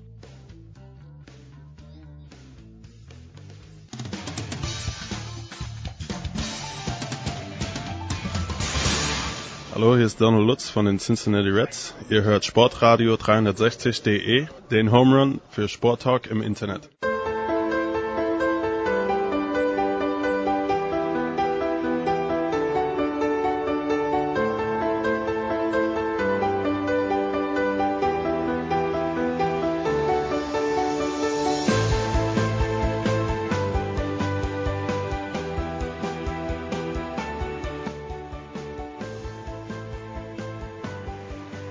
So, es geht weiter in der Big Show 402 und endlich ist es soweit, werden sich die Mannheimer denken, endlich wissen die Adler Mannheim, gegen wen es in den DEL Finals geht und es ist der Titelverteidiger aus München und dieses Finale wollen wir jetzt vorbesprechen, wie schon in den letzten Wochen mit von Magenta Sport und von der Zone sind sie beide. Zum einen Franz Büchner, Servus Franz. Hi. Franz wird dann auch noch ein paar Worte zur NHL verlieren und äh, der große Jan Lüdecke. Servus Jan. Hi, servus. Wir haben es, ich habe es mir einfach gemacht und habe gesagt, komm, wir, äh, ihr sucht euch ein Team aus und ich suche mir die Positionen aus und so wollen wir also ein kleines bisschen schauen, wer wo im Vorteil liegt. Ähm, Jan, fangen wir mit dir an. Mit der Torwartposition, die Adler Mannheim, äh, wer ist dort zugange? Wie ist derjenige in Form? Take it away, please. Ja, äh, Dennis Entras, ähm, also es ist sehr schön, dass es insgesamt in dieser Finalserie ein Duell zweier deutscher Torhüter, vielleicht der zwei besten und konstantesten deutschen Torhüter der letzten Jahre in der DEL gibt. Dennis Entras ist die klare Nummer eins in Mannheim. Ähm, überragende Leistungen bisher in den Playoffs. Fast 92 Prozent Fangquote, unter zwei Gegentore im Schnitt. Das ist natürlich nicht er alleine. Das ist auch die Mannschaft, die vor ihm aufräumt. Ähm, aber Dennis Entras 100 Prozent in Topform. Ähm, der wird, äh, der wird eine Bank sein für Mannheim. Ähm, Jetzt, wenn ich Dennis Endras höre, Franz, korrigiere mich bitte, aber hat er nicht mal für zwei Minuten noch in München gespielt? Mm. nee, hat er nicht, hat er tatsächlich nicht, aber bei Augsburg war er eine ganze ah, Weile. Okay, dann da verwechsel ich was. Also in München ist aber, wenn ich es richtig gesehen habe, der deutsche Silbermedaillen-Nationaltorhüter in der Kiste. Das ist stimmt, das ist auch der Spieler und Torhüter des Jahres aus dieser Saison in der deutschen Eishockey-Liga. Danny aus den Birken, der ähm, ja, nicht, sich auch nicht lumpen lässt. Also gerade jetzt in dieser in dieser Halbfinalserie gegen Augsburg ähm, absolut grandios auch aufgespielt hat. Äh, die letzten drei Spiele nur ein Gegentor hat er da kassiert, zweimal zu null gespielt. Der hat noch ein Tick bessere Zahlen als Dennis Endras momentan und das natürlich auch über einen etwas längeren Zeitraum, weil er eben vier Spiele mehr gemacht hat als äh, Enders auf der anderen Seite. Äh, auch da deutlich unter zwei Gegentore pro Spiel, über 93 Prozent Fangquote, zweimal zu null, wie gesagt. Das ist schon, äh, wie Janis gesagt hat, schon äh, ein großes Duell da auf dieser Position. Auch einfach, weil beide ja schon einige Jahre in der Liga sind, sind beide Jahrgang 85. Ähm, da sind so viele Parallelen irgendwie zu sehen zwischen den beiden und ich glaube wirklich, das ist schwer da irgendwo einen Vorteil zu sehen. Also es sind zwei ganz, ganz starke ihrer Zunft und je nachdem, wer da vielleicht mal den einen großen Save mehr hat, äh, könnte mal so ein Spiel für sich und äh, für seine Mannschaft entscheiden. Ich notiere mal einfach ein Unentschieden hier in diesem, diesem Punkt. Jetzt, Jan, wenn wir sagen, die Verteidigung, wo beginnt denn beim Eishockey die Verteidigung? Es ist ja nicht so, dass nur die zwei Hanseln, die hinten stehen, damit verteidigen müssen, oder? Da muss doch eigentlich jede Sturmreihe auch am Start sein. Absolut. Das ist wie in den meisten Mannschaftssportarten. Verteidigen musst du zusammen. Weil wenn die, wenn die Stürmer ihren Job nicht machen, wenn die die Schüsse zulassen, dann sind die Verteidiger hinten äh, im Zweifel dann auch mal ähm, chancenlos. Aber da würde ich jetzt schon äh, Vorteile Mannheim sehen. Ähm, erstens sind sie, haben sie wirklich volle Kapelle, also die haben eher ein Luxusproblem. Die haben alle Spieler ähm, fit für diese Finalserie. Sie haben mit Mark Kettig einen Verteidiger bisher in den Playoffs als äh, Topscorer. Haben dazu mit äh, Lechti Wori einen überragenden Mann, mit Akta noch einen offensiv gefährlichen, mit äh, Moritz Seider ein Riesentalent aus Deutschland und auch sonst Larkin und wie sie alle heißen, Top-Verteidiger. Und ich glaube, dass Mannheim da bombastisch stark aufgestellt ist und tatsächlich äh, auch besser aufgestellt ist als München. Franz, da möchte ich Widerspruch hören von dir. Du weißt, mein Herz hängt gewissermaßen an den alten Munich Barons. Ja gut, die haben natürlich jetzt mit dem Team nicht so viel zu tun, weil das ja auch eine ganz andere Mannschaft ist, ein ganz anderer Verein ist. ist auch drei Jahrzehnte her, glaube ich, mittlerweile ja. schon. Äh, ja, das ist natürlich ähm, das, das äh, Problem, äh, was München hat, ist, äh, finde ich, auch großenteils am Ausfall von Abelshauser äh, festzumachen, weil da eben auch einer fehlt, der offensiv stark ist. Das geht den Verteidigern in den Playoffs bislang ein bisschen ab bei München. Da hat äh, Jocelyn drei Tore gemacht und dann wird, kommt danach nicht mehr so viel. Also die Produktion, die offensive Produktion von der blauen Linie ist da deutlich äh, geringer als bei Mannheim bislang. Ähm, es fehlt eben mit Arbeitshauser einer, der das nach vorn antreiben kann, der auch einen guten Aufbaupass spielen kann. Das ist äh, alles, alles solide, was da rumläuft, keine Frage. Aber ähm, ja, Derek Jocelyn sticht da schon so ein bisschen raus ähm, mit Seidenberg natürlich zusammen, der natürlich auch äh, Offensivqualität mit sich bringt, was, was ja klar ist, ehemaliger Stürmer, aber äh, ja, ich, ich sehe das tatsächlich auch, äh, wie Jan, dass äh, ich da auch den Vorteil eher bei, bei Mannheim sehe, tatsächlich. Dann lass uns äh, gleich bei dir bleiben. Franz, äh, Michi Wolf ist derjenige, wo ich vor zwei Jahren, vor zwei, drei Jahren gesagt habe, okay, da kenne sogar ich, dass der wahnsinnig. Antritt, Antritt schnell ist immer noch, äh, aber ich, wenn ich es richtig verstanden habe, der hat so, wie man im Tennis so schön sagt, einen halben Schritt verloren. Wie wichtig ist denn der Michi Wolf noch für die Offensive der Münchner? Wolf ist äh, generell ein extrem wichtiger Spieler, ähm, gerade weil er natürlich auch als Kapitän ein absoluter Leader ist in dieser Mannschaft. Es geht ja da einfach über die Offensivqualitäten bei, bei Wolf sowieso hinaus. Also das hört man auch von allen äh, Seiten, äh, von allen, die mit ihm jemals zusammengearbeitet, gespielt haben und natürlich auch gerade jetzt von seiner von seinen jetzigen Mitspielern und Trainern, dass er einfach ein, ein Riesentyp ist, äh, auf dem Eis, neben dem Eis und das ist schon mal wichtig, gerade auch jetzt in so einer Finalserie, dass er halt auch wirklich in der Lage ist, da voranzugehen die Mannschaft so mit einzustellen, ähm, dass die in der Lage ist, da um den Titel zu spielen, logischerweise. Und auch wenn die Zahlen jetzt in diesen Playoffs bei Wolf mit einem Tor und zwei Vorlagen noch nicht so wirklich so prall aussehen. Ähm, aber das ist ja eh bei München so eine Sache, dass sich das auch verteilt und das kann natürlich jetzt in der Finalserie dann wieder so eine so eine äh, Geschichte sein, dass dann vielleicht die Reihe um Michi Wolf wieder auf den Plan tritt und dass dann da plötzlich die Produktion da ist. Also definitiv ein wichtiger Mann, der einen Hammerschuss hat nach wie vor. Ähm, sollte München doch noch irgendwie das Powerplay so richtig in Gang bekommen, wird er da einen entscheidenden Faktor haben. Das darf man nie unterschätzen. Ähm, und wie gesagt, einfach die Führungsqualitäten von Wolf, äh, die suchen, glaube ich, seinesgleichen. So, Franz, ganz kurz noch bei dir, weil gefährliches Halbwissen, weißt du, siegt bei mir immer. Ich habe eine Pressemitteilung bekommen. Maximilian Kastner wird ausfallen. Ist das jetzt äh, der, der, der Todesstoß für die Münchner oder ist das einigermaßen gut zu kompensieren? Ah, es ist nicht der Todesstoß, aber es ist natürlich schon ein bitterer Ausfall. Klar willst du deine besten Spieler zur Verfügung haben und äh, Maxi Kastner war im Laufe der Saison mit einer der besten Spieler, der einen Riesensprung gemacht hat in dieser Saison, war dann auch Ende der, der regulären Saison, also der Hauptrunde, auch schon verletzt. Ähm, man hat schon irgendwie gemerkt, dass da doch irgendwie so, ein, so eine gewisse Komponente einfach fehlt, weil Kastner auch so einer ist, der natürlich auch dahin geht, sagen wir mal, wo es weh tut, wie man so schön sagt, der also sich da auch nicht zu schade ist, vor dem Tor die, die Drecksarbeit zu verrichten, der sehr dafür belohnt wurde in dieser Saison ähm, und der ja auch den Anfang der Playoffs verpasst hat, äh, als man auch noch so ein bisschen Probleme hatte da gegen die Eisbären. Also das ist schon nicht zu unterschätzen, der Ausfall. Und das zeigt sich dann eben auch im Vergleich eben zu Mannheim, das ist ja auch schon angeklungen, dass sich dann diese doch etwas längeren Serien, die München jetzt gespielt hat, schon bemerkbar machen, weil eben Spieler angeschlagen sind oder eben teilweise jetzt wie Kastner, wie Abelshauser, Jeffrey komplett ausfallen. Das muss man mal sehen. Klar sind die tief und breit aufgestellt, ähm, können das äh, größtenteils kompensieren, aber natürlich nicht komplett. Und so ein Spieler wie Kastner, ähm, der eben so eine großartige Saison gespielt hat, äh, zu ersetzen, das äh, wird auch München jetzt so in der Form nicht hinbekommen.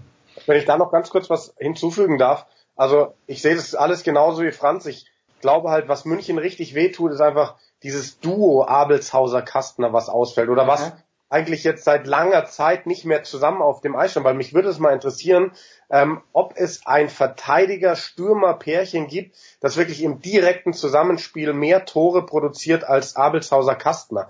Die üben auch ähm, nach jedem Training, vor jedem Spiel, wenn die meisten Spieler schon runtergehen, üben die nochmal diese Handgelenkschüsse Abelshauser von der blauen Linie und das Abfälschen von Kastner vor dem Tor. Da geht es ja um diese berühmte Hand-Augen-Koordination.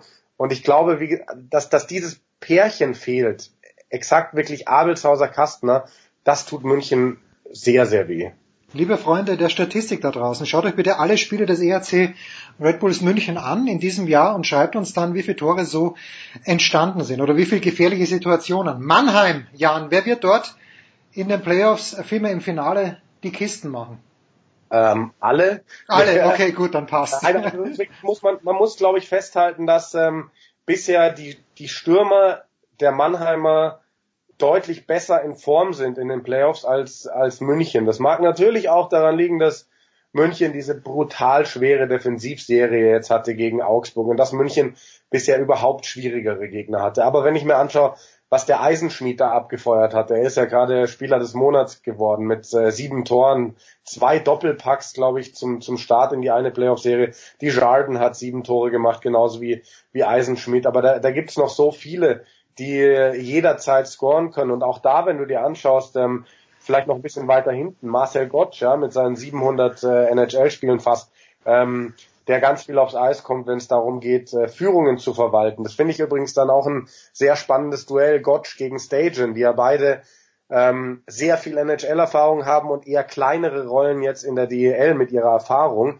Mhm. Ähm, dann haben wir den Markus King als Kapitän von Mannheim, der teilweise auf die Tribüne muss, weil bei denen müssen vier überzählige Spieler draußen sitzen. Ne? Das ist äh, schon krass, aber wenn ich mir den Sturm anschaue, ähm, wie gesagt, Eisenschmied, Desjardins, Luke Adam, ein Festerling, ein Huchtala, ein äh, Coloric, was da alles rumhüpft, Plachter nicht zu vergessen, David Wolf, Ben Smith, ähm, das ist der Wahnsinn da in, in Mannheim, also ähm, die sind alle fit und von daher haben die da auch einfach eine von der Erfahrung her tiefer besetzte Mannschaft im Sturm. Heute Abend geht's übrigens los, 19.15 Uhr auf Magenta Sport. Kommt eigentlich, Franz, irgendein Spiel auch, äh, wie man so schön sagt, im frei empfangbaren Fernsehen oder ist das äh, tatsächlich auf Magenta Sport beschränkt, die Finalserie? Hm, nee, also ich, ich habe es jetzt nicht ganz im Kopf. Ich glaube, die ersten vier Spiele kommen im Free TV. Ja, da wurde, glaube ich, irgendwas gedealt. Ähm, also es war der Plan oder vertraglich so vorgesehen, glaube ich, dass vier, die ersten vier bei Sport 1. Okay. Aber ich wurde jetzt angefragt und eingesetzt für Finale 3 in Mannheim. Und äh, ich glaube, dass da was gedealt wurde, dass Finale 3 jetzt nur bei Magenta Sport zu sehen ist und äh, dafür irgendein späteres nochmal bei Sport 1. Aber äh, Check genau. your local listings, wie man so schön sagt. Gut. Super. Äh, wie wie schaut's bei den Coaches aus, Franz? Äh, Don Jackson, ich bin ein großer Fan, aber natürlich noch größerer Fan, das haben wir ja auch schon thematisiert von äh, Matt McElvain, of course, seinem treuen Co-Trainer, der auch in der Nationalmannschaft Co-Trainer war zumindest. Ähm, Don Jackson dreimal hintereinander mit München Meister geworden, nach dem Gesetz der Serie. Franz, korrigier mich bitte, aber ist er nicht bei den Eisbären Berlin auch nur dreimal Meister geworden und dann nicht mehr? ja, nur, nur, nur dreimal. Nur dreimal, genau, nur er dreimal. Er hat nur dreimal. Nein, ähm, äh, was soll ich sagen? Nee, Don, äh, Don, Don Jackson ist natürlich äh, der, der Trainer, den es da auch wieder zu schlagen gilt, sowieso. Das ist natürlich dann auch wieder ganz nett, diese, diese, dieses Trainerduell äh, Don Jackson gegen Pavel Groß. Das hatten wir jetzt in den letzten Jahren auch schon ein paar Mal, als äh, Pavel Groß dann noch in, in Wolfsburg trainiert hat, immer mit dem besseren Ende für Don Jackson, wie wir, wie wir wissen. Die ersten zwei äh, Titel für, für den ERC Red Bull München. Also ähm, klar, das ist äh, der, der große Erfolgstrainer in der deutschen Eishockeyliga, der übrigens äh, fünfmal als Headcoach mit den Eisbären Meister geworden ist. Wollte ich nur noch mal kurz äh, an der Stelle nicht unerwähnt lassen, aber dreimal in Folge, klar. Ja. Das hat er nicht übertroffen. Ähm, könnte er dieses Jahr äh, dieses Jahr schaffen. Das wäre dann natürlich auch ein generell neuer Rekord in der deutschen Eishockeyliga. Und ich weiß nicht, ob ihn das so großartig interessiert, solche Serien, aber den interessiert vor allen Dingen, dass er, dass er erfolgreich ist, dass sein Team erfolgreich spielt. Und äh, wie wir wissen, gibt's äh, keinen besseren Trainer in der DL-Geschichte, der eben in der Lage ist, Mannschaften zum Titel zu führen. Von daher ähm, muss Pavel Groß, so gut er auch ist, natürlich erstmal beweisen, dass er dass er Don Jackson quasi da schlagen kann. Da, Pavel Groß ist ja, wenn ich es richtig gesehen habe, Jan selber dreimal Meister geworden mit den Adler Mannheim als Spieler. Und äh, wir haben im Fußballteil Andreas Renner immer seine, wie ich finde, durchaus schlüssige Theorie, dass Nico Kovac mit einer Mannschaft wie Eintracht Frankfurt leichter zurechtkommt als Underdog als eben beim FC Bayern München, was das Spielsystem angeht. Hat Pavel Groß da auch nur drei Minuten Anpassung gebraucht und spielt er mit Mannheim mit den Mitteln, die er jetzt hat, komplett anders als mit Wolfsburg? Nee, Pavel Groß spielt Pavel Groß Eishockey. Das ist ähm, klar mag das ein bisschen anders sein als das, was er in Wolfsburg gespielt hat, aber das ist dann, glaube ich, eher dem Spielermaterial ähm, geschuldet. Aber Pavel Groß hat ganz klare Vorstellungen, der hat ein ganz klares System und äh, was er vielleicht sogar noch mehr schafft als Don Jackson, was jetzt nicht heißt, dass Pavel Groß besser ist, ähm, ist, dass wirklich die, die Spieler sowas von 100 Prozent in diesem System spielen. Also da, da, da, da traut sich gar keiner irgendwie mal aus dem System rauszubrechen. Also es ist Pavel Groß Eishockey, so wie es in Wolfsburg war, auch jetzt in Mannheim. Er ist ähm, hinter Don Jackson der konstanteste Trainer, glaube ich, der letzten Jahre. Ich meine, der ist jetzt auch zum dritten Mal in den letzten vier Jahren im Finale dass er dann mit Wolfsburg äh, bisher immer den kürzeren gezogen hat gegen München, da kann man ihm keinen Vorwurf machen. Da waren einfach die Mittel begrenzt. Ähm, ich bin halt gespannt, wie es jetzt läuft. Also wie gesagt, ich habe gesagt, Mannheim ist tiefer besetzt, vor allem auch, weil sie aus dem Vollen schöpfen können. Mannheim ist vielleicht ein bisschen ausgeruhter, wo man nicht sagen kann, ob es ein Vorteil ist oder nicht.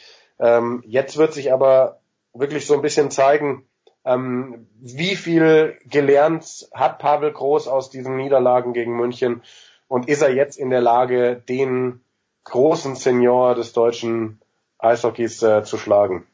Ich würde es mir nur aus einem Grund wünschen, weil dann der Jan vielleicht äh, für unser Jahresmagazin, das es auch 2019 geben wird, zwölf Monate, Hashtag zwölf Monate, die große Pavel Groß Geschichte schreiben wird. Die große Don Jackson Geschichte, die hat er im letzten Jahr ja schon geliefert. So, und da kommen wir jetzt äh, zu, zu einem Faktor, zu einem weichen Faktor, vielleicht auch nicht also wenn ich es richtig gesehen habe, äh, dann sind in Mannheim deutlich mehr Menschen in der Halle. Franz und in zwei Jahren werden sowohl die Münchner als auch die Mannheimer in einer Halle spielen, die nach dem Hauptsponsor der Mannheimer benannt ist. Aber im Moment spielen die Münchner noch in der traurigen kleinen Olympia-Eishalle. Wie siehst du denn das Matchup, was das Publikum angeht? Gerade aus Münchner Sicht mit diesem fantastischen Trommler, der 60 Spielminuten lang seinen Kopf nicht bewegt, sondern nur stumm vor sich hin trommelt.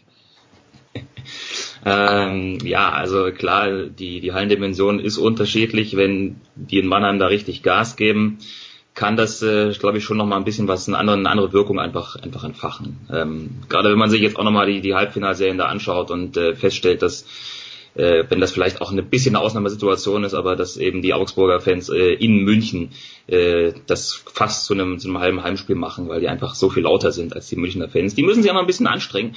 Ähm, dürfen da natürlich auch nicht so sehr in den Trott verfallen, ach ja, jetzt sind wir wieder im Finale, das vierte Mal in Folge, sind wir jetzt auch gewohnt und äh, was soll's.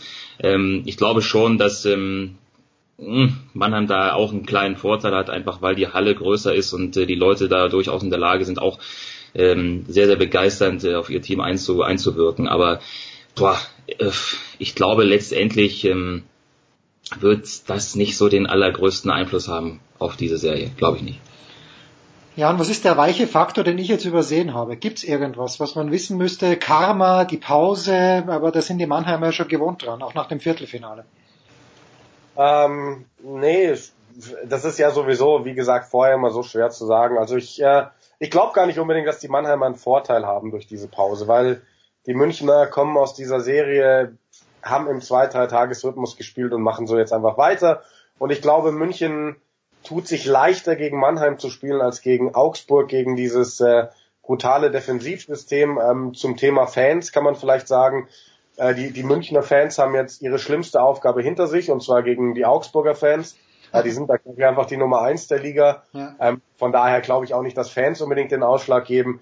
Ähm, das, das werden so floskelhaft, das klingt Kleinigkeiten sein, die die das entscheiden, Scheiben, die reinrutschen oder eben nicht reinrutschen, Torhüter, die über sich hinauswachsen oder nicht. Ich halte die Serie tatsächlich für, für sehr, sehr offen, auch wenn ich äh, Mannheim nach den Eindrücken der kompletten Saison leicht im Vorteil sehe. Aber was wir auch nicht vergessen dürfen, sind die Leistungen von München in der Champions Hockey League auf allerhöchstem mhm. Niveau.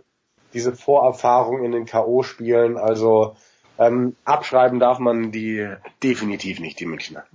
Da freuen wir uns schon drauf auf die Serie. Wie gesagt, heute 1915 Magenta Sport und, wie ich gerade gelernt habe, auf Sport 1 geht's los. Wie gesagt, Franz bleibt noch für die NHL ein paar Minuten bei uns. Äh, von Jan verabschieden wir uns. Jan, wie kannst du ein Wochenende durchstehen, ohne dass du um 3.15 Uhr Rugby kommentieren musst? Das äh, stelle ich mir fast unmöglich vor. Oder ist es dieses Wochenende wieder soweit? Nein, ich kann das sehr, sehr gut durchstehen. Endlich mal normaler Rhythmus. Ich habe auch tatsächlich äh, Freitag und Samstag komplett frei. Und das passend zu den Sommertemperaturen, die da rauskommen. Also das heißt, ihr werdet mich dann äh, ab nächster Woche braun gebrannt erleben und äh, ohne Augenringe. Denn Oder wenn, wenn, wenn jemand oben ohne Rugby spielt, dann ist es Jan Lüdecke. Danke dir, mein Lieber. Kurze Pause, dann geht's weiter in der Big Show 402.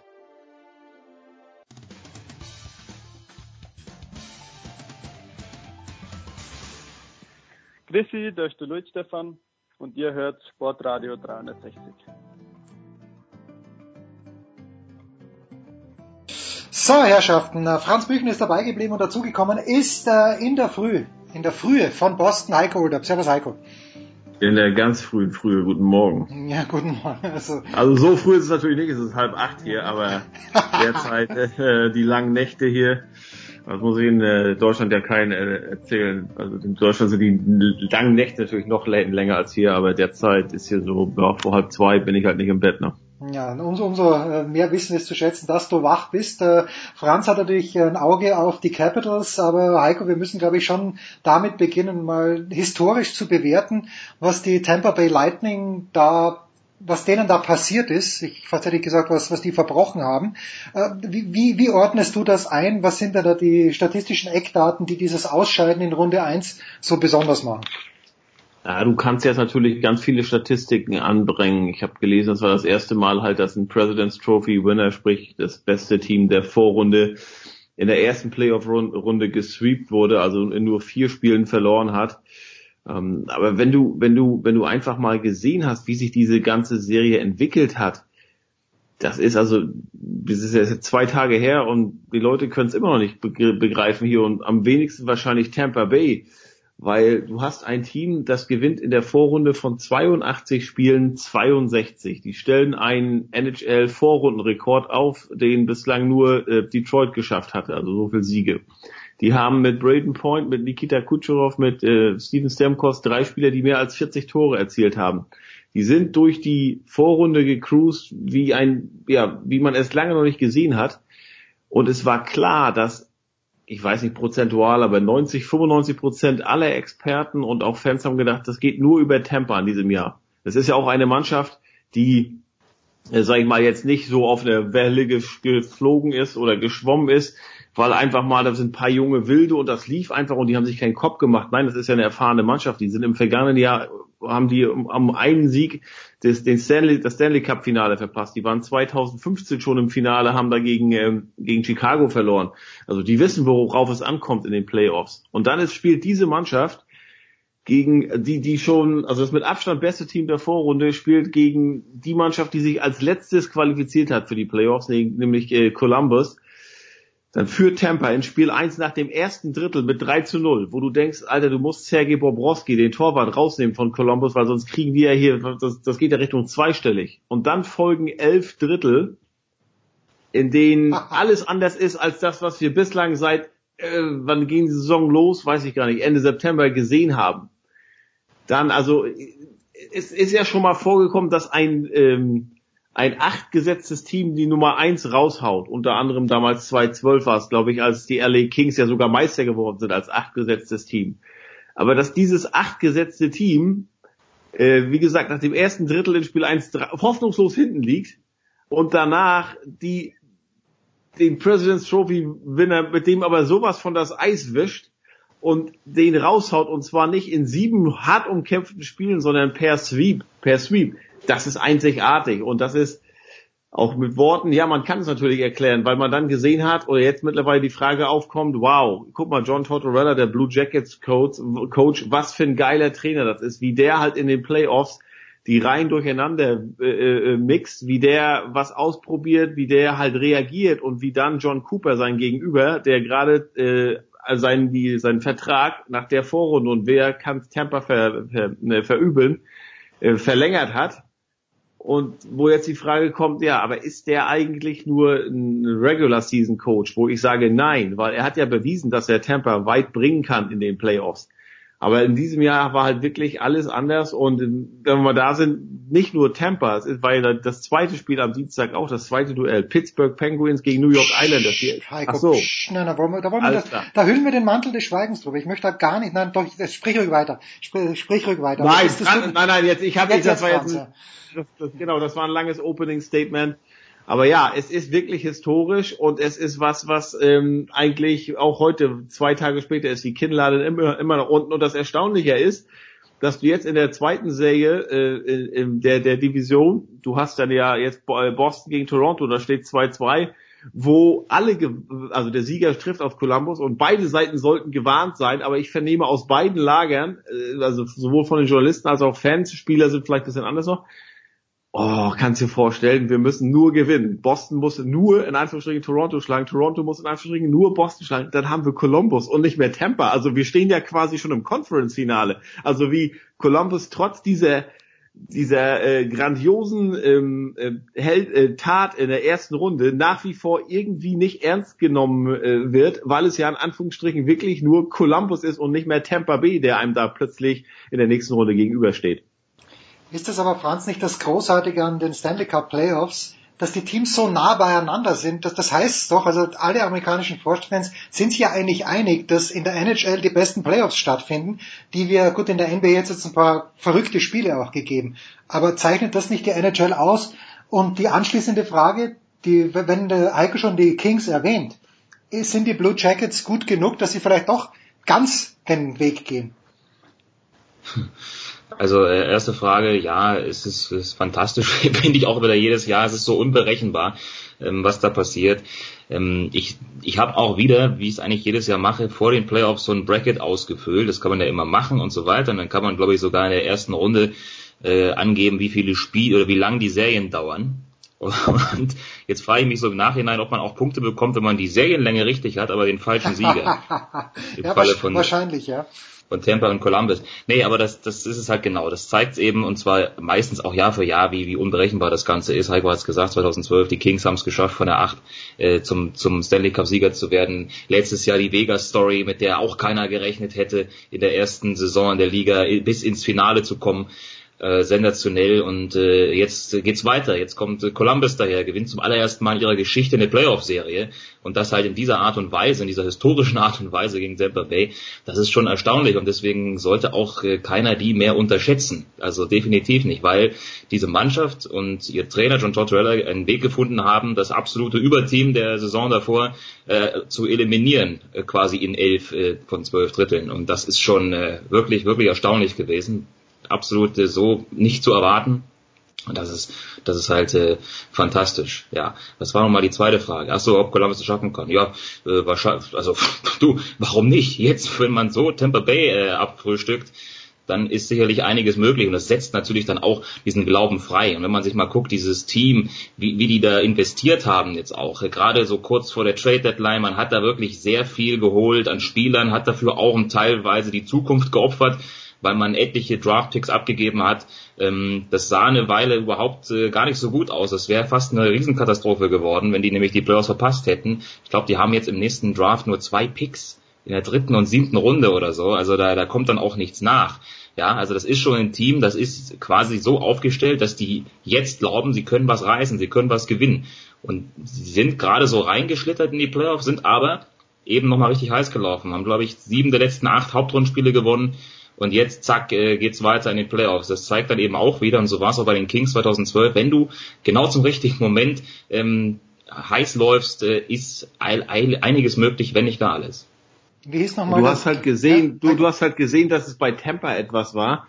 die haben zum ersten Mal waren in eine Situation, die sie die gesamte Saison nicht hatten. Also dieses ähm, they, they faced adversity, das heißt, die haben endlich mal ähm, oder standen vor großen Problemen und konnten nicht mehr reagieren. Es lief mal nicht so, wie es bislang immer gelaufen war. Dann waren die, ich meine, du haben, die hatten das erste Spiel zu Hause 4-3 noch verloren. Ähm, ne, da kann man sagen, na ja, äh, ist zwar verwunderlich gewesen, weil sie halt 3-0 nach dem ersten Drittel geführt haben, aber das kommt mal vor. Dann werden die aber im zweiten Heimspiel zu Hause, da werden die 1 zu 5 vorgeführt. Und dann hat man jetzt auch gesehen, auch in Spiel 4 am Dienstag, da schießen sie den Ausgleich zum 3 zu 3. Und ich glaube, nicht mal eine Minute später, zack, ist Columbus wieder vor. Man darf sich vom Endergebnis 7-3 nicht blenden lassen, weil da waren drei Empty Netter drin. Ist ja klar, wenn du 4-3 hinten liegst oder 3 zu 4, dann in den letzten zwei Minuten haben die den Torwart rausgenommen, mussten ja alles riskieren. Und wenn du da auch mal die, auf die Statistiken guckst, Steven Stamkos, Braden Point, Nikita Kucherov, alle drei haben mehr als 40 Tore geschossen. Die haben zusammen in dieser Serie zwei Tore geschossen. Also deine, deine, deine erste Linie. Jetzt könnte man sagen, naja, Victor Hetman hat gefehlt. Bei den letzten beiden Spielen hat er ja, aber das sollte bei Tampa Bay Lightning auf einen, auf einen guten Verteidiger nicht ankommen. Die sollten genug offensive Waffen haben. Dann hast du auch wieder gemerkt, äh, dieses typische, was man oft hat, äh, der Torwart, der läuft heiß bei beim Gegner bei, bei Columbus. Halt der Sergei Bobrowski, während Vasilevski, der bei Tampa Bay halt nicht so stark war und da Fragen aufkamen. Also es war wirklich die, die, die, diese, diese kleine Schneeflocke, aus der ist eine, eine Lawine geworden und die war einfach nicht mehr zu stoppen. Und auch halt mit dieser physischen Spielweise, die haben große Leute hinten drin, äh, nicht nur hinten drin, aber generell so ein, so ein Dennis Savard, der ist sehr, sehr beeindruckend. Äh, und äh, an diese, diese, da kommt halt alles zusammen, was, was ehemalige Spieler oft sagen, dann greift man halt den Schläger ein bisschen, bisschen enger, äh, weil es nicht mehr so klappt, wie es bislang geklappt hat. Und äh, man kann halt, äh, man ist spielerisch nicht mehr über, so überlegen. Der Gegner ist halt physisch äh, oder hat ein physisches Spiel, da kommt man auch nicht gegen an. Irgendwann kommt die Verzweiflung dazu und dann vielleicht auch noch ein bisschen Pech. Und dann liegst du 3-0 hinten und sagst, scheiße, jetzt sind wir hier in Spiel 4 und müssen in Columbus gewinnen und das ist, eine, das ist sehr schwer oder ist auch eine super Atmosphäre natürlich. Das baut, das eine baut auf das andere auf da. Und äh, ja, dann klappt das halt äh, beim Gegner alles und bei dir nicht viel. Und das ist ähm, wirklich mit Worten nicht zu fassen. Nochmal, dieses, du hast nicht in sieben Spielen verloren, vielleicht in der Verlängerung, äh, weil, weil du einen Pfosten getroffen hast und beim Gegner, beim Gegner gegen ein glücklicher Schuss rein. Du bist in vier Spielen vom Eis gefegt worden. Das ist, das ist unglaublich. Und nach der Vorrunde das ist wirklich, ähm, ja, ich weiß nicht, wo man es einsetzen, einem so einordnen soll. Und weil Franz, glaube ich, anfangs sagte, oder Jens, ich weiß nicht, ja, in der NBA sieht man sowas mitunter auch. Natürlich, ich habe mich auch gewundert, wow, die LA Clippers liegen 31 Punkte in Spiel 2 hinten bei den Golden State Warriors und gewinnen trotzdem noch. Aber ich glaube, wir sind, wir sind uns einig, dass LA die Serie nicht gewinnen wird. Nie. Und, ja. und ne, also das war ist schön, aber ich sehe trotzdem Golden State in, in fünf, maximal in sechs Spielen vorn. Und nochmal, das war hier ein Sweep ein Sweep, vier Spiele, zwölf Drittel, zack, vorbei. Ab auf den Golfplatz mit euch. Oder, oder aber zur, äh, zur Eishockey-WM. Da, da, da kommen wir vielleicht auch noch ganz kurz dazu. Oder so. Ich ja. meine, ja, die, die können sich freuen, die Veranstalter. Das ist natürlich jetzt kein nicht, äh, nicht äh, in, in Stein gemeißelt, dass die großen Stars alle kommen. Aber klar, Steven Stamkos, Braden Point, Nikita Kucherov, äh, Victor Hetman, wenn du dann nach Pittsburgh weitergehst, Malkin Crosby, äh, Jake Günzel, äh, eventuell äh, Murray, der, der Torwart. Äh, Wahnsinn. Und wir sind noch, wir, die erste Runde ist ja noch nicht mal beendet. Also da konnten ja noch einige namhafte hinzukommen. Und selbst wenn du in der zweiten Runde rausfliegst, die WM beginnt erst am 10. Mai, könntest du da noch hinfliegen.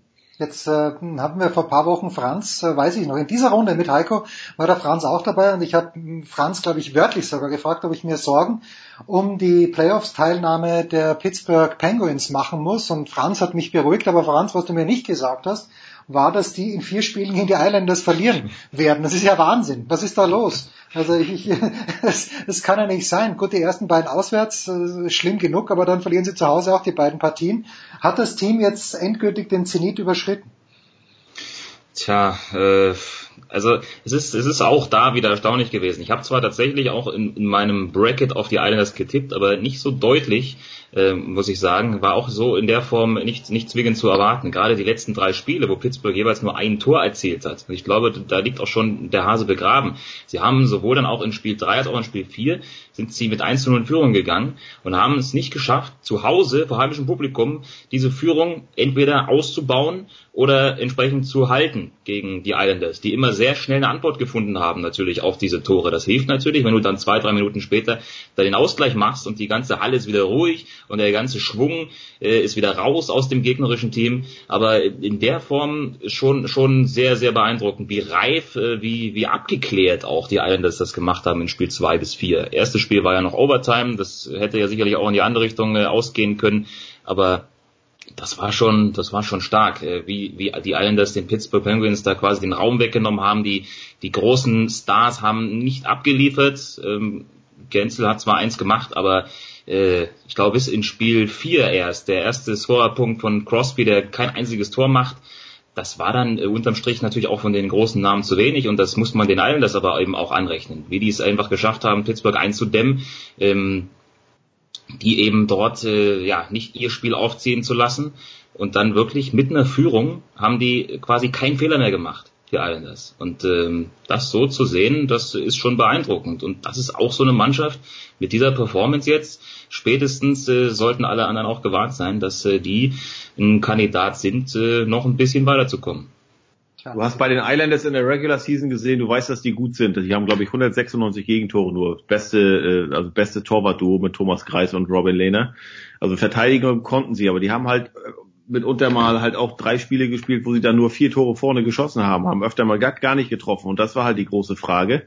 Und von der, vor allen Dingen, wenn du mal guckst, die haben einen John Tavares, die haben ihren Franchise-Player der letzten Dekade, äh, oder waren es acht Jahre, nach Toronto äh, nach, äh, an, an die Maple Leafs verloren.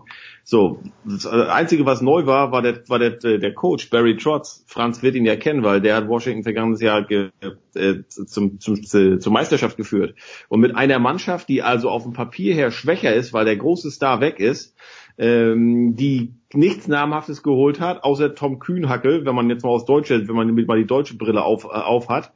Ähm, und dann auch äh, diese, also die die vielleicht, die aber sehr breit ist, die in der Offensive weißt du nie, wer trifft halt heute, außer Jordan Eberle, der hat in jedem Spiel dieser ersten Runde getroffen, aber ansonsten da ist mal ein Matt Barzal, da, da ist ein Anders Lee, also du weißt nie, wer trifft, klar ist nur, sie treffen mit mal. Und sie haben hinten halt in Robin Lehner ein, ein super Torwart, schade ein bisschen für Thomas Greis, weil der hat auch einen großen Anteil daran, dass die halt so wenig Gegentore hatten in der Vorrunde, in der Hinrunde, in, in, also in der Punkterunde, aber der ist im Moment wird halt erstmal sitzen müssen äh, ja, und wenn du mal guckst, äh, Franz hat es angesprochen, bei, in, in den Playoffs, woran es liegt, äh, guckst du zuerst, okay, wir haben deine besten Spieler, die müssen ja an den besten Spielen die beste Leistung bringen oder in den wichtigsten Spielen. Dann guckst du auf Sidney Crosby, der hat in vier Spielen einen Assist. Dann guckst du, mh, hm, nur mal so, hm, Tom Kühnhackel, dritte, vierte Reihe. Oh, zwei Assists in den vier Spielen.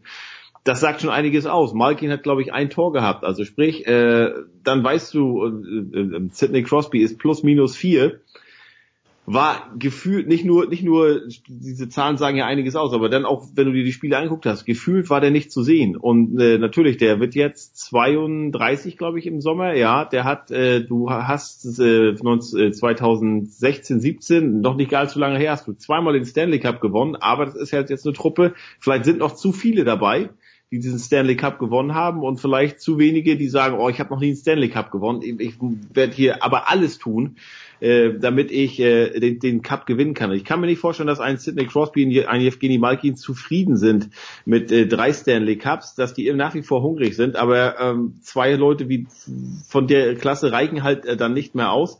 Vor allen Dingen auch, wenn du auf einen Gegner triffst, wo damit mal, mit mal alles läuft. Und äh, ich glaube auch, dass die Reise der Islanders äh, noch nicht zu Ende ist. Also auch wer da der Gegner wird, entweder Carolina, Carolina ist vom Namen sowieso dann noch anders oder Washington, äh, die sollten auch gewarnt sein. Aber nochmal, wenn du guckst, wirklich ganz großes Lob an einen Barry Trotz, was der aus dieser Mannschaft gemacht hat, weil die vergangenen beiden Jahren haben die jeweils die Playoffs verpasst.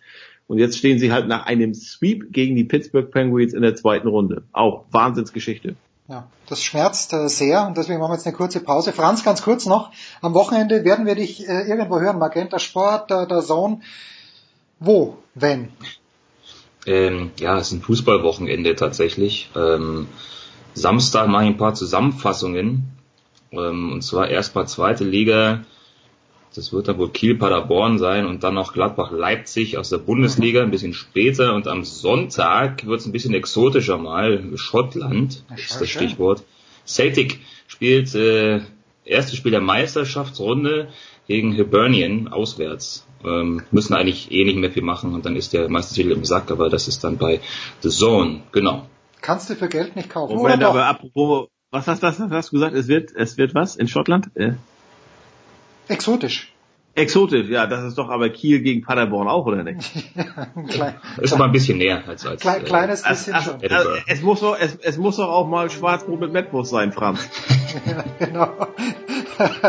ist für Franz auch exotisch als Berliner. So, kurze Pause in der Show 402. Danke, Franz.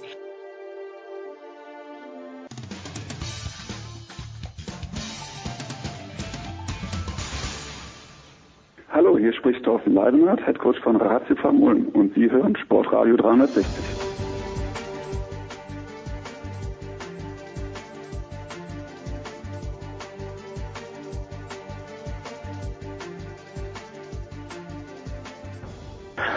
Gott. So, weiter geht's in der Big Show 402. Wir bleiben in den USA. Heiko hat mir noch eines mit auf den Weg gegeben zu den Red Sox. Alles scheiße. Nein, nicht scheiße, sondern Katastrophe. Das hat er mir mitgegeben und das wollen wir jetzt mit zwei Leuten unter anderem besprechen, die natürlich im Baseball ganz tief drinnen sind. Zum einen Just Baseball, der vierte Offizielle, Axel Goldmann. Servus Axel. Hallo, guten Tag. Und äh, natürlich Axel auch tief verbundenen Red Sox, nicht ganz so tief verbundenen Red Sox, aber im Thema selbstverständlich Oliver Knag von der BZ. Servus Olli. Ein wunderschön, moin. Ja, lass uns doch anfahren, Axel. Zwei Spiele bei den Yankees, beide verloren. Äh, das hat mir Heiko auch noch gesagt. Nathan Eovaldi hat gut geworfen, ähm, aber dann Brad Gardner den Grand Slam rausgehauen. 6 und 13. Ich habe jetzt die Statistik nicht bei der Hand, Axel, aber du ganz sicher. Wie groß sind die Chancen noch, dass sie in die Playoffs kommen? Vier Prozent? ähm, ja, nee, wahrscheinlich sogar höher. Warte, ich guck schnell nach. Äh, die Playoff-Wahrscheinlichkeit der Red Sox. Jetzt hast du mich natürlich erwischt. Äh, liegen irgendwo bei 12 Prozent. Okay, na ist ja nicht ganz so schlimm. Laut aber es, Baseball es Reference. Aber ähm, also es ist schon Full Panic Mode, ne? Äh, nach nach nach 19 Spielen, äh, 18. April und die Saison äh, hat schon hat schon mal an die Mülltonne geklopft und den Deckel aufgemacht. Äh, weil Chris Sale 0 und 4 ist, weil die Hitter nicht äh, kein timely Hitting haben. Warum, Axel? Ja, also das das wirklich signifikante ist natürlich das Pitching. Das ist tatsächlich so, dass das Red Sox Pitching im Moment jenseits von Gut und Böse ist. Ähm, Chris Sale steht im Moment nach vier Starts bei äh, 8,5 mit einem ERA. Äh, Nathan Iovaldi, Heiko hat recht, hat gestern eigentlich ein ganz anständiges Outing gehabt, steht bei 6. Äh, Rick Porcello steht bei, bei 11 irgendwas. Ähm, das Starting Pitching ist im Moment ähm, relativ schlecht. Dazu kommt, dass das Bullpen keine große Unterstützung bietet. Ähm, das, das Bullpen-Pitching ist äh, alles andere von souverän. Das haben wir gestern Abend dann oder heute Nacht auch wieder sehen müssen, als die Red Sox dann ein 3-1 eine 3-1-Führung in äh, Yankee Stadium im achten Inning abgeben mussten. Dazu kommt, dass das, äh, dass das Betting, also die Offensive der Red Sox, äh, auch noch nicht voll auf Touren gekommen ist. Sie haben im Moment den zweitschlechtesten Run-Score-Wert in der American League East. Das ist eigentlich sehr untypisch für die Red Sox, die ja ähm, doch ein, ein, ein schlaggewaltiges Team in, äh, in der Regel darstellen.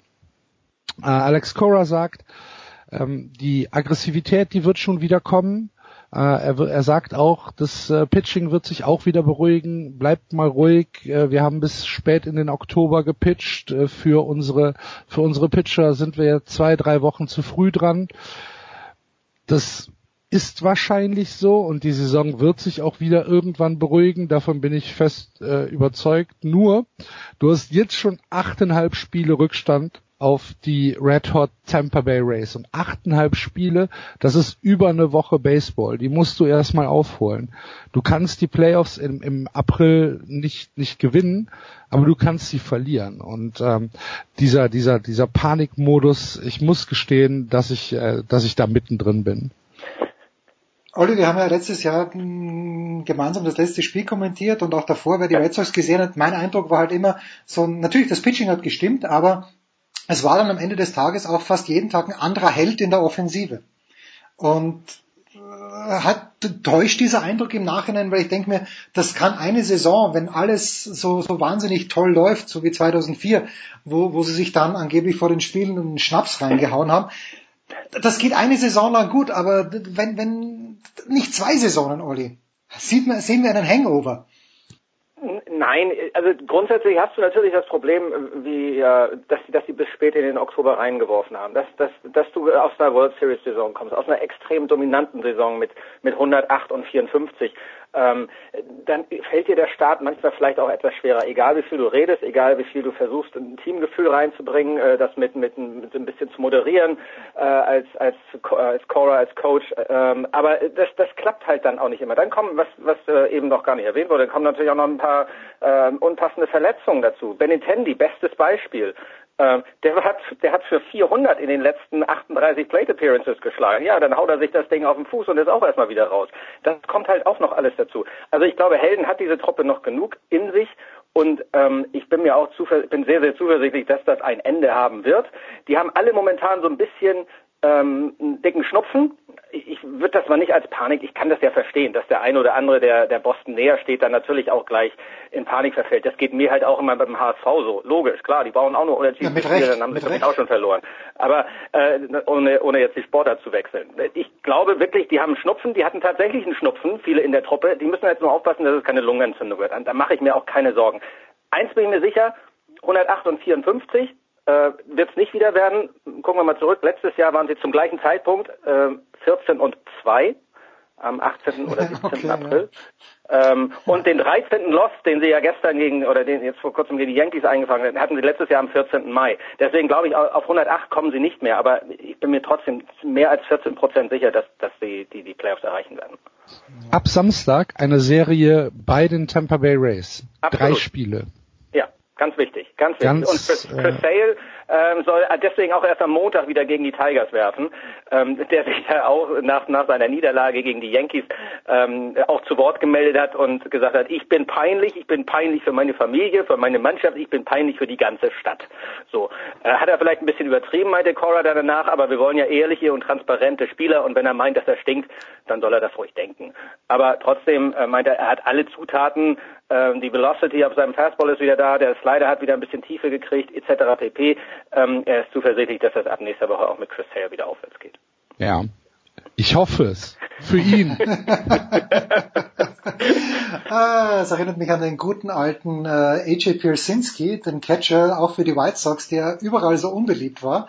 Und der hat dann, oh, ja. glaube der hat dann, glaube ich, auch selbst gesagt, ähm, dass er ja sogar von seiner eigenen Familie ausgebuht wird, wenn er in den Garten kommt, um das Barbecue zu machen. Also der hat sich dann dran gewöhnt. Ja, ungefähr so ging das. Ähm, jetzt haben äh, wir natürlich, oder ihr vor allen Dingen, aber ich ja auch, weil ich, ich schaue mir das natürlich auch gerne an, einen besonderen Blick auf die Minnesota Twins in diesem Jahr. Die haben im Moment einen positiven Rekord. Olli, ich bleib gleich mal bei dir, weil wir den Max Kepler ja am Opening Day kommentiert haben. Du warst äh, auch im, im äh, Springtraining 259 schlägt er, glaube ich, glaube ich, im Moment gerade, ja. wenn ich es richtig gesehen habe.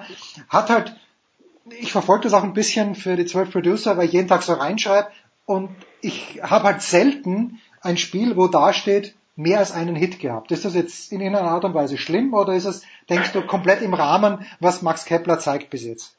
Nun, das spiegelt ja dann auch ungefähr den Batting Average wieder. Also, ja, ich weiß ähm, schon, ich weiß schon, aber müsste müsst sich ein kleines bisschen mehr sein. Äh, nun ja, also äh, du hast äh, richtig nachgeschaut, 2,59 haut er im Moment. Das ist äh, rund 35 Punkte besser als in der gesamten letzten Saison, wo er die, die, die Saison mit 2,24 abgeschlossen hat. Er hatte gerade eine 10-Game-Hitting-Streak, die ist vorgestern gerissen. Ähm, er hat immer noch eine, eine ähm, 10-Game-on-Base-Streak laufen derzeit. Mit drei Bomben über den Zaun ähm, ist er momentan statistisch gesehen mehr als im Soll. Ähm, äh, er, ist, ähm, ist ja Leadoff, macht einen guten Job. Es sind ja auch nicht nur die Hits, die, die du da brauchst, sondern auch, auch vor allen Dingen Quality at Bats, lange at Bats gegen den Starting Pitcher. Äh, und natürlich zählen dann auch die Walks irgendwo so ein bisschen mit. Äh, er muss ja erstmal nur auf Base kommen. Insofern äh, sagt, also Rocky, Rocco Baldelli, der, ähm, du weißt schon, der Mann, der den Nebenjob im Filmgeschäft hat, ja. er spricht, er spricht davon, dass, dass ähm, die Quality der, der, die Qualität der At-Bats sind, sind sehr gut. Er ist damit sehr zufrieden. Wir wissen, dass sie es können. Das bleibt doch dabei. Eins Kepler, zwei Polanco.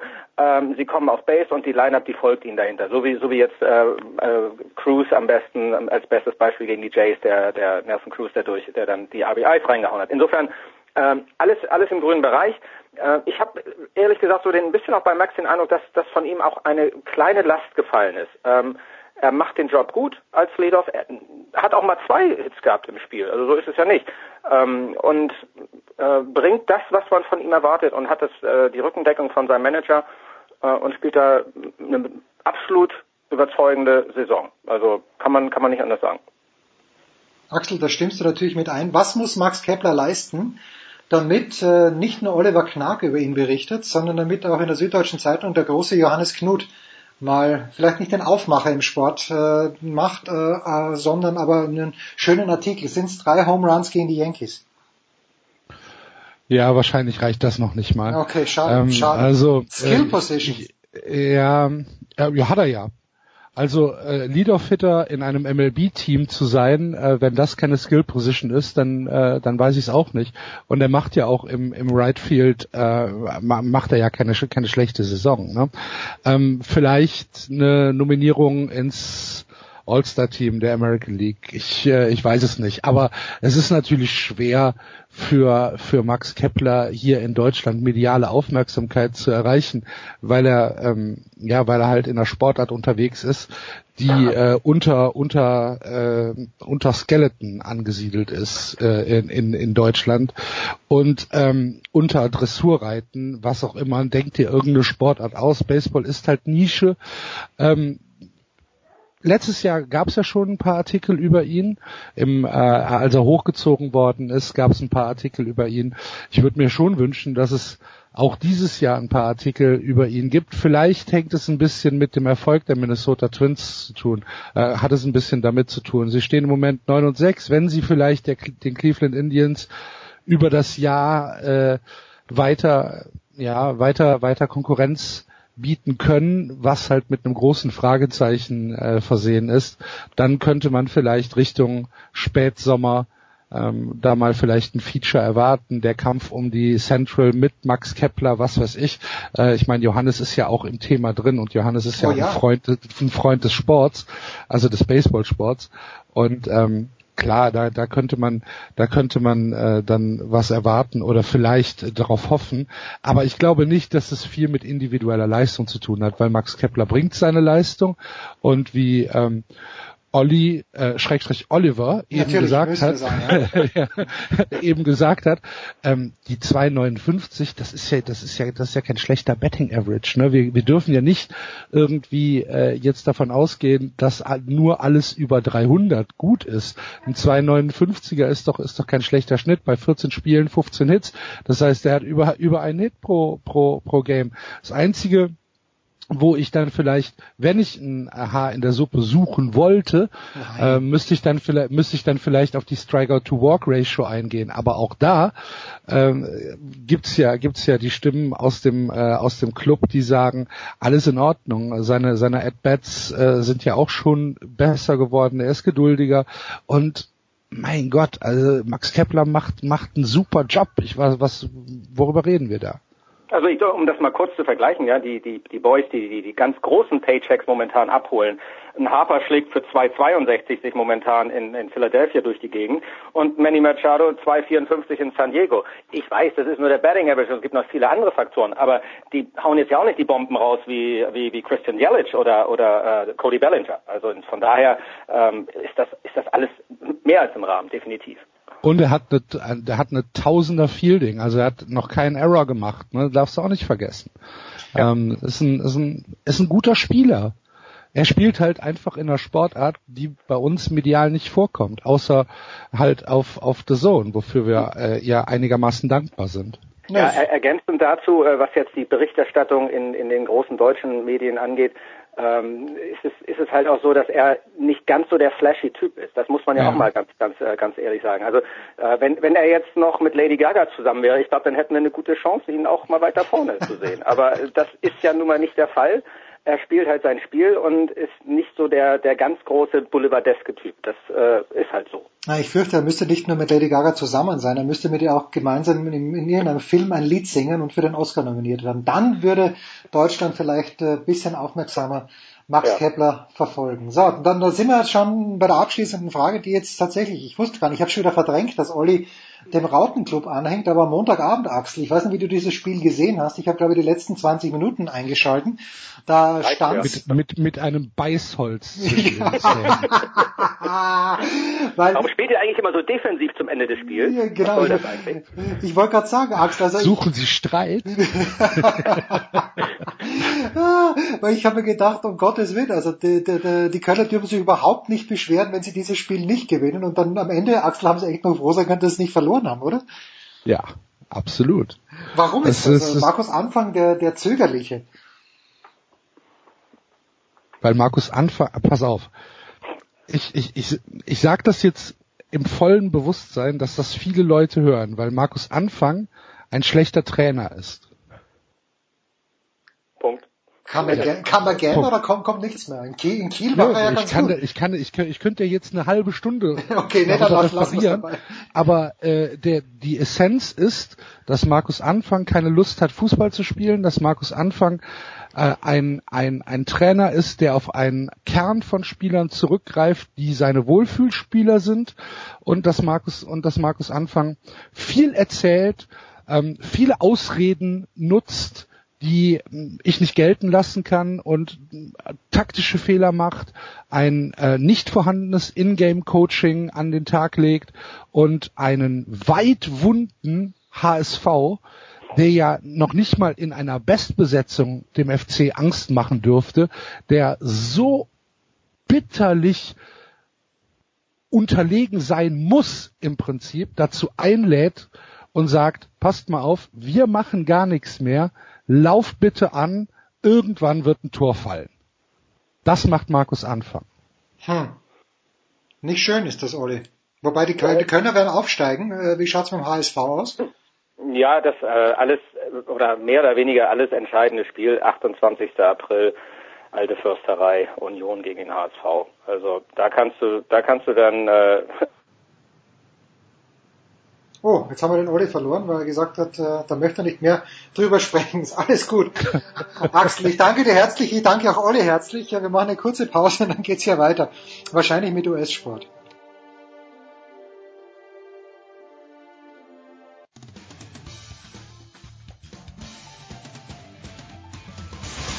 Grüß euch, hier spricht Hans Kranke und ihr hört mir auf Sportradio 360, dem Sportsender.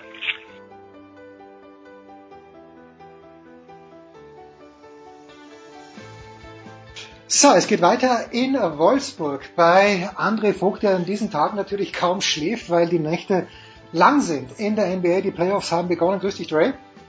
Mahlzeit Jens. Du bist ja auch viel, viel beschäftigt. Du warst in der Bundesliga, glaube ich, am Montag. Habe ich das richtig gesehen? Das ist richtig, ja.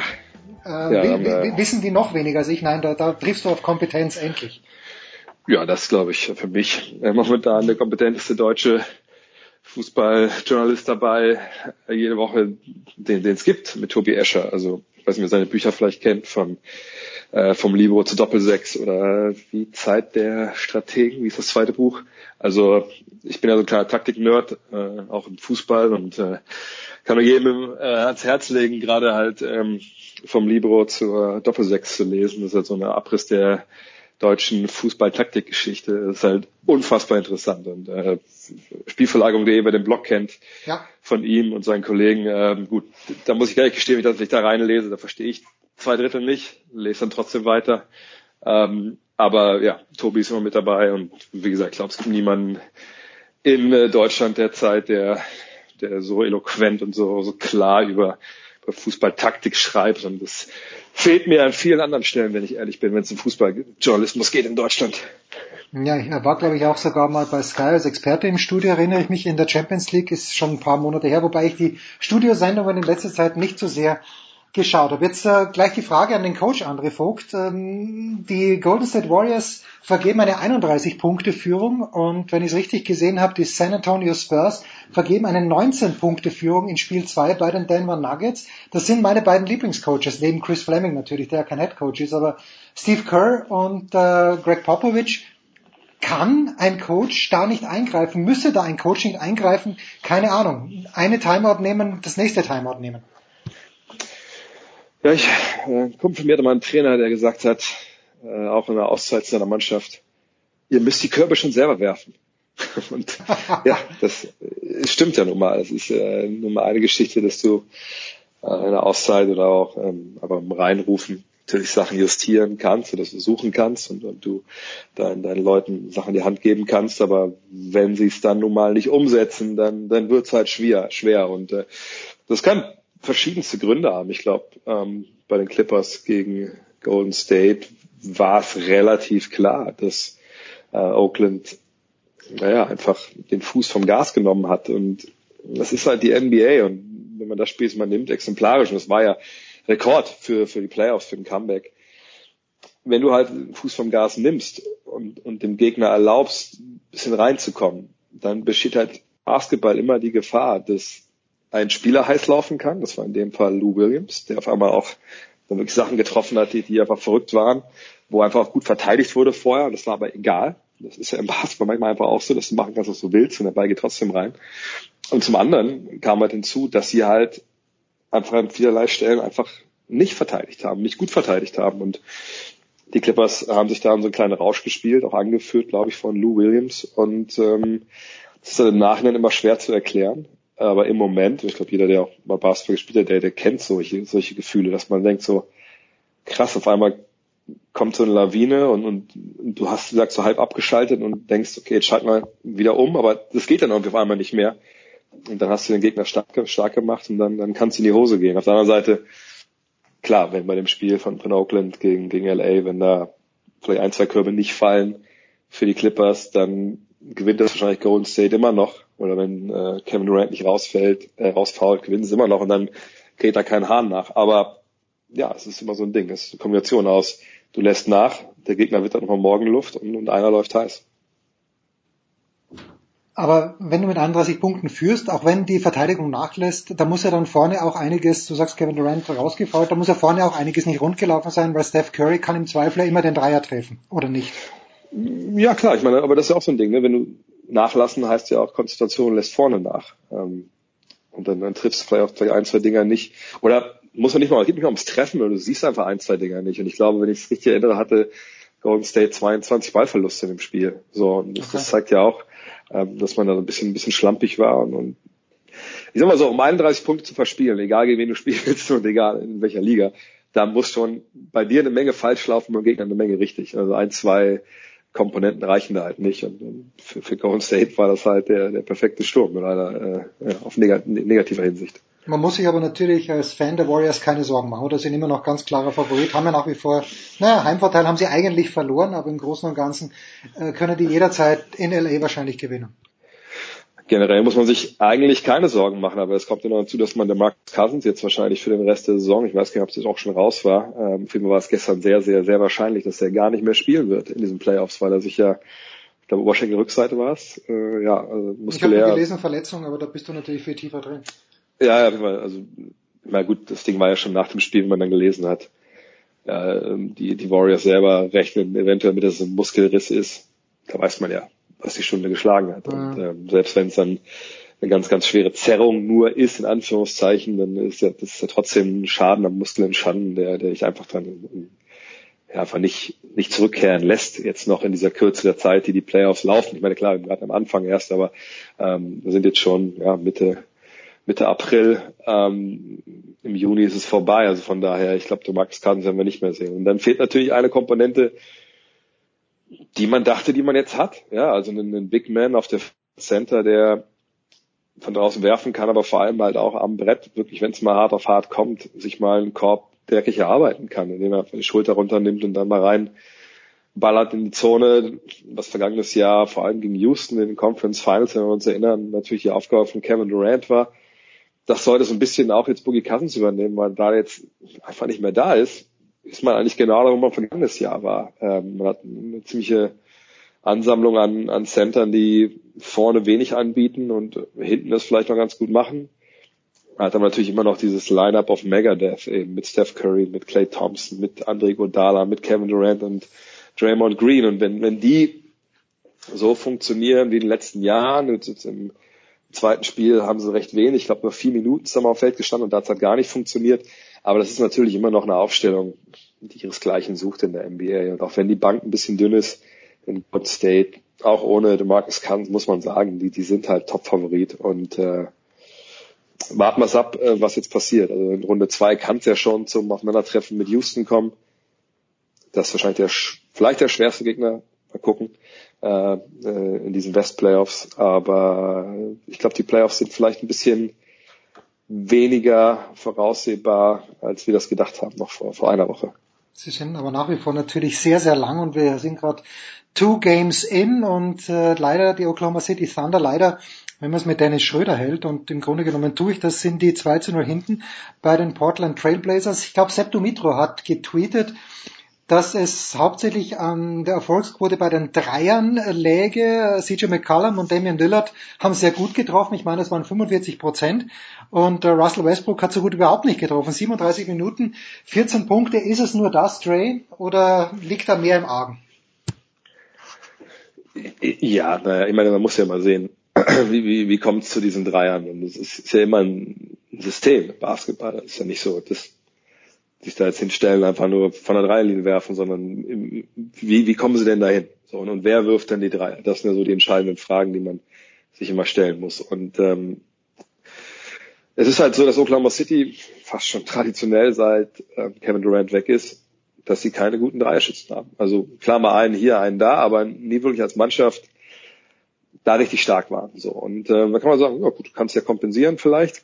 Äh, ja, ist aber schwierig, wenn du halt eine Mannschaft hast, die einen überragenden Point Guard hat, in Russell Westbrook natürlich, der aber selber die Saison extrem schlecht wirft und auch noch nie wirklich der Dreierschütze vor dem Herrn war. Äh, und du hast mit Paul George jemanden, der, naja, einfach eine kaputte Schulter hat. Auch wenn er jetzt im Spiel 2 mit 11 von 20 aus dem Feld, das natürlich super gemacht hat, 27 Punkten. Er ist nicht der Paul George, der vor dem All-Star-Break halt als klarer MVP-Kandidat galt. So. Also müssen, müssen Leute wie Jeremy Grant, der eigentlich hervorragend drei getroffen hat dieses Jahr, jetzt keinen seiner fünf äh, Distanzwürfe getroffen hat. Ähm, Terence Ferguson, der es eigentlich gut gemacht hat Anfang der Saison, bis, zur, äh, bis zum All-Star-Break und dann komplett runtergefallen ist. Der war nur bei eins von fünf. Ähm, Dennis Schröder hat auch nur einen Dreier versucht überhaupt, nachdem er im ersten Spiel auch katastrophal von draußen geschossen hat. Also die Frage ist halt, ne, wie, wie kommt es zu diesen Würfen? Das Ding ist einfach, du hast Russell Westbrook. Russell Westbrook ist ein unfassbarer Athlet, vielleicht der athletischste Point Guard, die wir jemals hatten. Und taktisch ist es ja relativ schnell erklärt. Ne? Man zwingt ihn zum Drive, man zwingt auch einen Paul George zum Drive. Also man geht relativ nah dran, dass sie halt nicht werfen können, sondern zum Korb ziehen müssen. Und wenn die dann in, an dem Mann vorbeiziehen, weil wenn du zu wenig Stand lässt, dann ist es relativ leicht, da vorbeizugehen. Aber dahinter kommt dann Hilfe. Und da kommt dann ein zweiter Verteidiger, mal sogar ein dritter Verteidiger. Und das ist natürlich dann für die Offensive ein Vorteil. An, also am Ball in der Situation. Aber es ist wirklich ein großen Nachteil andere Leute stehen frei. Nur wo stehen die denn frei? An der Dreierlinie. Und wenn du da aber nicht triffst, naja, da beißt dich die Katze ein bisschen in den Schwanz. Dann, ja. was, was willst du dann machen? So, und, und das ist das Problem, das wir vergangenes Jahr gesehen haben als Oklahoma City, da sang und klang das ausgeschieden ist in den Playoffs. Und wir sehen es bisher jetzt auch wieder. Allerdings muss man auch sagen, äh, das ist ja dieses alte, ja, eher ein Gesetz, das man immer jetzt dann voranbringt, äh, gerade nach den ersten beiden Spielen, ähm, oder nach, nach Spiel 4 dann oft auch, so eine Serie beginnt ja erst, wenn das Heimteam verliert. Von daher, jetzt hat Portland zweimal gewonnen. Portland hat zweimal zu Hause gewonnen. Portland schießt jetzt in Spiel 2 40,6 Prozent von der Dreierlinie. Natürlich ein toller Wert, aber eben zu Hause. Und die Frage ist jetzt, wie ist es dann in Oklahoma City in Spiel 3? Das ist genau wie Portland eine extrem laute Halle. Ich würde sagen, die beiden sind wahrscheinlich sogar Top 5, was die lautesten Hallen angeht, ähm, in der NBA. Und das ist da, wenn da als Portland das Händchen wackelt, was machen die denn dann? Haben die denn eine Möglichkeit? Spiel 1 zum Beispiel in der zweiten Halbzeit, als dann bei, bei Lillard erst nicht so läuft und bei McCollum auch nicht, da hatten sie auch ihre Probleme. Also von daher, da ist eigentlich in dem Sinne noch nichts passiert, aber wenn es hart auf hart kommt, hat Portland natürlich ein Heimspiel mehr und äh, mal gucken. Aber Oklahoma City hat auf jeden Fall nicht mit Ruhm bekleckert in diesen ersten beiden Partien, das muss man ganz klar sagen. Ist für dich, äh, wir nehmen mit Ray am Mittwoch auf, deswegen also heute Nacht, dann Nacht von Mittwoch auf Donnerstag, äh, Indiana at Boston, Detroit at Milwaukee und Utah at Houston. Ähm, ich schaue natürlich ein ganz kleines bisschen auf San Antonio, nicht, äh, nicht so sehr wegen Greg Popovich, aber wegen Jakob Pöltl, der ein paar Minuten gespielt hat, ein paar Punkte beigetragen hat. Ähm, ist San Antonio, nachdem die da ein Spiel gestohlen haben, in Denver, sind die jetzt für dich in einer leichten Favoritenrolle oder ist das too close to call? Ich glaube, es ist sehr, sehr eng. Also jetzt im zweiten Spiel kann man ja aus Nuggets Sicht sagen, Gott sei Dank haben die dann jetzt auch mal getroffen. Das war ja in Spiel 1, wo das, ja, es eine Menge freie Würfe eigentlich gab, weil die, ähm, die Spurs das halt defensiv clever gemacht haben. Aber wie oft, ne? wenn du Verteidigung ein bisschen Plan hast, irgendwo hast du halt Löcher. So, wenn der Gegner das nicht nutzen kann, dann ist es eine gute Defense. Wenn der Gegner das nutzt, dann ist die Defense vielleicht nicht ganz so gut. Ähm, und jetzt in dem Fall ist es halt cool, weil wir aus seiner ersten fünf, vier Mann über 20 auflegen, eben mit Gary Harris, mit Jamal Murray, mit Nikola Jokic äh, im Dreh- und Angelpunkt da und Paul Millsap. Da hat es offensiv halt nicht so funktioniert, äh, oder defensiv nicht so funktioniert für, für San Antonio. Ja, ja. Ähm, und das ist das Ding, sie brauchen halt diesen Zugriff. Gleichzeitig haben sie ganz uncharakteristisch extrem schlecht ihre Dreier getroffen, nur fünf von 18. Sie nehmen ja die wenigsten Dreier, wenn ich mich erinnere, in der kompletten NBA, aber schießen halt die beste Quote, weil sie eben das sehr, sehr gut auswählen, wann sie halt werfen. Und, und da haben sie halt ein Problem gehabt, obwohl DeMar Rose mit 31 und Lamarcus Aldridge mit 24 Punkten echt abgeliefert haben. Ähm, mal gucken, aber es ist wirklich eine echt knappe Serie. Und ähm, die Spurs haben das geschafft, was sie wollten. Ein Spiel in Denver gewinnen. Spiel 2 war jetzt ein Spiel, wo die Nuggets echt auch Druck hatten. Jetzt geht's nach San Antonio. Spiel 1, finde ich, ist der Druck dann immer bei so einer Situation mehr auf dem Heimteam, weil wir ja nicht direkt auch wieder ähm, den Heimvorteils abgeben.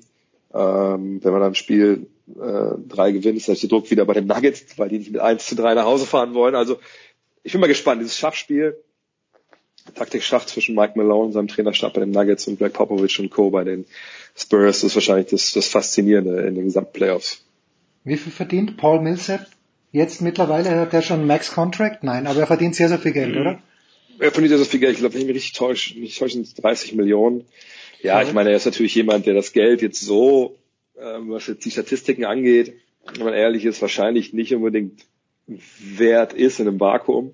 Aber es ist halt, ja, wie ich so oft sage, also es gibt keine Formel, wo man einfach mal eingeben kann, ähm, Punkte, Rebounds, Assists, Wurfquote und dann äh, spuckt einem da unten das aus, wie viel jemand verdienen sollte. Und äh, Millsap, genau, 29,4 Millionen dieses Jahr, äh, nächstes Jahr dann 30,2, wenn sie ihn behalten wollen, das, das ist nicht garantiert, die können auch Freund lassen. Ähm, klar, klar Topverdiener, ähm, und da stimmt natürlich die statistische Produktion nicht in dem Vergleich, aber natürlich ein extrem wichtiger Spieler, weil diese junge, junge Mannschaft der Nuggets, da die allermeisten von denen stehen zum ersten Mal in Playoffs und ähm, da brauchst du natürlich jemanden, der schon ein paar Schlachten geschlagen hat und dir auch ein bisschen sagen kann, worauf es dann in dieser Zeit des Jahres ankommt. Ich bin sie nicht neidig, aber für mich war das immer so ein durchschnittlich guter NBA-Spieler und wenn ich jetzt höre, dass der 30 kann, kann jeden Dollar, den er bekommt, soll er bitte verdienen. Mich hat's nur so interessiert. Äh, Dre, wann werden wir dich, apropos Dollares, wann werden wir dich bei der Zone wieder hören? Das ist gerade ein sensibles Thema. Ähm, ich war mal ein bisschen nachgucken. Ich habe vorhin gesehen, äh, es dauert immer noch eine Weile. Und zwar das nächste Mal werde ich am Mikrofon sein, wenn es dann geht, ich hoffe mal, Nacht vom 24. auf den 25. April. Äh, Dienstag, äh, nein, genau. Mittwoch auf Donnerstag, fantastisch. Mittwoch auf Donnerstag. Ja. Und dann der Nacht von Donnerstag auf Freitag gibt es ja zum einen äh, auf, auf Pro7 Max die, die große NFL Draft Live Show. Und davor haben wir dann auch eine äh, Sondersendung wieder live wieder aus dem großen Studio, was Schön. natürlich letzt, letzte Woche sehr geil war, als wir da die Dirk Nowitzki Sondersendung hatten. Äh, und ich glaube, wieder Daniel Herzog und ich werden dann äh, nächste Woche da dann in der Nacht von Donnerstag auf Freitag ab 0 Uhr wieder eine Stunde extra über Basketball reden und dann übergeben wir mal an die Kollegen Icke und Co., äh, dass die NFL machen. Ähm, das sind meine beiden nächsten Einsätze dann. Habe ich da richtigerweise, ich glaube, da im Facebook-Video war es Alexander Wölfing gesehen, oder? Habe ich schon. Alexander Wölfing war da, ähm, der, der Boss, der Chef. Ähm, wo ich auch gemeint habe, oh, ist ja lange nicht gesehen. Also, oh, wenn es geil ist, wenn es gut läuft, kann er nicht, muss ja nicht da sein. Aber weil es live, live war, wollte er dann da sein. Und äh, Insider Talk hier war schwer begeistert, weil man ist ja lernfähig, also ich zumindest. Und ähm, man muss es ja erklären für Außen, Außenstehende. Im Fernsehen also Fernsehen für die breite Masse was anderes, was, was wir jetzt hier gerade machen, was ich beim Podcast mache oder so. Und ähm, gibt ja, das habe ich früher auch gelernt mal als Journalist, ne, dass man immer alles so erklären muss, damit das auch die Oma Liesel ja. versteht, ne, damit keiner ausgeschlossen wird. Das ist wie im Fernsehen äh, und auch bei, ne, bei allgemeinen Printmedien natürlich so. Und das ist natürlich was ich als Fachidiot oft vergesse, wenn das hier halt nicht dass ich denke, alle wissen Bescheid und mhm. alle wissen, was ein Closeout ist. So. Ähm, und bei The Zone ist ja auch kein Thema, aber natürlich bei sowas wie Pro 7 Max, Locker Room, ist halt schon ein Thema. Ähm, und der Alex, denke ich, wenn er unsere normalen Sendungen sieht, dann ärgert er sich immer, wenn wir irgendwelche Sachen dann raushauen, die, die keines auch versteht, seiner Ansicht nach, wo er auch recht hat sicherlich. Naja, und da habe ich aber, glaube ich, viele Karma-Punkte bei ihm gesammelt, weil ich hatte ja bei unserer Dirk Nowitzki Sondersendung äh, ein T-Shirt an, was ich mir in Dallas gekauft habe, wo halt, also ein blaues T-Shirt und dann ist so eine weiße, stilisierte Ziege drauf mit, mit der 41 und da steht Nowitzki. Und äh, Daniel Herzog, der Herzog, spricht mich auch schon an auf das T-Shirt während der Show und ich habe dann halt ja. geistesgegenwärtig gesagt, ja, äh, das muss ich kurz erklären, das ist ja hier die Ziege, äh, Ziegenborg, das nennt sich auch Goat, Goat das ist ja. auf Englisch und Goat ist ein Akronym für Greatest of Our Time, deswegen diese Ziege. Und ich habe, glaube ich, gesehen, wie Alex Wölfing einfach Tränen ausgebrochen ist vor Freude irgendwie hinter der Kamera und schluchzend da dann minutenlang äh, stand, weil er es so schön fand, dass ich das erklärt habe. Fantastisch. Wirst du uns übrigens den VfL Wolfsburg am Montagabend noch schnell erklären, bevor du nach München kommst dann am Mittwoch? Ja, wenn ihr, wer, wer immer bei Wölfe Radio äh, Arena Live einschaltet, dem werde ich das sehr, sehr gerne erklären. Ähm, am Montag. Gute Zeit, die Frankfurter zu empfangen, finde ich. Gute Zeit, oder? Weil die wirken ein kleines Ich sag mal so, müde ich habe heute, gestern Morgen bei der Hunderunde hier bei uns im Park, ähm, gibt es einen, also der beste Hundefreund von unserer Hündin, ähm, der Emilio, ähm, der, der Hundevater, das Herrchen, ist großer SGE-Fan. Äh, da habe ich ihm auch gesagt, ich so Mensch, ich hoffe echt, dass ihr am Donnerstag nach Verlängerung dann gewinnt, nach 120 richtig intensiven ja. Minuten, damit am Montag halt eure B-Mannschaft kommt. Ähm, ja, und, aber ich sag mal, das ist eine gute Zeit in dem Sinne, aber und ich denke mal, dass natürlich viele in der Führungsetage der DFL heute zuschauen, äh, zuhören hier und bei natürlich, Sky natürlich klar. auch. Ähm, warum genau spielt man am Ostermontagabend um halb neun? Kann das, kann das irgendwer erklären? Also ich meine, wenn es normal am Montag ist, geschenkt, aber 15.30 Spiel. Ja, Ostermontag, warum nicht 15.30? Ich meine, wann sind die Spiele am Sonntag? Ich glaube auch nicht, dass die abends sind, weil irgendwie Rücksicht genommen wird, dass irgendwo Eier gesucht werden, sondern das ist halt Sonntag und dann spielt man halt relativ früh und an dem Montag dann, ich meine, mir kann es egal sein, ich habe, ja, klar. bis ich zu Hause bin, ist eine halbe Stunde, aber äh, Frank Frankfurt-Fans, ich glaube, die wären vielleicht lieber schon um 12 Uhr angereist, hätten da vielleicht noch ein Bierchen in der Autostadt getrunken und wären dann nach dem Spiel zurückgefahren ohne Punkte, als wenn sie jetzt mitten in der Nacht ohne Punkte zurückfahren müssen. Beschwerden bitte auch an Eurosport, an Discovery, weil ich glaube, die Eurosport, Eurosport auch, stimmt. Auch ja. Eurosport, nicht Sky, sorry, ja, ja, ja, ich hoffe, hoffe, Matthias Sammer hört hier zu und, und ändert das. Gut, den, Matthias, kann, dem kann es ja auch nicht, dem kann es ja auch nicht recht sein. Nee, natürlich nicht. Matthias hört sich die Sendung natürlich schon immer vorab an. Ich schicke ihm immer die relevanten Teile. Fantastisch. Der große André Vogt nächste Woche in München. Ich werde ihn ganz aggressiv einladen. Mal wieder in die David Alaba Studio. Das werden wir mal schauen, ob er da noch kommt. Big Show 402. Kurze Pause.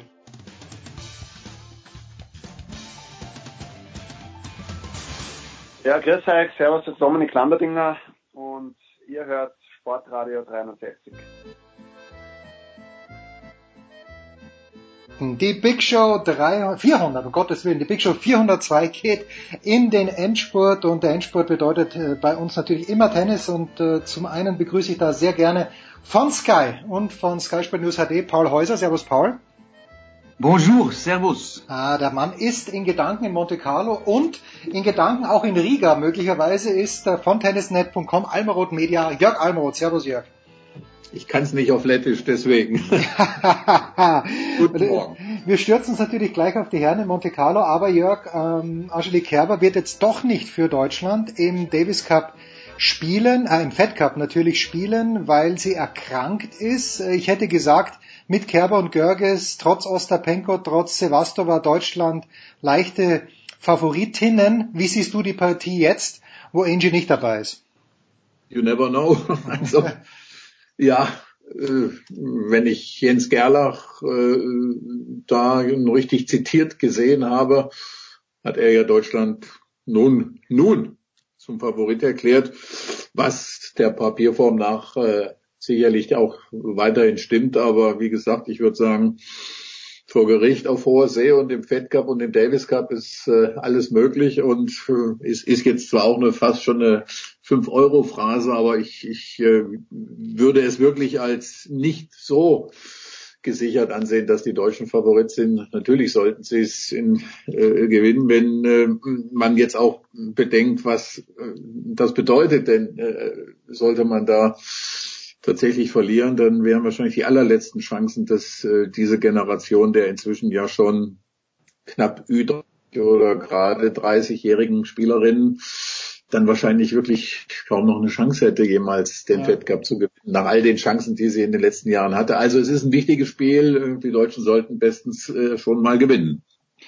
Ja, also ich habe das Head-to-Head -Head von Görges gegen Sevastova habe ich nicht, aber ich meine, sie tut sich immer ein kleines bisschen schwer bei Ostapenko. Die kann natürlich an einem normalen Tag gegen genau alle verlieren, weil sie sich selber rausschießt. Das wird auf jeden Fall spannend. Das Ganze kommt auf der Zone, auf Sky allerdings täglich, Paul. Seit Montag, äh, nein, seit Sonntag glaube ich sogar, ab 10.55 Uhr ja. immer Sky, Paul. Und äh, ich möchte sagen, Rafael Nadal, fangen wir mit dem vielleicht an. Ich weiß nicht, was er immer ist in Monte Carlo. Elfmal hat er schon gewonnen, aber wie der Roberto Batista gut abgezogen hat am Mittwoch, das macht mir ein kleines bisschen Angst, Paul. Äh, ist das einfach so, dass ihm der Batista gut aus deiner Sicht sehr gut liegt? Die Bilanz spricht eindeutig für Nadal oder müssen wir uns wirklich fürchten vor dem Großmeister? Wir müssen uns fürchten, auf jeden Fall. Also 6-1-6-1 ist brutal und Bautista gut ist ja kein schlechter, das wissen wir auch auf Sand und ja, ich habe mich aber erinnert, letztes Jahr Nadal in Monte Carlo, da gab es auch diesen krachenden Sieg gegen Dominik Thiem. Ich glaube, es war 6-0, 6-2. Ja, möglich, ja. Also der ist da durchs Turnier gepflügt und hat alle, alle vermöbelt. Und Team hat ihn ja dann in Madrid, das war die einzige Niederlage geschlagen. Und ich habe schon das Gefühl, wenn er vor allem ausgeruht ist, wenn er frisch ist, und das ist ja in Monte Carlo dann immer der Fall, weil er jetzt auch in den letzten Jahren dann immer Indian Wells, Miami vielleicht nicht ganz so rund spielen konnte.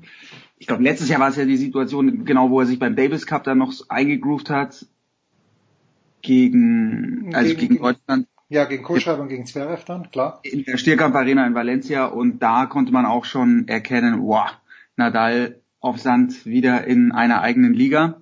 Ja, es ist brutal spannend dieses Jahr, weil ich eigentlich von, von Team, aber auch dann von Zverev, wenn die jetzt gut sich in die Sandplatzsaison eingrooven, schon erwarte, dass sie Nadal auch mal ein bisschen matchen können. Djokovic natürlich auch. Aber jetzt in Monte Carlo, glaube ich, ist er noch erstmal ein Stückchen weg. Ja, äh, Alexander Zverev, Jörg, du hast ja für Tennisnet eine kleine Einschätzung geschrieben über den bisherigen Saisonverlauf, der nicht ganz so prickelnd war. Zverev hat äh, gegen Ogier Aliasim in der ersten, also in der zweiten, in seiner ersten Runde mit 1 und 4 gewonnen. Es, das Ergebnis war deutlicher als der zweite Satz es war, Jörg, und Zverev hat viele Punkte zu verteidigen und Zverev könnte im Halbfinale auf Rafael Nadal treffen. Hast du dir schon ein Bild machen können, weil in Marrakesch ist er nicht ganz so gut gelaufen, Jörg? Nee. Also Ganz kurz nur noch ein Wort zu Nadal, weil der ja auch äh, jetzt in dem Halbfinale warten würde. Ich glaube, Nadal sollte, sollte es äh, früher oder später auch so machen wie Roger Federer, einfach größere Pausen. Er sollte das, was ihm ohnehin nicht mehr nicht mehr schmeckt, irgendwie darauf sollte er verzichten und und und wie gesagt in in der Sandplatzsaison irgendjemand hat es jetzt äh, verbreitet, die Sitzung ein, ein eigenes Ökosystem, in, in dem Nadal irgendwie der ja, das alles überstrahlt, weiß ich nicht, wie man das jetzt nennen will. Also egal. Also er ist, er ist, er ist jedenfalls in dieser Form und, und wie gesagt, Roberto Bautista gut ist, ist, ist in Wirklichkeit schlechter, ein unglaublich zäher, unbequemer Gegner normalerweise, aber der wurde ja weggefegt. Also kurz zu, zu Alexander Zverev. Ja, in der Tat, dieses Spiel war hm, zumindest in der Endphase nicht, bei weitem nicht so klar, wie es dann äh, irgendwie wirkte vom Ergebnis her. Ähm, trotzdem ist es natürlich ein äh, massiver Gewinn für, für Zverev nach all dem, was in dieser Saison passiert ist. Das kann man ja, kann man nicht abschütteln. Und der Versuch eben, die Sandplatzsaison sozusagen auszudehnen und irgendwie das Gefühl zu bekommen auf einem kleineren Schauplatz, das ist, ist ja auch, war ja auch daneben gegangen. Insofern, äh, viele haben hingeguckt, viele haben, ja, kann man ja wahrscheinlich auch sagen, es gibt viele, die irgendwie tatsächlich aus Zverev so ja, also nicht die Niederlage gönnen, aber die ihn offensichtlich irgendwie mit gespalten betrachten und zumindest denen hat er äh, irgendwie die passende Antwort aus seiner Sicht ja gegeben und äh, ja, heute natürlich oder ja, tricky Gegner. Ich weiß nicht, ob wir darauf noch zu sprechen kommen. Das, das Fabio Fonini, ja, Fabio Fonini ja, heute. ist natürlich eine echte Bewährungsprobe, ein ganz, ganz anderer Typ und, und, und, und äh, etwas, was gegen den zu spielen manche, manchen Spaß macht. Manche können sich wahrscheinlich nichts Schlimmeres vorstellen, als gegen äh, den äh, anzutreten. Und äh, ich bin total gespannt. Äh, ich glaube aber eigentlich, Zverev ist eher der Typ, dem das Spaß macht, der das als, als so willkommene Herausforderung betrachtet und, und, und Spaß dran hat. Und äh, ja, also da darf man wirklich gespannt sein. Ja, und von Ihnen ist natürlich auf der anderen Seite jemand, der A in diesem Jahr noch nicht viel getroffen hat und B, ja. B jemand ist, der sich auch relativ leicht dann ähm, ja aus der Ruhe bringen lässt, der Fabio. Natürlich aber wiederum Spaß macht, so jemanden wie Zverev zu schlagen und der ah, plötzlich ja, ja, ja. einfach da aus der Versenkung sozusagen auferstehen kann und, und dem richtig Schwierigkeiten machen kann. Schauen wir mal. Klar, wenn Fabio ein paar kurze Bälle einstreut zum Zeitpunkt unserer Ausstrahlung.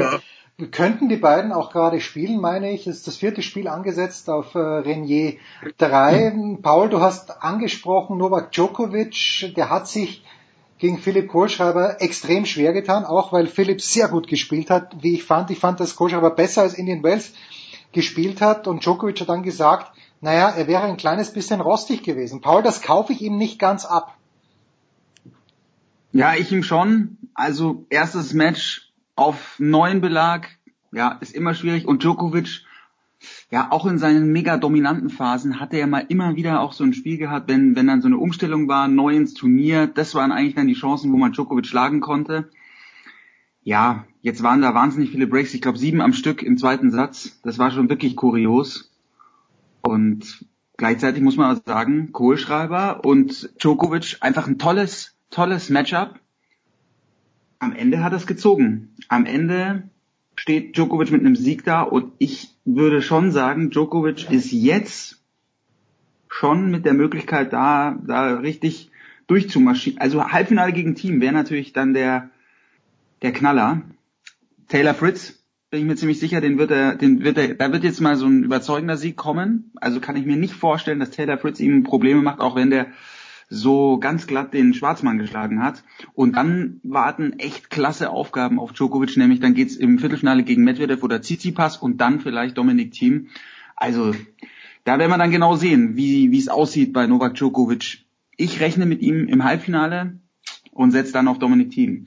Das, weil, weil ich irgendwie auch das Gefühl habe, dass das glaube ich, das glaube ich schon, dass man das monieren kann, dass Djokovic eben diese allein von der Ausstrahlung her diese letzte Überzeugung im Moment nicht hat, dass er die Gegner so so wegarbeiten kann, dass er so richtig den Chord abriegeln kann und er macht sehr sehr viele Fehler, wirkt sehr sehr fehleranfällig und muss sich da auf Sand noch noch eingrooven.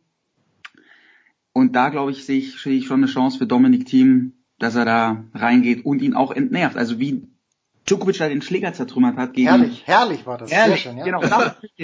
Und wie dann auch das Publikum wieder reagiert. Ja, das verstehe ich ja nicht. Ja, das verstehe ich ja nicht. Da verstehe ich das Publikum nicht. Seid doch bitte froh, dass es jemandem wichtig ist, dass er die Punkte macht, dass er gut ja, spielt.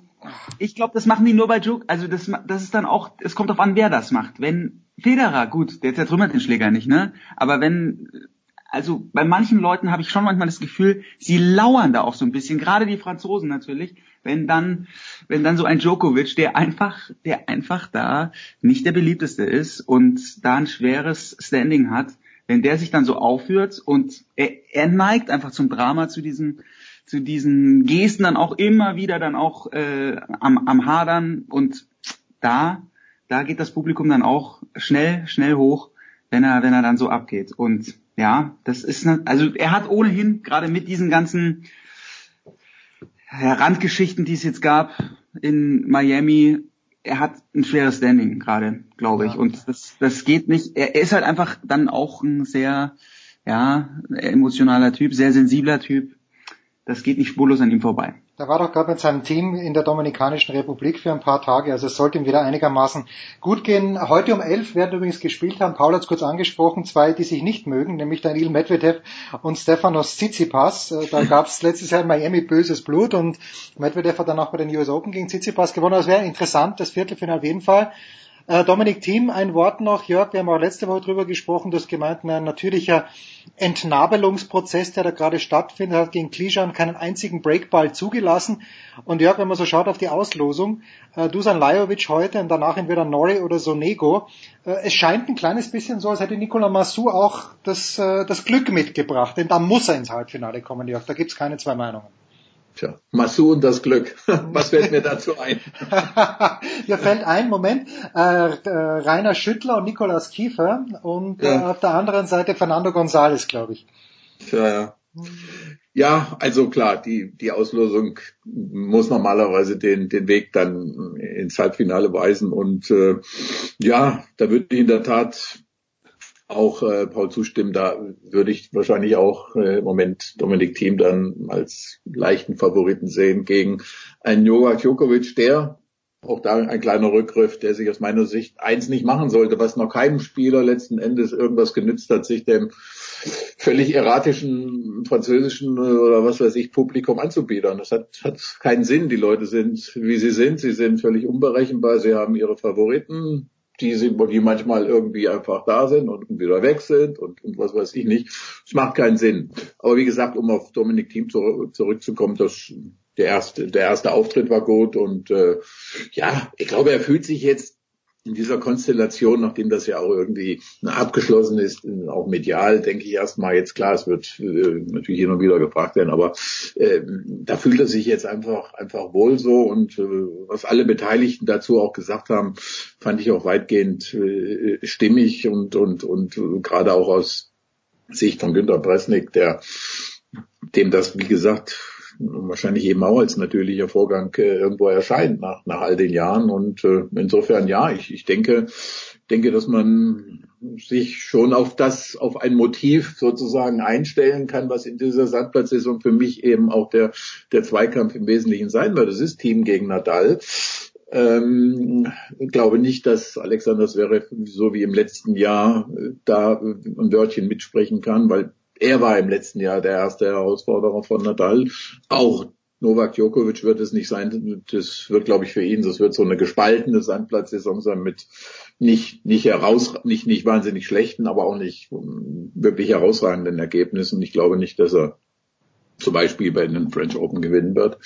Äh, also insofern ja, äh, wagen wir mal diesen Tipp, äh, Team Nadal im Endspiel am äh, am äh, Sonntag, Ostersonntag, mit einem dann ja, vielleicht doch 2 zu 1 Sieg für, für Nadal. Ja, also wie gesagt, Paul hat es angesprochen, 0 und 2 im vergangenen Jahr. Zwei Fragen habe ich noch ganz kurz. Jörg, ich bleib gleich bei dir, äh, weil ich ihn nicht verstehe und du weißt, ich liebe ihn, aber Stan Wawrinka. Ja. Führt, führt 6-0 gegen Cecchinato in, in 17 Minuten, glaube ich, ist im zweiten Satz mit Break vorne und verdödelt das dann noch. Ähm, ich habe beim ich weiß nicht, was es ist, Jörg, was ist es bei Wawrinka? Äh, da konzentriert er sich dann fünf Minuten nicht, wird dann sauer auf sich selbst, ist mein Eindruck, du kennst ihn besser als ich. Ja, na da, Wawrinka. Hm, hm. Ein ewiges, ein ewiges Rätsel. Ich meine, ich habe solche Spiele auch von ihm schon in Paris gesehen, wo man so eine wahnsinnige Dominanz äh, hatte und, und wirklich ein, wie will ich sagen, eine Fliege, die sozusagen vor seinem Auge irgendwie wegwischt und dann äh, irgendwie alles, alles plötzlich in die entgegengesetzte Richtung läuft. Ja, das ist natürlich der Punkt, der vielleicht auch ausschlaggebend dafür war, dass er nicht seinen Talenten gemäß schon eben irgendwann viel früher Grand Slam Turniere gewann, dass das insgesamt das, das Paket an ihm gestimmt hat. Diese letzten, worüber ja auch selbst die Big Four immer sprechen, diese letzten paar Prozente, diese Konzentration, das, das, ich meine, wie gesagt, das muss man immer wieder betonen, dass äh, Federer, Nadal, auch Djokovic eben über ganz, ganz weite Strecken sich so viele Jahre da vorne halten konnten, gegen alle anderen, gegen alle, die da gekommen sind. Das, das sind eben diese, diese Konzentration, in, also Härte, mentale Festigkeit, wie, wie auch immer man das bezeichnen kann, da immer Kurs zu halten. Und das ist natürlich etwas, was sie auch von einem Stan Wawrinka unterscheidet, der natürlich seine Momente hatte in den letzten vier, fünf Jahren, ganz klar. Aber während man bei ihnen jetzt auch sieht, wie schwierig teilweise diese Rückkehr ist. Naja, wie, wie sind Federer, Nadal und so weiter schon auch gleich wieder zurückgekommen nach ihren Verletzungen. Also das ist dann eben auch der kleine Unterschied und insofern ja, es ist unglaublich, wie so ein Spiel verloren werden kann, aber äh, ja, es ist auch nicht ganz, ganz äh, unerklärlich. Und die abschließende Frage geht an euch beide im Grunde genommen, äh, weil sich vielleicht zwei unserer zwölf Hörer gefragt haben, warum wird überhaupt nicht über Golf gesprochen? Hm. Äh, naja, weil Gregor Biernat im Moment in Frankreich ist, Gerhard Kleffmann war nicht, äh, nicht available, genauso wie Günther Zapf nicht. Und deswegen die abschließende Frage an beide. Paul, ich fange mit dir an. Äh, dieses Comeback von Tiger Woods, war das jetzt größer? War es gleich groß, war es kleiner als die Rückkehr von Roger Federer 2017, als ich geweint habe, als er Nadal im fünften Satz in Australien geschlagen hat? Boah, das ist heftig. Ähm, es ist Sportgeschichte, beides ist Sportgeschichte. Bei Tiger Woods ist es, ist es, es ist hart für mich, das so zu sagen. Aber bei Tiger Woods ist es insofern eine andere Dimension, weil dieser Major-Sieg, der letzte Major-Sieg von ihm, so lange zurück war. Und bei Roger Federer war es damals davor Wimbledon, ich glaube 2012. 2012, genau, im Finale gegen Murray, ne? Genau. genau. Ja. ja, und dann Australian Open 2017, also fünf Jahre. Und bei Tiger Woods. Ähm, Was 2008 gut. und dann 2009 ja, elf Jahre. Ja. Und äh, diese Bilder, die man von Tiger Woods in der Zwischenzeit ja bekommen hat und diesen ganz tiefen Fall, auch, also der, der war ja zum Abschluss freigegeben. Alle, und das wurde jetzt alles ja auch wieder bei, bei Twitter äh, rausgeholt, wie viele Experten gesagt haben, bitte hör auf, lass es, Karriere beenden, ciao. Und Roger Federer, klar, da haben auch viele äh, schon in der Tennisbranche einen Abgesang auf, auf dem Maestro angefangen. Und diese Verletzung mit es war ja seine, seine erste richtige OP dann in, in seiner Karriere ähm, nach der Knieverletzung. Und der, damals der Sturz im Halbfinale, Raonic, gut, das war auch ein bisschen dramatisch, aber er konnte da das Spiel zu Ende spielen, hat dann nur sechs Monate pausiert. Insofern würde ich von der Dimension her, das, das hätten wirklich äh, in der Golfbranche hätte das keiner. Also kaum, ich habe keinen gehört, der gesagt, der Tiger wird wieder wird wieder ganz oben angreifen.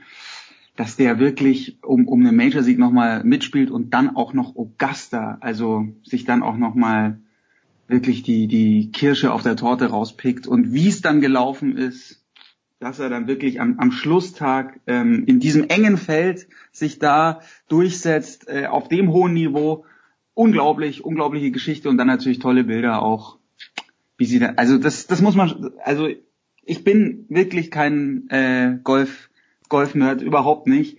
Aber ich saß da, das finde ich, habt ihr auch in der Big Show ähm, mit mit Biernat, mit, mit Gregor und mit äh, Günther Zapp so schön erzählt. Man guckt dann einfach, wenn, wenn du weißt, bei so einem Major gucke ich eh schon gespannt, aber wenn man dann sieht, der Tiger ist vorne, dann bist, dann bist du irgendwie angefixt. Das macht was mit einem. Tiger, Tiger berührt die Leute, interessiert einfach und das dann zu sehen, Augusta, diese Magie und wie die ganzen vergangenen Sieger da Spalier standen am Schluss in den grünen Jacketts. Also das waren schon sehr, sehr beeindruckende Bilder. Das war wirklich Sportgeschichte. Wow, fand ich, fand ich toll und war natürlich auch dann die perfekte Sendezeit am Sonntag, dadurch, dass es ja, für, für, für, für Europa. Also das war schon ein gewaltiger Moment. Deswegen würde ich das noch ein bisschen höher ansiedeln. Ja, Jörg, braucht Roger Federer eine große Lebenskrise, nach der er noch was gewinnt? Oder äh, wie, wie, wie siehst du das, Jörg?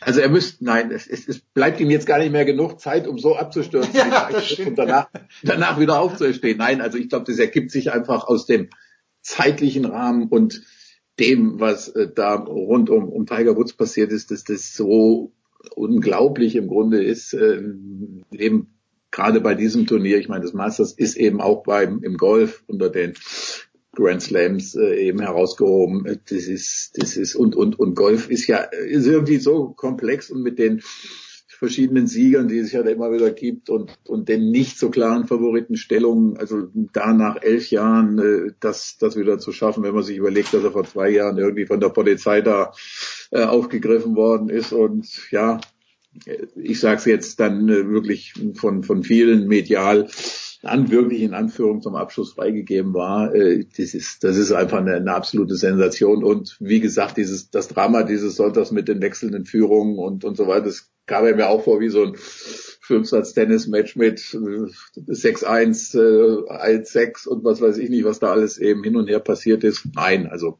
äh, wirklich für mich möglicherweise das größte Comeback wirklich, was man je gesehen hat.